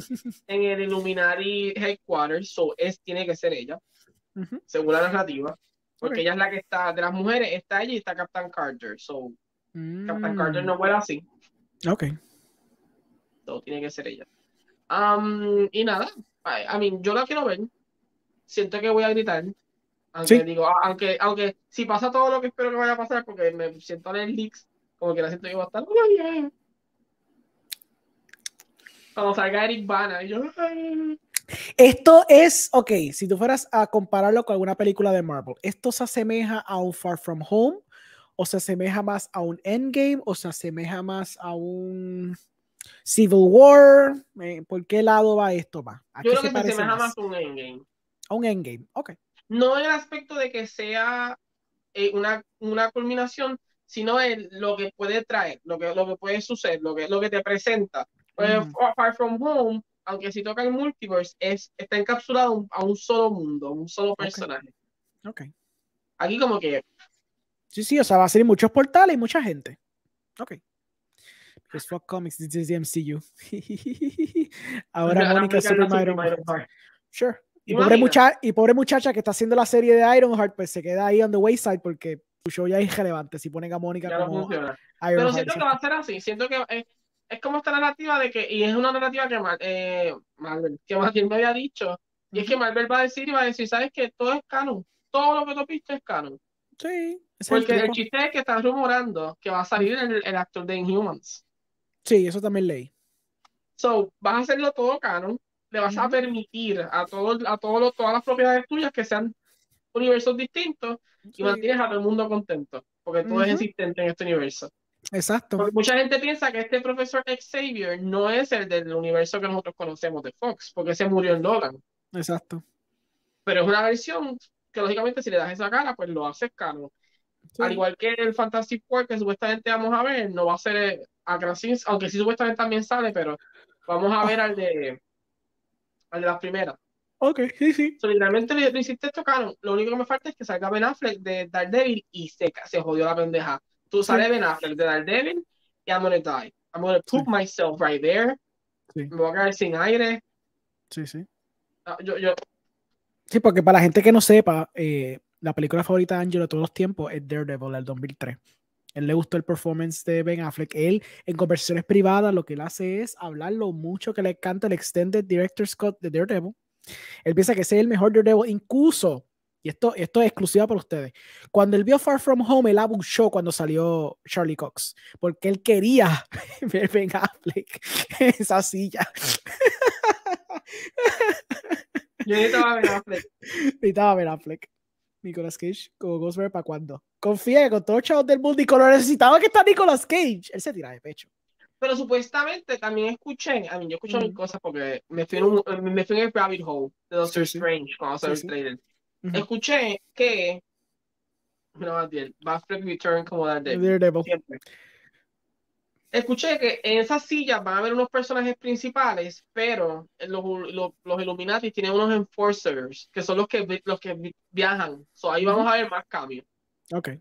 No me molesta ver a Daredevil, no me molesta ver a, a, a un Hulk de Eric Bana, no Sí, me sí. molesta ver a, a Nicolas Cage haciendo de Ghost Rider. Sí, sí. Esto me daría tanto, me, me llenaría tanto. Por gente como tú es que el cine has muerto. Tú sabes que tú eres el problema, ¿verdad? Tú eres el problema. Yo siempre he sido el problema. Sí. Muy bien, está bien. Pero es con esta nada más, a mí no me... A mí, sí, sí. Esta era más. Eso, Spider-Man no- Spider-Man no me emocionaba tanto. no, no, no. Pero, pero, pero, pero más que Spider-Man hizo casi 2 billones. Pero va a ser 2 billones full. So, ese soy yo, no Ángel. El, el que habla de Daredevil, a Matilde le gusta Daredevil, no te creas. Sí, yo sé, yo sé, yo sé. Él, él le gusta, yo sé que le gusta. La película de Daredevil tuvo adaptación a cómic. La película tuvo un éxito moderado en la taquilla para ser de la época de su estreno. Eso es muy cierto. Incluso hizo el spin-off, que fue la Electra, que fue una de las pocas películas en mi vida que yo me dormí en la sala de cine. Yo vi esa película y yo Que no me genuinamente me quedé ver el extra otra vez. Sure. Bueno, todo. ¿Por qué Todo. no? ¿Por qué no? todo. Ya a estas alturas, con, con el, con el chiste. Haz el chiste completo. Right. ¿Por Sí, qué por no, eso estoy diciendo ¿Por qué no, portals de movie, porque estos portals de movie va a haber portales, se van a abrir, van a salir toda esta gente random y se acabó. Esa es la que hay, eso es lo que la gente quiere ver. La gente no quiere ver nada novedoso, como tú bien dijiste ahorita. La gente quiere ver un refrito del refrito. Quiere ver la copia de la copia.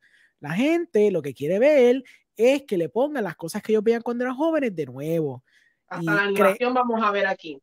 Sí, mira, hasta animación, exacto. Probablemente ponen Spider-Verse ahí, justifican que Spider-Verse también es parte de poner los muñequitos. Los esto va a ser mejor estructurado, una, mejor, una versión mejor estructurada que Space Jam New Legacy. O sea, ser una excusa para que ese muñequito de X-Men de los 90 que está en Disney Plus, by the way, o sea, no, no, te, no te inmutes en pensar que al Ah, y viene te- una versión nueva, y viene, una y viene la nueva otra vez. I know, y viene un Spider-Man nuevo y todo ese muñequito. Y vélate que no pienses que al final de la película se acabe con que Doctor Strange está tranquilo en un post-credit sin está dormido así en un motel y cuando prende, prende el televisor, ve que no hay canales excepto un solo canal, Disney Plus, y le dice, ay, ¿qué habrá aquí? Clic. Y cuando se ve, ve que está la película de Doctor Strange Multiverse of Madness en estreno en Disney Plus. Y después su mente se quebrienta y se acaba la película. Porque todo es bien meta, todo es bien self-aware, ¿me entiendes? Chip and Dale, eh, Space Jam New Legacy, mi mente se está rompiendo, Angelo. Yo no puedo más con esta mierda, esta cosa de que todo es referencia a todo y todo es meta, y todo es un chiste de un chiste. O sea, el cine, cine está Es muerto, ¿me entiendes? El cine, el cine comercial, porque el cine indie y el cine internacional están bien, pero el cine comercial está más muerto que la mierda. Wow.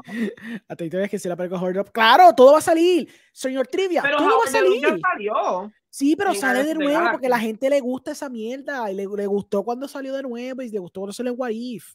El meme en video de Endgame cuando se abren los portales, la pantalla final. Sí, va, va- te estoy diciendo, es Portals the Movie. Van a salir portales en esta película y van a salir todas las referencias que a Angelo le gusta.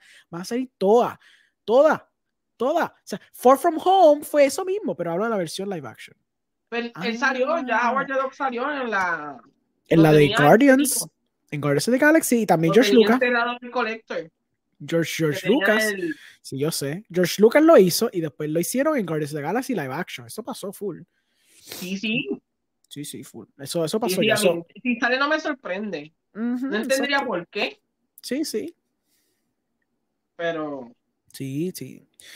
Dentro de la película de Doctor Strange, sí, for, for sure. Esto es más meta que Matrix. Ay, no me empieza a dar esa película. Basura. Se molesta, se molesta. Basura de película. O sea, esa directora debería retirarse. Se nota que no sabe contar una Pero no te historia. ya. moleste, Alejandro, la vas a ver conmigo, se vas a pasarla bien. Ah, no, yo la paso ahí contigo. Está el bien pompeado que tú estés pompeado. Y, y vas a decir, wow, si no lo hubiera visto contigo, lo hubiera odiado. Voy a decir qué lindo que Angelo está ahí. Y entonces voy a mirarte así con esta cara como que, ay, qué bueno que la está disfrutando. Y siempre me verte en tu cara, no voy a ver la película, voy a ver tu cara. Como que estás bien giddy, yo voy a estar, qué bueno que alguien en esta sala está disfrutando esta película que no soy yo, porque yo no la estoy disfrutando. Hasta, de momento, hasta que salga Ben Affleck y escucho un grito de Matiel. Exacto, y entonces a estar al lado y hace grito bien grande. Yo estoy, ay, qué lindo, lo estoy disfrutando de la película. ¡wow! Y yo, Matiel, ¿qué Hermoso. pasa? Y él, Qué lindo. Yo lo que quiero, yo quiero, este va a ser, este va a ser mi easter egg que va a poner pompeado. Yo quiero que un portal se abra y lo que vamos a ver no es Hugh Jackman como Wolverine, es la tumba que dejaron en Logan. O sea, sale un, el portal, va a ser la tumba y eso hace la referencia a Wolverine. Si ese es el cameo, yo voy a estar pompeado en la película. Si mi cameo es la tumba de Wolverine, como una referencia de cómo todo está muerto en la vida, pues estoy pompeado. No, se refiere a la de Lucasfilm. Sí, obligado. Por eso yo digo que, que hagan un animatronic eh, Howard Rock, lo puedo ver. A estas alturas lo puedo ver. O sea, si no es por el hecho de que, es más, yo puedo ver, mira, mira cuán lejos esto puede llegar. Yo puedo ver al Incredible Hulk de los 70, este tipo, a Lou Ferrigno, como Hulk, que lo pinten ahí verde. no, no. Tú, ¿Sabes lo que tú necesitas? Tú abres un portal Sí, dale. y me pones a, a Lou, me pones al Doctor Strange original de la película vieja, al Capitán América, a todos los viejos, Boom. sentados comiendo. Ya. ya. Todos esos viejitos ahí que se están cayendo de lado. Ese, ese Thor que parecía de embuste cuando estaba con Hulk. Ya, papi, todo. Ese Punisher de los 1900, de los 90. Yo sé, a mí, 90. este tipo de cosas la pueden hacer como, pero como que cuando están cayéndose por los portales, Sí, sí, eso sí. que están cruzando, es como Claro. que Y sí. friendo y comiendo. O sea, Sí. y comiendo. No te envuelvas mucho. dale. Claro, enseñamos un visual de la, de la película de Lou Ferrigno en la esquina. Y eso va a ser, esto es una película que la gente va a tener que ver múltiples veces porque como pasó con Far From Home, van a querer ver quién era toda esa gente en los portalitos cuando se estaba En rompiendo los el multiverse. cristales. O sea, vamos a ver ¡Es los cristales. Y vas a ver el artículo de Screen Rant diciendo, pues mira, cabrones, yo vi esta película siete veces porque quería hacer este artículo para ustedes, para hacerte las 70 referencias que hay en Doctor Strange Far From, este, Far From Home. Hay una teoría que dice que Wanda va a comenzar a destruir el universo, por destruir el universo de la película Manten. Vamos allá, why not? Ella destruye multiversos. Como Barry, que Barry destruye universos también. The Flash va a ser la misma mierda, va a ser la misma excusa. So, todo esto es lo mismo. Pero yo perdono Pero como a. The Flash, lo que quiere hacer es borrar el Snyderverse y no agregarlo al canon, canónicamente. ¿Sabes mí gente? No me gusta esa mierda, no, a mí no me gusta. Yo detesto. O sea, el- el- el- o sea, tienen todas las de ganar. Literalmente, The Flash tiene todas las de ganar para jalar que el público se tranquilice. ¿Sabes? Diga, sí, oh, sí, ok, ok. claro, pero Pero no, no. no. Activamente vámonos en contra de lo que los fans quieren. Es Sí. estúpido, es bien estúpido. O sea, es, es tan fácil. No, exacto, yo, ese mismo, ese mismo, gracias, es el de los 90. Luego, o sea, esto, esto va a ser cambio de movie. Sí, estos cambios, estos portals de movie, cambio de movie, easter egg de movie. Y ya, y la Ah, gente va a disfrutarla, porque eso es todo, ese es el chiste, I get it. I get it. La gente le gusta sus referencias, sus refritos. Yo soy el que, yo soy el, el que grita, I'm the old man yelling at clouds. Yo soy el meme, ¿me entiendes? Ya, Yo entiendo.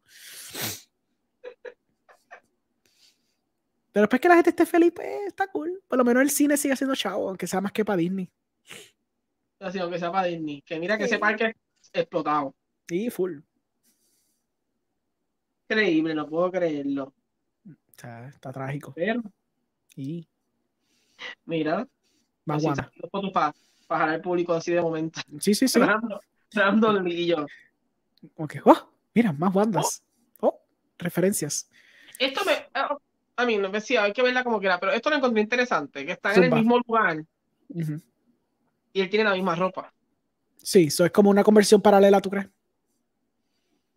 Me da esa impresión, pero la conversación que está teniendo con ella después, siento que es como ya pasando, o sea, no es la misma que la. Y me confundo porque tiene la misma ropa puesta todo el tiempo, sea, yo estoy como que, ah, ¿what? My, my theory es que esa conversación es una conversación doble que está pasando. O sea, es que Wanda tiene el poder de tocarte la cabeza y meterte una fantasía jara.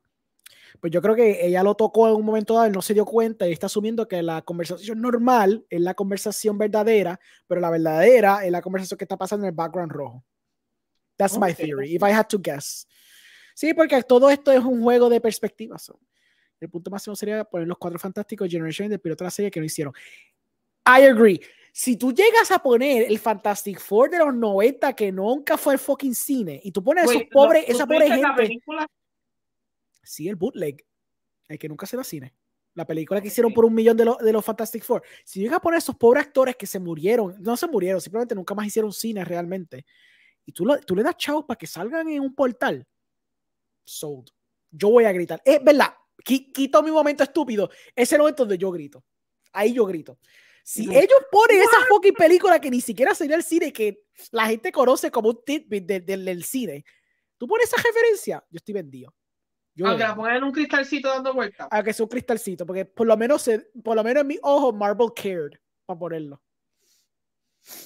Restore the Cyberverse, siempre, pa, toda la vida. Pero sí, yo, yo siento que eso va a ser, eso va a ser la diferencia de estas dos películas. Esta maybe va a decir, ok, estamos usando los mismos actores, so Sí, sí. todo es sí, y sí. aquella va a decir, vamos a buscar una parte de la, de la historia porque no lo queremos. So, Exacto.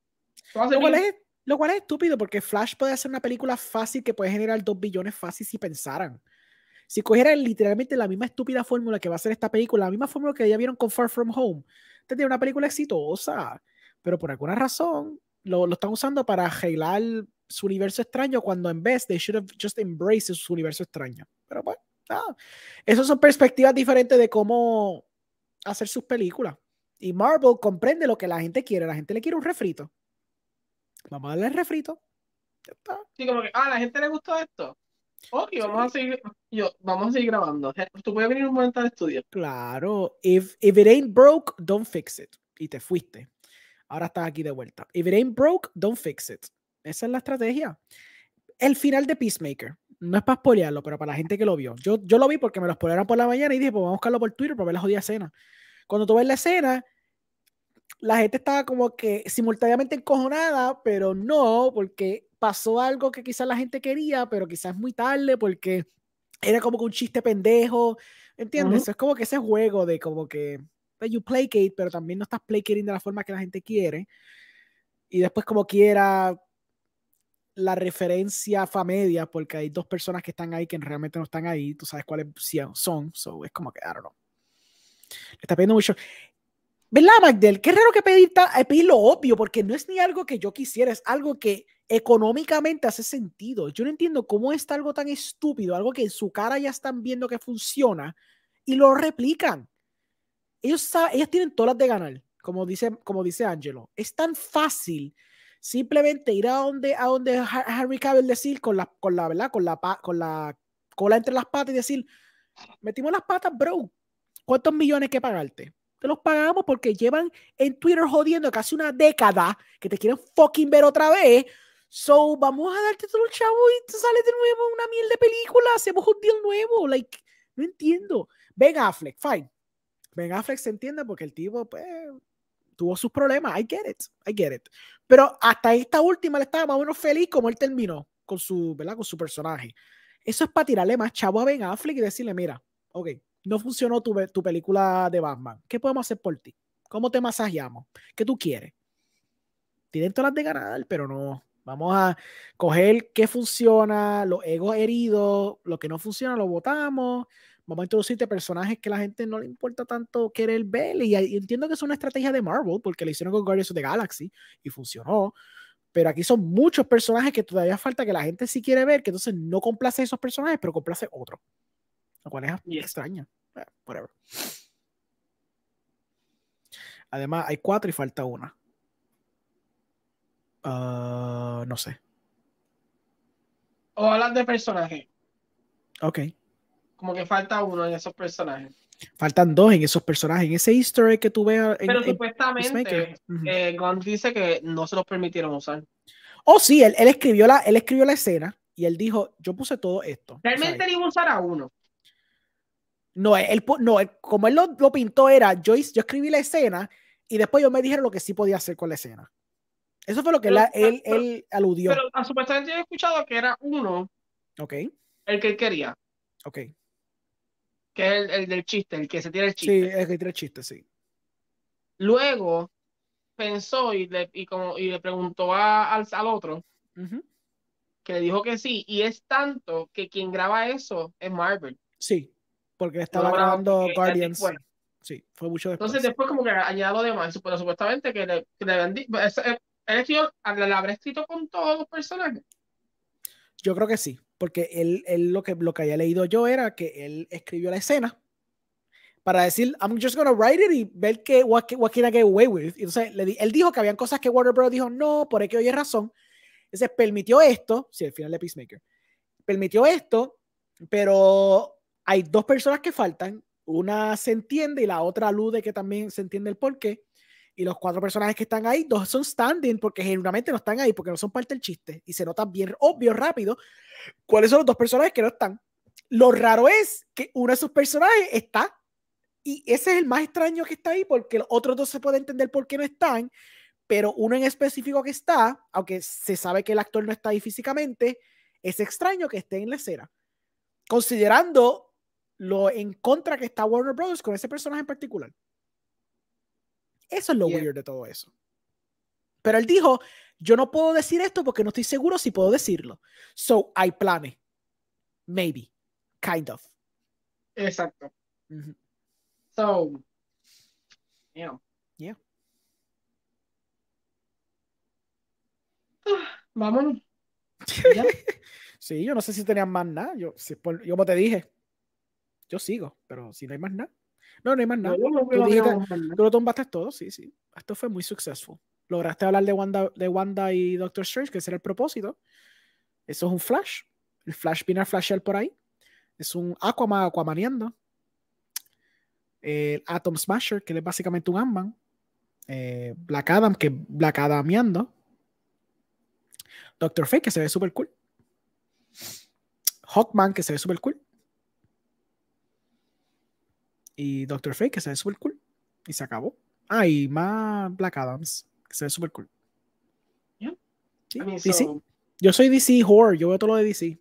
Aunque pues, oh, yo las veo todas. Yo- de verdad, eso sí que yo las veo todas. Yo no fallo ni una. Yo voy a ver hasta los Super Pets. Vamos allá. Vamos a estar los pejitos haciendo chistes. ¿veo? Yo me las como todas. De, de DC yo me como todo.